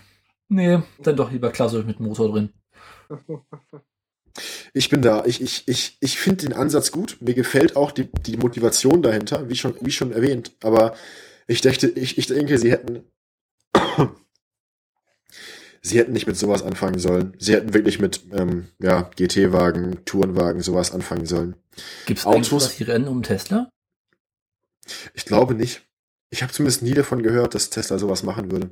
Es würde mich wundern, aber es wäre cool. Naja, ich, ich denke, sie könnten. Das Problem sind da halt auch wieder die Ladezeiten. Ne? Mhm. So eine Meisterschaft mit Tesla-Autos, wo sie zwei Stunden Rennen fahren, nur ein Stunden Rennen, das würde durchaus funktionieren, denke ich, weil wenn die im, im normalen Straßenmodus 600 Kilometer weit kommen, dann schaffen die 150 Kilometer in dem anständigen, spektakulären ja. Modus auch. Stimmt auch. Also ich ja, glaube. Aber, ich glaube bestimmt, dass sich äh, Tesla das schon mal gedacht hat, also sowas im Hinterkopf hat und auch die. Ja, das Problem ist einfach. Das wäre eine interessante Sache, das muss man mal sagen. Es wäre interessant mal anzusehen. Das Problem ist einfach, dass sie. Es ist, glaube ich, schwierig von so einem Auto eine, ähm, eine Motorsportversion zu bauen. Weil da ist nicht viel zu verändern. Außer mm, Teile Doch, doch, doch, doch, klar. Ja, nee, ein Motorsportauto ist komplett anders aufgebaut als ein Straßenwagen. Ein Straßenwagen eine selbsttragende Karosserie. Hm. Das heißt, man hat ähm, quasi die Türbögen, mh, hm, den Unterboden, wo die ja. Antriebsfeld durchläuft, das ist alles ein Teil und ist auch die Karosserie im selben Moment. Da kommen die Türen noch dran, Kotflügel, ähm, Stoßstangen und dann hast du ein vollständiges Auto. Ein Motorsportauto ist normalerweise aus einem Chassis aufgebaut, einem Monocoque-Chassis, mhm. also der Fahrerzelle, in der der Fahrer drin ist. Und der Antriebstrakt vorne und hinten und die komplette Karosserie außenrum ist eigentlich nur daran angebaut. Mhm. Eben aus Sicherheitsgründen, dass in dem Unfall, in dem Fall eines Unfalls löst sich das Auto komplett in seine Bestandteile auf und der Fahrer bleibt so mit seinem Sitz in der Fahrgastzelle übrig und verletzt ja. sich möglichst nicht, während der Rest sich halt verteilt. auflöst. Ja. Sehr eindrucksvoll zu sehen bei, ähm, bei Unfällen von ähm, Le Mans P1-Prototypen, also hm. LMP1. Da bleibt halt echt nichts über, außer dem Fahrer in so einer kleinen Nussschale, aber dem passiert nichts. Hm. Das heißt, grundsätzlich ist das Konzept von ähm, Motorsportauto zu Straßenauto vollkommen unterschiedlich. Äh, aber ich meine, Tesla wird jetzt nicht anfangen, äh, ein Auto, also das Modell S nehmen und daraus eine Motorsportversion machen. Können sie ja auch nicht, weil es gibt halt keine Motorsportklasse, in der es erlaubt ist. Ich meine, selbst wenn sie ihre eigene Klasse daraus machen würden. Ja, du, das könnten sie machen. Und daran, würde sie daran hindert sie nichts. Wenn sie das machen, dann können sie auch schlicht und einfach die Autos so nehmen, wie sie sind. Genau. Die Frage ja, ist, äh, wie könnte Tesla davon profitieren, weil die machen genug Werbung für sich selbst, als dass sie da. Ja, ja, ja. Also ich glaube nicht, dass es nötig ist. Also sie, sie. Ich glaube, es ist auch gar nicht, es ist auch gar nicht ihr Anspruch. Vermutlich also sind Tesla-Modelle überhaupt nicht dafür geeignet, stundenlang Vollgas zu fahren. Naja, man muss ja nicht stundenlange Rennen fahren. Ich meine auch, oder eineinhalb Stunden oder zwei Stunden. Ich weiß einfach nicht, ob die Teslas wirklich darauf ausgelegt sind, lange Zeit unter harten Bedingungen zu fahren. Ja, vor allem, das lange Zeit Vollgas fahren ist ja nicht das Problem, das ist immer wieder beschleunigen und abbremsen. Ja. Das, das ist ja das, was am Motorsport wirklich belastend ist. Lange Zeit Vollgas fahren auf der Autobahn. Ist kein Problem. Kannst du mit jedem Auto im Prinzip. Ja. Das ist halt nur ein Ende. Aber was einem wirklich dann irgendwann, ähm, was einem wirklich dann irgendwann auf die, auf die Haltbarkeit geht, ist das ähm, immer wieder beschleunigen mhm. mit, mit quasi Vollgas, immer wieder vollbremsen, immer wieder beschleunigen und vollbremsen. Schalten unter Last auch, oder? Schalten bei hohen Drehzahlen, ja, klar. Wobei das mit dem Tesla ja wegfällt. Ähm, mhm. ja. Ich glaube, allein dieses Bremssystem vom Tesla mit dem Energierückgewinnungssystem, dass man ja eigentlich im normalen Betrieb nicht wirklich bremst, sondern nur vom Gas geht, das Auto wird langsamer und bremst nur über den Generator. Ja. Ähm, dass diese Energierückgewinnung fällt halt im Motorsport komplett weg, weil man immer so spät bremst wie möglich und dann benutzt man halt die physischen Bremsen. Mhm. Zumindest teilweise ja. benutzt man die. In der Formel 1 ist es mittlerweile ja so, dass sie die Hinterachse nur über einen Generator bremsen, also nur über einen Elektromotor bremsen. Okay. Und die Vorderachse über normale Bremsen. Warum das? Mhm. Energierückgewinnung. Die, das sind ja mittlerweile Vollhybrid-Autos, die Formel 1-Autos, die modernen. Okay, also das kein ja reiner Motor mehr, sondern äh, Elektromotor mit dazu. Naja, also das mittlerweile fahren sie, sie haben angefangen mit einem Energierückgewinnungssystem, wo sie mit einem Motor bremsen durften und ein bisschen fahren. Da durften sie pro Runde irgendwie 10 Sekunden den Elektromotor einsetzen. Der mhm. hatte damals 60 PS. Mittlerweile sind sie soweit, dass der eingebaute Elektromotor über 160 PS hat und jede Runde fast die Hälfte der Zeit läuft. Also quasi auf einem Le Level wie einem McLaren P1. Wahrscheinlich drüber. Ziemlich sicher über dem Level. Weil die Sachen, die in den P1 eingebaut werden, werden in der Formel 1 entwickelt. Mhm. Und wenn sie dann irgendwann rock solid sind, dann kommen sie in den Straßenverkehr und nicht Aber andersrum. Es ist ja quasi dasselbe Prinzip. Das ist das. Ja. Du hast einen Benzinmotor, der zusammen mit einem ziemlich starken Elektromotor arbeitet. Ja. Und der Elektromotor übernimmt die Punkte, wo der Benzinmotor nicht effizient ist. Genau. Und da sie jetzt Turbomotoren haben, hm. füllen sie mit dem Elektromotor das Turboloch. Ja. Also alles unterhalb der Turboleistung füllen sie mit dem Elektromotor auf. Sobald der Turbo einsetzt, ist der Elektromotor kann der sich halt ausruhen sozusagen, um es dann platt auszudrücken. Dann haben sie ein Hitzerückgewinnungssystem. Das mhm. heißt, sie können aus der Hitze, die der Turbolader erzeugt, wieder Strom machen, ja. um den Akku zu laden. Ja. Mm.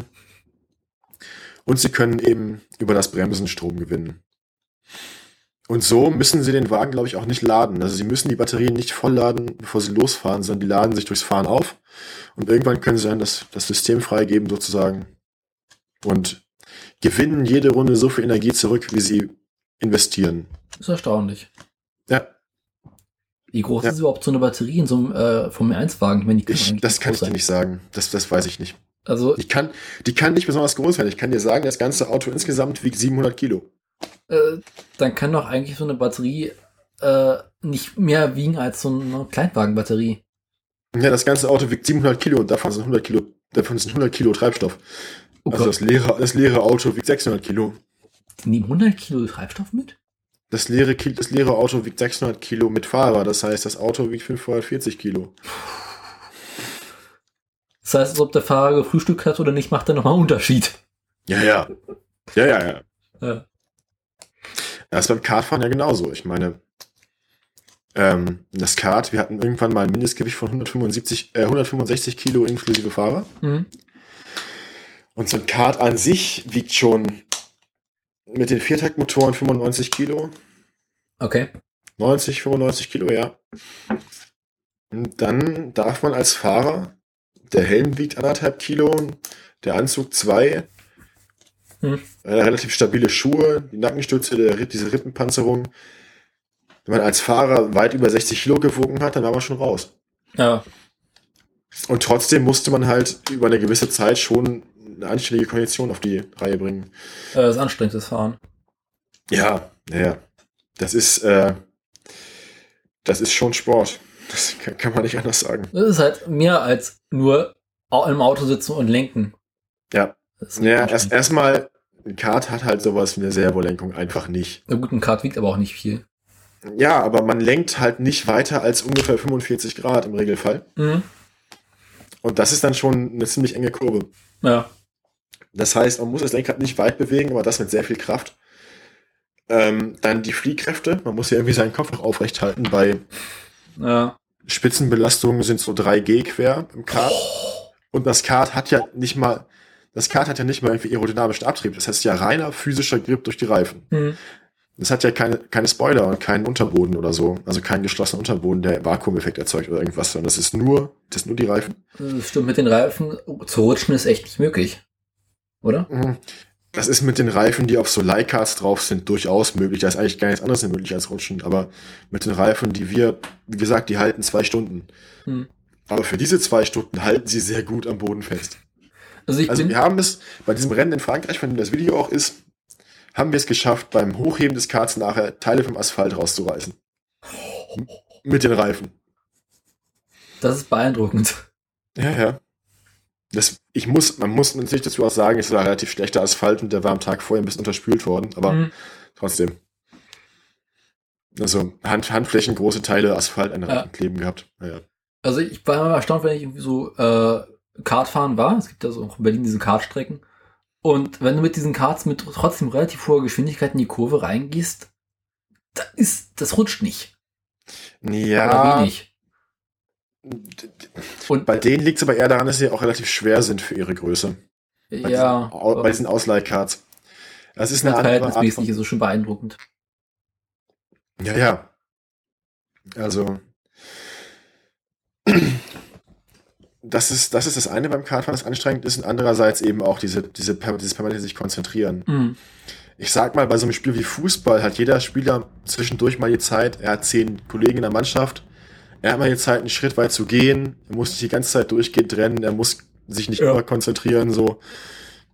Im Zweifelsfall wird er irgendwann ausgewechselt.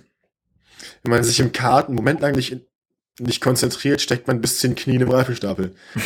das stimmt. Um es mal so zu sagen. Ja. Man hat zwischendurch ein paar gerade Strecken, auf denen man vielleicht mal irgendwie ein bisschen den Kopf freikriegen kann. Aber ich sag mal, eine Runde dauert irgendwas zwischen 36 und 50 Sekunden. Mhm. Wie viele Runden hat man? Ähm, also bei uns ging es immer nach Zeit. Das heißt, 20 Minuten, Viertelstunde oder 20 Minuten waren Rennen. Kannst du ja ausrechnen, wenn man 36 Sekunden pro Runde hat, 20 Minuten. Hm. Ja, 40 Runden? Ja, ich, ungefähr. Oder? Ja, nicht ganz 40. Ähm, 35, 32, 35. Ja, so. überschlagen gerechnet. Ja. Ähm, und eine von diesen Runden hatte 13 Kurven. Out. Und das wird auf Dauer schon anstrengend. Wenn man davon ausgeht, dass man in jeder von diesen Kurven genau so schnell fährt, dass man das Lenkrad gerade noch festhalten kann. Ja. Ähm. Wo du gerade äh, mit, äh, mit so einem knien Reifenstapel steckst, äh, wie sieht es eigentlich im Kartsport bei Unfällen aus? Im Kartsport? Naja, ich sag mal so, es ist, es ist, ist ja auch so ein Thema, über das ich mich letztens auf Twitter ein bisschen ausgelassen habe. Ähm, es, es sieht gefährlich aus. Mhm. Klar. Und Unfälle sehen oft auch sehr gewalttätig aus. Also im Englischen sagt man violent. Es sieht, es sieht ja. fies aus, ein Unfall.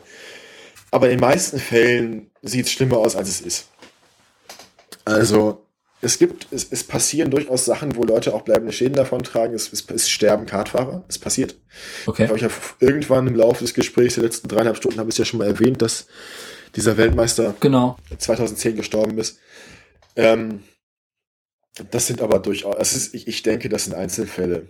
Mittlerweile, gerade in den letzten 10, 12 Jahren, hat sich viel getan an der Sicherheitstechnik eben, dass es einen Heckauffahrschutz gibt, dass man also quasi nicht mehr über das Hinterrad eines anderen Fahrers aufsteigen kann. Diese ganzen Sicherheitsanbauteile außenrum, die Plastikabweiser, ähm, dann, es hat sich mittlerweile durchaus rumgesprochen, dass man vielleicht eine Nackenstütze tragen sollte. Mhm. Dass der schwere Helm nicht nur vom Hals gehalten wird, sondern sich einfach abstützen kann, wenn er überdehnt wird. Und damit sind die größten Gefahrenquellen halt schon mal eliminiert, nämlich dass man mit dem Kart bei hohen Geschwindigkeiten abhebt, aus dem Kart rausfällt und unterm Kart landet. Was das ist eigentlich für ganz normale Unfälle, die halt regelmäßig passieren? Das, was regelmäßig passiert, sind so ähm, der klassische Abflug halt. Also entweder Bremsversagen, dann in Anbremszonen mit einem anderen Fahrer kollidieren und dann aus, dem, aus der Strecke runterfliegen. Ähm, oder in der Kurve die Kontrolle verlieren oder ein technischer Defekt in der Kurve. Mhm. Was öfter mal passiert, sind brechende Hinterachsen, weil das, die Hinterachse trägt ja die, fast die ganze Querbeschleunigungsbelastung. Das Vorderrad ist ja ein bisschen schmaler. Ja. Ist aber auch nur ein 50 mm Stahlrohr mit irgendwie zweieinhalb Millimeter Wandstärke. Das ist echt nicht viel. Und, der, die, und das die hat ja auch die Aufgabe, sich zu biegen. Die muss sie ja, die muss ja weich sein, ein bisschen. Mhm. Ähm, ist auch ein Abstimmungsfaktor beim Kart, was für, was für einen Härtegrad Hinterachse man einbaut. Also man wechselt je nach Wetterlage die Hinterachse. Machen wir. Okay. Und je nach Streckenlage. Mhm. Und irgendwann reißen die halt, das passiert. Sowas passiert, solche Unfälle. Und dann landet man halt irgendwo entweder reitet man nur aus und landet irgendwo im Kiesbett oder im Rasen oder man schlägt halt wirklich in so einen Reifenstapel ein. Da hat man dann, da gibt's dann drei mögliche Szenarien. Erstmal rückwärts. Ist ja. ein bisschen unangenehm. Aber man sieht nicht, was passiert. rückwärts ist unangenehm, weil der Kopf nach hinten überstreckt wird. Ne?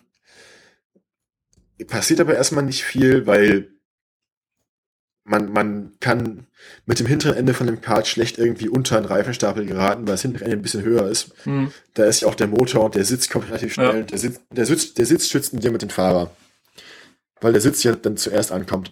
Dann gibt's seitwärts, das ist sehr unangenehm, wenn man mit den Rippen dann in dem Moment in den Sitz reingedrückt wird. Mhm.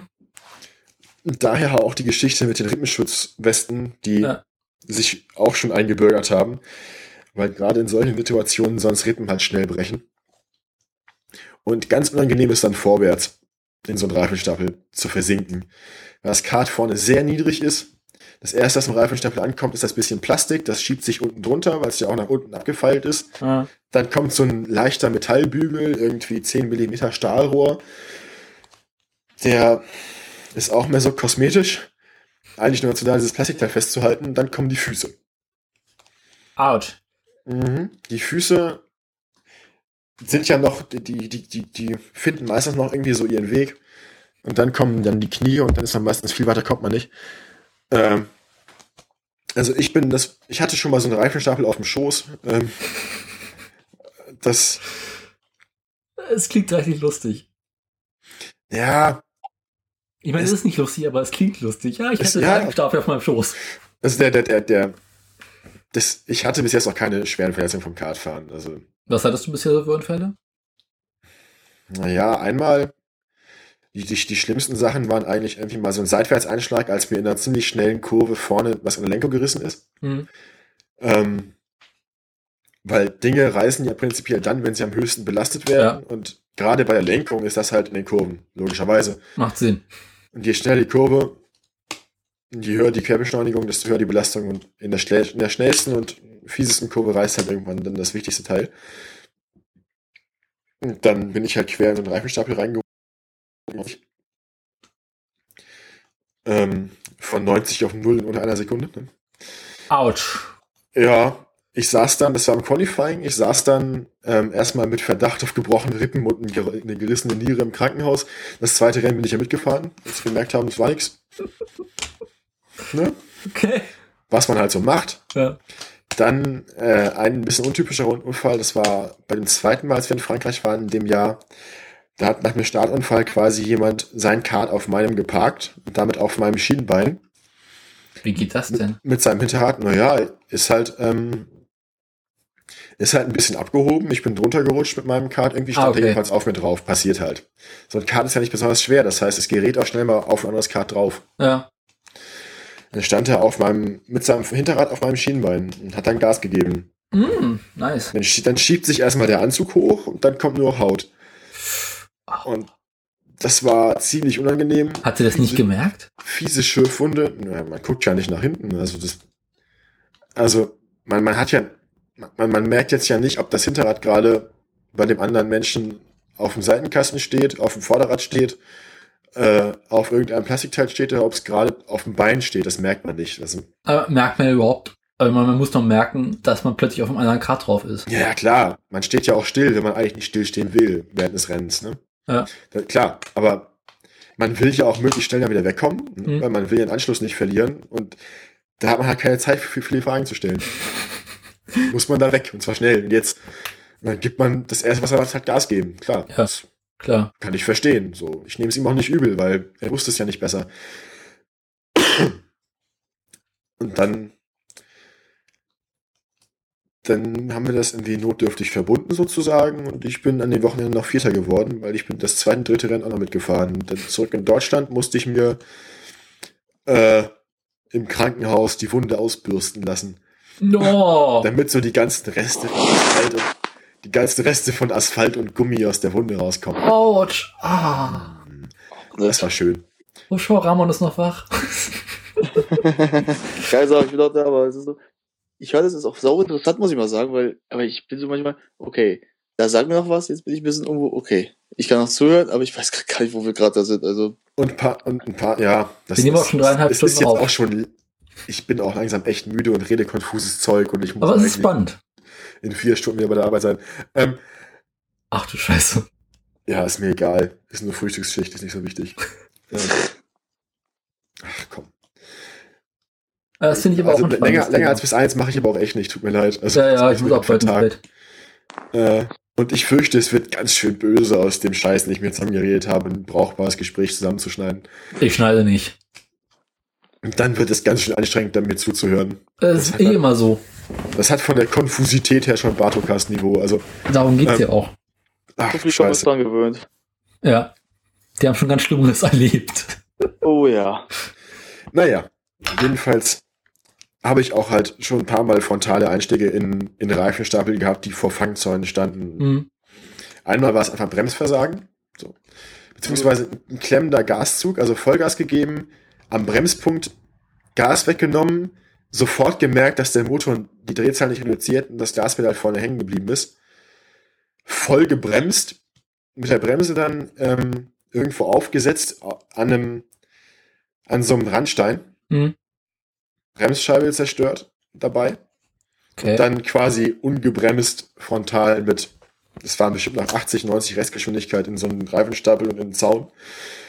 Ähm, da habe ich auch echt Glück gehabt und es ist nicht mehr passiert, als das nachher irgendwie, keine Ahnung, ich hatte mir das Knie gestoßen, sozusagen.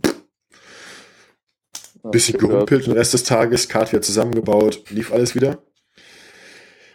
Ähm, einmal hatte ich einen Motorschaden in einer Kurve in einer flachen Kurve mit über 100, die über so, eine leichte, über so eine leichte Kuppe auf die Gerade führt, auf die Stadtzielgerade. Ja. Ähm, wenn einem bei über 100 in der Kurve der Motor platzt, dann blockiert erstmal ganz kurz die Hinterachse. Ja. Weil der Motor bleibt hier erstmal stehen und explodiert dann. Und dieser, und dieser Moment, wo er stehen bleibt, diese halbe Sekunde, ein bisschen weniger, äh, zerreißt einfach komplett die, die Kurvenlage, weil eine stehende Hinterachse plötzlich, ne? Na klar. Kommt nicht so gut. Nee. Und dann bin ich halt aus der Kurve raus, wo die Fliehkrafteinheit hinführt, ne? tangential geradeaus im Tankzaun. Da musste ich das Kart dann wirklich, das die Situation, die ich beschrieben habe, dann musste ich erstmal versuchen, die, mich selbst aus den Reifenstapeln rauszugraben, sozusagen, die loszuwerden. Und dann, die kleinen Schaufel rausholen. Ja, es ist gar nicht so einfach, so zusammengenietete Stapel von jeweils, ja. also jeweils fünf Reifen hoch und davon dann vier nebeneinander. Das sind so 20 Autoreifen. Und dieser Autoreifen wiegt halt nicht gerade wenig. Und die dann wieder loszuwerden, das ist, die, die, die werden ganz schön anhänglich, wenn man da erstmal drunter nimmt. ähm, ja, also, aber schlimmere Sachen sind mir noch nicht passiert persönlich. Ich habe schon gesehen, wie Leute sich überschlagen haben. Ja. Ist kein schöner Anblick. Weil dann, dann, dann rutscht da halt echt so hilflos so eine Person über den Asphalt. Das fühlt sich bestimmt nicht gut an. Ich habe selbst noch nicht erlebt. Mhm. Aber ich kann mir vorstellen, dass das keinen Spaß macht. Ja, äh, nee. Klingt nicht gut. Kartfahrer untereinander nehmen das durchaus mit Humor. Man ist auch irgendwie stolz so drauf, den schlimmsten Unfall gemacht zu haben.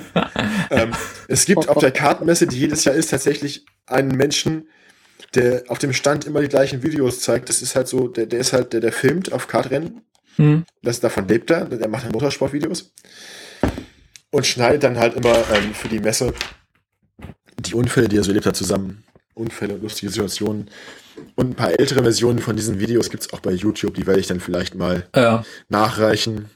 Ähm, da kann man auch garantieren, dass die Videos von dem Herrn ähm, keine Unfälle enthalten, wo schlimmere Folgen drin sind. Das, was er immer erzählt, ist die schlimmsten Unfälle, die er so gefilmt hat. Also der schlimmste Unfall, der auf seinem, seinen Videos mit drauf ist, war halt irgendwie kein gebrochenes Schulterblatt, glaube ich. Was schon nicht schön ist, aber nee. keinen keinen bleibenden Schaden hat. Ja, ja.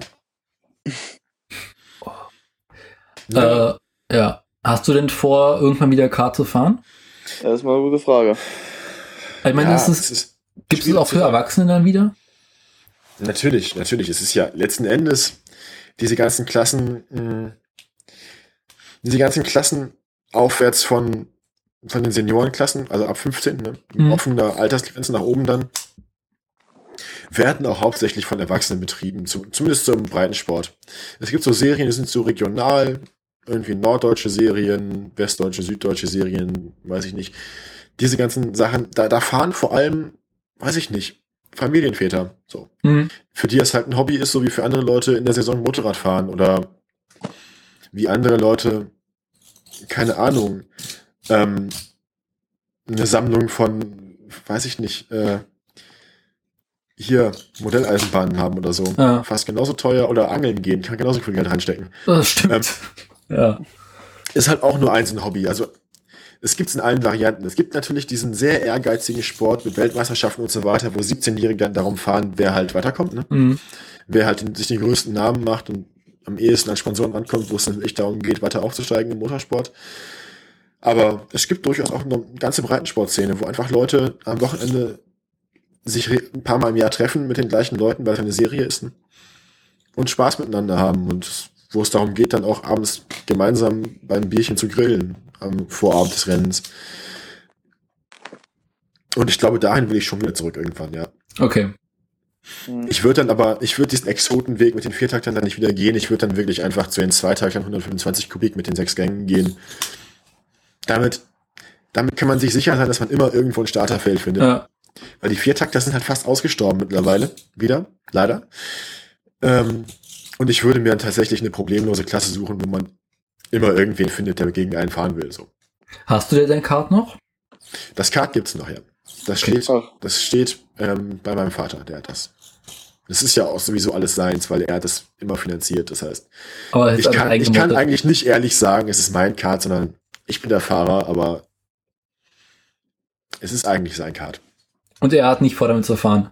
Nein, nein, nein. Ich, ich, ich glaube nicht. Er hat da mal drüber fantasiert, aber. Ist der Film doch zu alt. Er ist, er ist eher der, er ist eher der, der Bastler. Hm. Er ist lange Zeit selbst Motorrad gefahren, Fallschirm gesprungen und Flugzeuge geflogen, bei denen die Motoren ausgefallen sind. Also ähm, er, er hatte seine Zeit von seltsamen Hobbys, von gefährlichen Hobbys. Ich weiß Eindeutig der verspannendere Vater. Ich weiß nicht, ob er jetzt damit wieder anfängt. Ich glaube nicht. Du kannst ja mal fragen. Vor allem müsste, vor, vor allem müsste er erst dann wieder mal einen anderen Sitz einbauen und so. Ja. Ich passe in den Sitz auch nicht mehr rein, glaube ich. Ich bin halt auch ein bisschen, ähm, Ja, ja. Zu groß. Mehr, nee, gewachsen bin ich seitdem nicht, aber ähm, breiter geworden. Nicht, ich bin nicht mehr so schmal, wie ich war, ja. Also ich, ich, ich bin 1,78 groß und wiege jetzt irgendwie, keine Ahnung, 74 Kilo. Das geht doch noch. Ja, klar geht das noch. Aber wenn man 125 Kilo inklusive Kartenausrüstung wiegen muss, ja. Das passt mal gerade noch so, aber ja. es, gab mal, es gab mal eine Zeit, in der habe ich 68 Kilo gewogen bei der gleichen Größe. Da muss man sich da war, die Frage stellen, ob da war es schon einfacher. verzichten kann. Hm? Auf welches Körperteil man da schnell mal verzichten kann. Ja, Ach, so. den brauche ich jetzt nicht mehr, schnell ich mal. Ja, also ich würde, ich würde dann wirklich in eine, in eine, in eine Klasse gehen, wo ja. es einfacher ist, Starterfelder zu finden, wo es unkomplizierter ist. Hm? Einfach. Weil dann, dann geht es mir auch nicht mehr, nicht mehr darum, irgendwie eine Exotenklasse zu fahren. Es geht mir nicht mehr darum, das bessere technische Konzept zu vertreten. Es wird mir einfach dann, und wenn es in zehn Jahren ist, wird es mir einfach darum gehen, wieder Rennen zu fahren. Einfach mhm. das Gefühl des Motorsports. Ja. Gibt es denn etwas, was sich wirklich am Kartsport stört?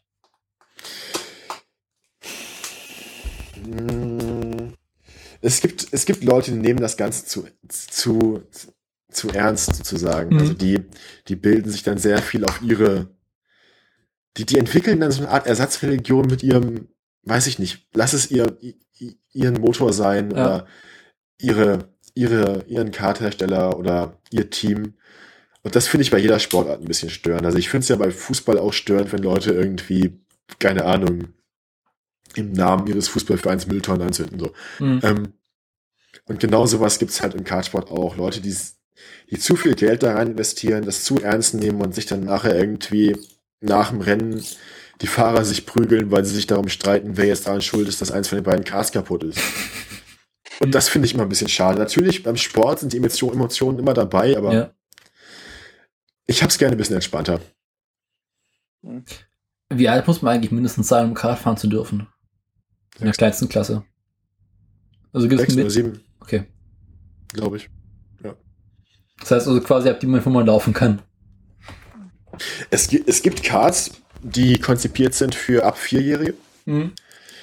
Ähm, die haben dann ja. zwei oder drei PS, glaube ich. Ah. 80 Kubikmotoren oder so. Oder weniger. Mhm. Ja, also man kann, in dem, so, sobald man irgendwie, weiß ich nicht, sicher auf zwei Beinen steht und gerade Sätze artikulieren kann, darf man Kart fahren. Okay. Und eine obere Grenze gibt es auch nicht. Also ich habe schon auf Kartbahnen durchaus Leute gesehen, die an die 70 waren, bestimmt. Mhm. Na gut.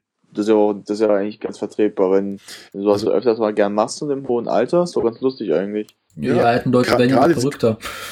Gerade dieser Breitensportbereich ist halt wirklich eine Sache für alle möglichen ja. Leute. Da, da sieht man alles. Also, also trifft man auch die sagen, unter, da trifft man die unterschiedlichsten Menschen. Also würdest du sagen, dass es ein wirklicher Breitensport ist?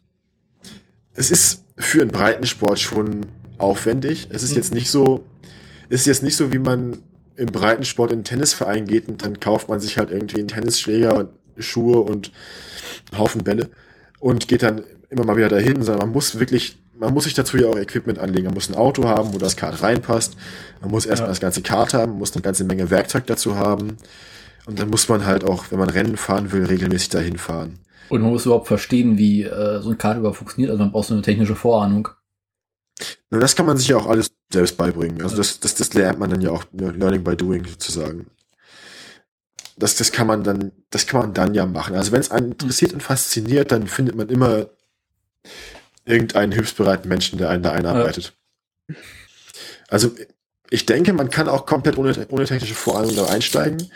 Die kriegt man dann halt. Also man, man kriegt dann halt das beigebracht. Oder man muss es sich selbst beibringen mhm. oder man sucht sich jemanden, der es einem beibringt. Es gibt die Hilfsbereitschaft unter Kartfahrern ist was, was mir gefällt, weil man findet immer irgendjemanden, der eine Ersatzteil für einen hat oder ja. der einem ganze Motoren leiht, wenn der eine kaputt ist oder der einem mal schnell hilft, irgendwas zu machen. Ja, also man ist nie ganz alleine. Man findet immer irgendwen, der einem hilft. Mein Nachbar versucht gerade rückwärts auszuparken. Das sieht sehr lustig aus. äh, ja. Oh. Äh, ich glaube, wir sind gut durch, ne? Ich, ich bin gut durch, ja. Oh. Ich merke äh, das auch. Also, es ist super spannend, die Thematik mal, aber irgendwie merkt man so manchmal, okay, ich bin irgendwo raus. Also, weil ich. Ja, klar, es ist auch. Es ich habe halt mit Autos nicht so eine große Bindung. Also, ich kenne mich auch nicht so wirklich dieser Materie aus, muss ich ganz ehrlich zugeben. Also, ich, ich erinnere wenn du so zwei Tage Tag der redest, da ist schon so bei mir eine Grenze so, okay, also ja, gerade, aber selbst da ist schon so eine Grenze bei mir. Ich so. bin, das, das, das, um sowas zu erklären, müsste man, glaube ich, wirklich einen besseren Plan haben für ein Gespräch und dann müsste ich mich auch besser vorbereiten. Ja, ja man müsste, ich müsste mich auch mit Autos richtig befassen, glaube ich. Dann hätte ich auch so eine. Naja, man, man müsste einfach irgendwie eine, eine andere Atmosphäre für ein Gespräch haben. Das war jetzt ja mehr so, weiß ich nicht, Kneipengespräch bei einem Bier. Ja. Und wenn man solche ja. Sachen wirklich durcherklären will, dann müsste, dann, dann, müsste man sich vorher wirklich einen Plan machen. Das Stimmt. Und, und nicht am Abend erst anfangen. Was du so erlebt hast, muss ich mal sagen. Nicht erst am Abend anfangen. Was du gesagt hast, anfangen. wie du angefangen hast. Ja. Ja. Na, man könnte ja auch nochmal einen zweiten Versuch starten. Ja, man, man, kann, man kann ja quasi zu, zu, zu dem zu dem Kneipengespräch nochmal die Erklärung machen, aber ja. dann, dann müssen wir, glaube ich, wirklich irgendwie eine Stunde Vorgespräch machen und uns da durcharbeiten. Genau. Ja. Ja, Vorbesprechung. nee, nicht das hier. Das hier war jetzt ja irgendwie eher so eine Art Brainstorming. So. Genau.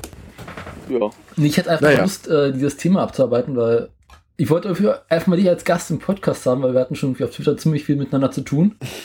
Und ja. Ich fand dieses die Thema einfach die lustig. Geschichte, die Geschichte mit dem, mit dem ähm, Kochen auf CPUs ist auch noch fällig. Ja, scheiße, stimmt, stimmt, stimmt. Ich habe ich hab den Rechner noch dafür. Also ich, ich komme ich komm mit der Kochausbildung voran. Ich erfülle meinen Teil. Dann müssen wir auch mal reden, was du als Koch da jetzt machst. Das finde ich nämlich auch ganz interessant, aber anderen Mal. Ja. Besser definitiv ist. ein anderes Mal. Ähm, okay. Äh, haben wir irgendwelche Fragen vergessen, die du gerne noch beantworten wollen würdest? Ich, ich, ich erinnere mich jetzt schon nicht mehr, was ich alles beantwortet habe und was nicht. Also, ich weiß auch nicht mehr, was ich gefragt habe.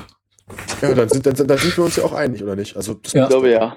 Ich habe vor knapp einer Stunde aufgehört, schon Notes zu schreiben. Das passt, das passt ganz gut zusammen, finde ich. Ja. Das, das, wir haben den Faden verloren, aber eigentlich sind wir alle ganz glücklich. Den Faden haben wir ganz am Anfang verloren. So können wir, so können wir arbeiten, finde ich. Also ich gehe mit, mit einem angenehmen ja. Gefühl aus dem Gespräch raus. So. Wir hatten hier ja. Spaß. Wir hatten Spaß, ja. Durchaus. Und selbst, wenn man, und, se und selbst wenn es nachher so beschissen klingt, dass man es keinem zeigen darf, war es ein nettes Gespräch, es hat mich gefreut. Ich veröffentliche es trotzdem, eiskalt. Ja.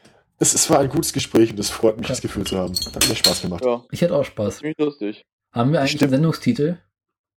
Äh. Äh. Wir finden was. Du, du findest was. Ich, ich, ich vertraue deiner, ja, deiner Kreativität. Wie beim letzten Mal. Spanisches nehmen, irgendwas, was irgendwie Aufregung passt. Ich glaube, ich muss jetzt wirklich ins Bett, weil ja. ich muss um fucking halb fünf in der Küche stehen. I. Das ja, kannst ja quasi wach bleiben.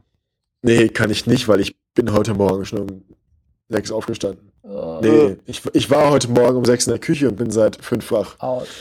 Also ich bin jetzt seit 20 Stunden, ich bin jetzt seit 20 Stunden wach und muss, hab noch so drei Stunden zum Schlafen, zweieinhalb. War denn wenigstens der Kaffee gut, den du hattest? Der war super. Der hat mich ja, nur deswegen lebe ich noch, sozusagen. Und deswegen bin ich noch ansprechbar. Ja, wie gesagt, die, die, die, die, die Bialetti 6, 6 Espresso-Taschenmaschine. Ja. Ähm, bis zum Rand mit Kaffee voll gemacht. Kein Espresso leider, aber normales ja. Kaffeepulver und dann komplett durchgezogen. Die ganze Tasse Kaffee. Das mache ich das hat, auch. Aber ich merke, dass es jetzt keine nachlässt und ich glaube, wenn ich nicht in den nächsten zwei Minuten hier raus bin, dann schlafe ich mit dem Kopf und Tastatur ein. Ja. Und das ist das Letzte, was die Zuhörer, die es bis hierher geschafft haben, hören, einfach nur noch mal Nimm mal Einschlafen-Podcast. Ja, wie wir nur noch so schnarchend so liegen, so. Und keiner mehr weiß, was das noch ist am Ende. Ob das ein Monstergeräusch ist oder einfach ein schlechter Horrorfilm. Also, ich, ich werde dann mal sagen, gute Nacht. Ja, äh. Das hat mich gefreut. Genau. Wir machen jetzt mal eine kleine Verabschiedung. Dann müsst ihr mal alle zwei Sekunden kurz die Klappe halten, damit ich eine gute Schneidemarke habe und dann müssen wir irgendwie rauskommen. Okay? Okay, machen wir so. Gutchen. Äh, dann danken wir dir für das Dabeisein. Ja. Ich habe zu danken fürs Dabeisein. Uns Rede und Antwort gestehen, gestanden hast. Äh, ich glaube, ich kann im Namen von Ramon sagen, dass wir dich auch gerne als Gast wiederhaben wollen würden. Auf jeden Fall. Also es war lustig mit dir. Du kannst gern wiederkommen. Ja. Wir haben immer gerne Gäste. Wir können uns ja mal einen professionelleren. Wer hat ja gerade also, ein Bier aufgemacht? Ich nicht. Ich, ich nicht. Das war der, das war der Kronkorken, der mir runtergefallen ist. Ich habe mir irgendwann vor drei Stunden einen Cider aufgemacht. Ah, auch gut. Okay, dann danken wir unserer hoffentlich noch vorhandenen Zuhörerschaft für die Aufmerksamkeit. Ja. Äh, Aufmerksamkeit. Was Für bleibt? die Aufmerksamkeit, die wir selbst nicht hatten, ja. genau. Ja, wenn die die haben, ist das schon mal wesentlich Gold wert für uns. Wir müssten eigentlich immer am Ende der Sendung irgendwie so ein Gewinnspiel machen, damit die uns bis zum Ende zuhören. Nee, das geht in die Was was sollen sie denn gewinnen? Unsere Barthaare? Eine Unterhose von uns oder was? Keine Ahnung, Stück Kunstrasen. Gutchen. Handsigniert. Ja, das ist ein guter Plan. Genau. Dann vielen Dank. Gerne, Äh, gerne. tschüsschen. Ja.